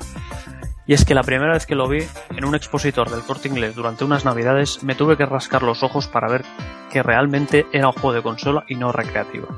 Los personajes eran enormes, mucho más que los de la primera entrega. La música no se escuchaba, no se escuchaba mucho por culpa del estruendo característico del centro comercial, pero a día de hoy la ponéis y todavía te planteas cómo eso que está sonando puede salir de una de las tripas de una Mega Drive. Solo me voy a permitir ponerle un pequeñísimo pero y es el de no poder contar con un botón que te permita invocar a un coche de la poli que le meta un bazocazo a tus enemigos. Todo mejora con eso. Gracias por traernos este y otros maravillosos títulos cada dos semanas. A seguir así y un abrazo a todo el Rejugando Team. Sergio Mode nos dice, estamos hablando del único juego que en mi caso hizo tambalear al que ha sido mi yo contra el barrio favorito de todos los tiempos, Final Fight Arcade, porque a las versiones de Super NES las crujió de trozo. En uno de esos cambios que hacías en la época, cambié mi Super NES por una Mega, en la que uno de los juegos que venían era Steve Raid 2. Yo sabía que tenía muy buena puntuación en la hobby, pero todos los post Final Fight que había jugado se quedaban a la altura del betún. Cuando pillé a Axel con el gancho flameante, con ese musicón a todo gas, y empiezas a repartir tortazos entre esa fauna de enemigos, algunos de ellos rezumantes de carisma. Tuve vicio para mucho y del bueno. Tuve una rápida sensación de estar ante algo muy grande. Para mí es el mejor beat'em doméstico sin ninguna duda, y una de mis bandas sonoras favoritas. Es la unión perfecta entre hostias y musicón, que te incita a ello. Top 3 sin duda de Mega Drive, y eso es mucho decir. Un saludo a todo el equipo. dejadme, dejadme a mí este que este me pareció graciosísimo. Qué cabrón. Es Caldes, muy qué cabrón. A ver, que me responda quien quiera. David Caldés dice, hola, espero que podáis responderme, responderme en el podcast a unas dudas que tengo sobre este juego. Primero, ¿podía jugar a dobles? ¿Nadie? Sí, Sí. Le, le faltaban personajes. No, Aparecían más de tres enemigos en pantalla. O técnicamente le faltaba a Adam. Qué, qué mala leche. Y dice, ¿los personajes tienen menos animaciones que un cuadro? no. ¿Creéis que es mejor que Rival Tour? Un poquito mejor. Bueno, Rival Turf tenía el autobús más largo de la historia. 200 metros de autobús. Nos dice gracias, esperando al viernes. Qué maldito David Caldés, qué, qué comentario. Es que es. es- Ese es. es- ese, ese troleo ceguero sí que me, sí que me gusta. Ay, más. Pues seguimos con, con los comentarios que nos han dejado en, en- los foros de Pulpo Frito, los recién estrenados foros de Pulpo Frito, que tenemos ahí un rinconcillo. Sí. Y se me ocurrió poner un comentario de que grabamos el programa. Digo, A ver si cae algún comentario. Nos cayeron tres. Unos de Taco Kun, que, no- que nos hace la pregunta. Dice, ¿había homenajes de copypaste como en la banda sonora del 1? Nos pone, nos linka un, un- un reportaje que hicieron sobre, sobre la, la delgada línea entre el plagio y el homenaje. Luego también tenemos un comentario de Manguras que dice, esta saga, entre otras, le daba a Mega Drive ese toque macarra. Qué juegazo. Creo que anda rulando por internet un Street of Rage remake con más de 100 fases, 19 personajes jugables, etc. Por lo visto, Sega le pegaron el toque. Dicen que el juego está genial. Saludos y escucharemos el podcast. Y por último tenemos un comentario del, del- amigo Taco Turbo que nos dice el juego que, me, que enamoró a la madre de Yuzo Koshiro. El mejor beat'em up por delante de Final Fight. La portada es digna de mención por algún cambio reseñable respecto al, al aspecto final del juego. Pues hasta aquí los comentarios, que han sido muchísimos. Espero haberlos leído todos porque han sido una auténtica barbaridad. Y es que cuando hablamos de juegos leyendas eh, se nota y la gente la gente responde porque porque fue nuestra infancia, adolescencia y eso y eso nos marcó de una manera u otra. Voy a poner un poco de música y vamos a hablar de las conclusiones de, de este programa de hoy antes antes de despedirnos.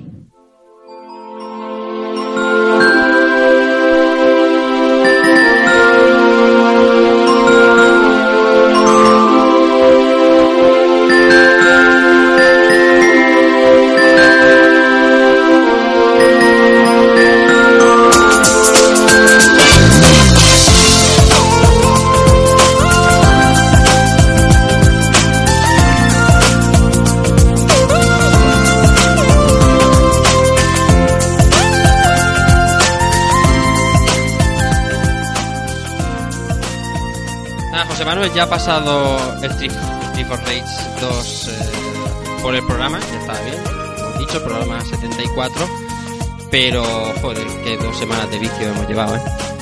Sí, y, y las que llevaremos más adelante. Sí, sí, sí, sí, sí. Las que llevaremos, porque es un poco lo que hemos dicho. Para mí es un juego que no se me va, siempre está ahí y, y así va a seguir siendo probablemente para siempre. Lo cual está muy bien. Y yo sí, yo quiero agradecer sobre todo la, acogida que habéis tenido todos durante esta semana jugando y comentando porque es un poco la salsa de esto, ¿no? El, jugar, que lo hacemos para eso, para, para rejugar, como dice el nombre del podcast, el- estos juegos y, y demostrar que, que- que siguen vivos, no solo en la memoria, sino, sino para poder seguir disfrutándolos. Y de nuevo agradecer a Bruno que haya podido estar con nosotros porque, como ya hemos dicho antes, es un verdadero privilegio poder tener a alguien como él con, su bagaje y sus conocimientos eh, un ratito aquí con nosotros. Y que para mí es un es algo que hasta hace poco me, me parecía algo impensable el poder mantener una conversación un rato aquí una charla con, con alguien como él. Así que nada muchas gracias. No, gracias a vosotros. Yo lo que siento es no haber podido jugar para estar en comentar más cosas y tal, porque yo jugué mucho en su época y como os digo, hace un año y pico me los jugué los tres de un tirón para un reportaje y esta semana no me he podido poner, por eso estaba un poco callado, pero vamos, bastante me lo pasa mejor escuchando vuestros comentarios, sobre todo los comentarios de la gente, que son mejores que cualquier review. Porque son, son muy grandes. Los puyazos al final de Super Nintendo me han encantado. Pues eso, hasta aquí Street for Rage 2. Vamos a poner la música de despedirnos y nos vamos a ir, que ya va siendo hora y hemos hablado un montón.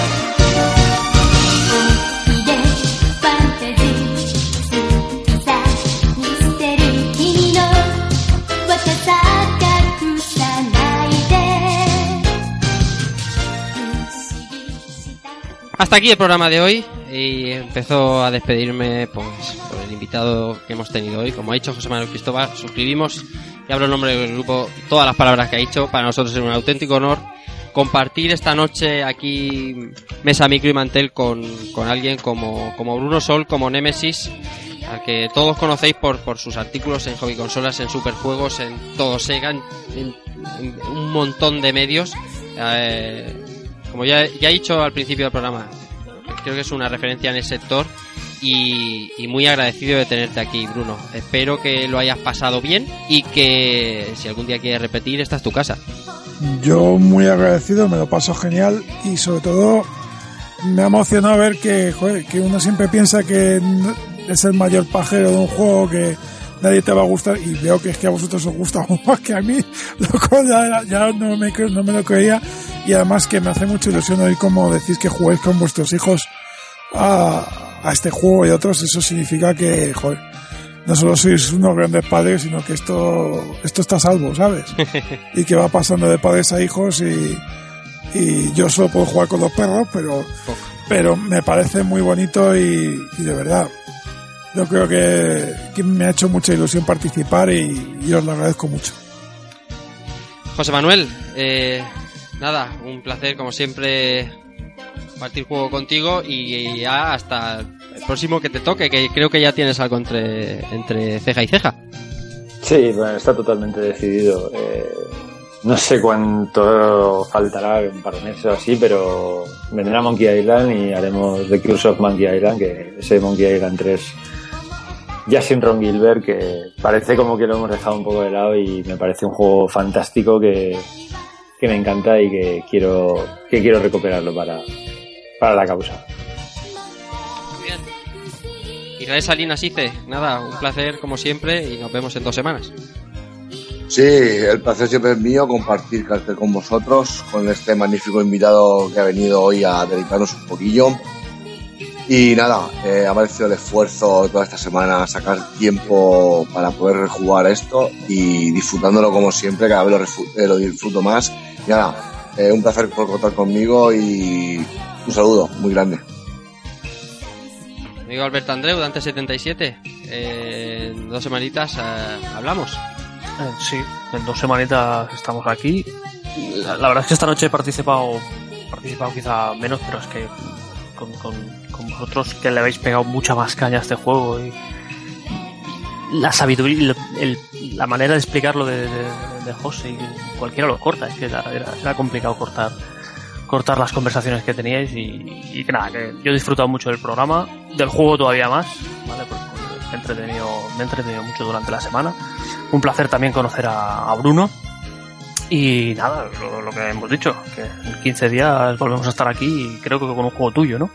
Sí, me toca a mí, me toca a mí y ahora sí, ya, ya lo hemos dicho, pero bueno. Eh, Antonio Serrano Queco, que nos vemos pronto.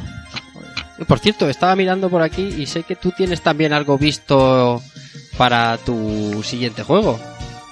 Sí, tengo una serie de movidas en la cabeza que, por las que me tengo que decidir por una. Hmm. Que habrá, habrá que debatirlo entre todos en el grupo, pero, pero puede estar puede estar curioso alguna de las ideas. O sea que lo, lo iremos desvelando. Y nada, por último, que... sí, bueno, No, bueno, quería decir simplemente como despedida, nada, eh, que ha sido un placer hacer este programa concretamente por, por varios motivos. Uno, sin duda, eh, aparte de, de volver a jugar a este juego, que como dice José, no es un juego que, que no te por rejugar, sino que siempre cae alguna partida durante el año. Y, y bueno, compartir hoy el programa con, también con, con Bruno, porque es que, a ver, es que desde pequeño mm, yo me sabía más el nombre de los redactores de las revistas que, los- que los, nombres de mis profesores. O sea, es una cosa que, no me podía yo imaginar hoy de estar aquí eh, grabando con este fiera. Y, y eso, un, un juego que nos ha acompañado siempre y que ya que nos hemos puesto así aquí top 3, yo voy a decir que top 3 de Mega Drive claramente para mí siempre va a ser Rocket Knight, después Steve for Rage 1 o el 2 y, Sonic 1. Eso me parece que son tres joyas clarísimas de esta consola. Y nada, que ha sido un placer como siempre y que a ver qué, qué tenemos aquí dentro de 15 días. Y nada, queda como siempre en último lugar un servidor que lo primero que quiero recordaros es que dentro de 15 días vamos a estar jugando a ese juego de ID Software que nos volvió locos a muchos, que es Quake. Y quiero dar las gracias, quiero dar las gracias a todos por vuestra por vuestro apoyo, por vuestra constancia, por ser una audiencia bastante fiel porque al final gracias a vosotros rejugando es lo que es hoy en día y podemos tener aquí a gente tan ilustre como como tenemos aquí a, a Bruno Sola, Nemesis y a otros tantos tan importantes eh, que han pasado por estos micros. Al final esto del mundillo retro ya sabéis, eh, haber sido muy importante o ser un chico total que solo jugaba y no ha escrito ni una sola de las palabras y, y darnos las manos y sentarnos en esta mesa y hablar, que eso es lo maravilloso, pasarlo bien y, y divertirnos con esto de los juegos, que es de lo que se trata y, no tanto no tanto odiar. Nada más, os espero dentro de 15 días. Recibid un saludo de Rafa Valencia y chao.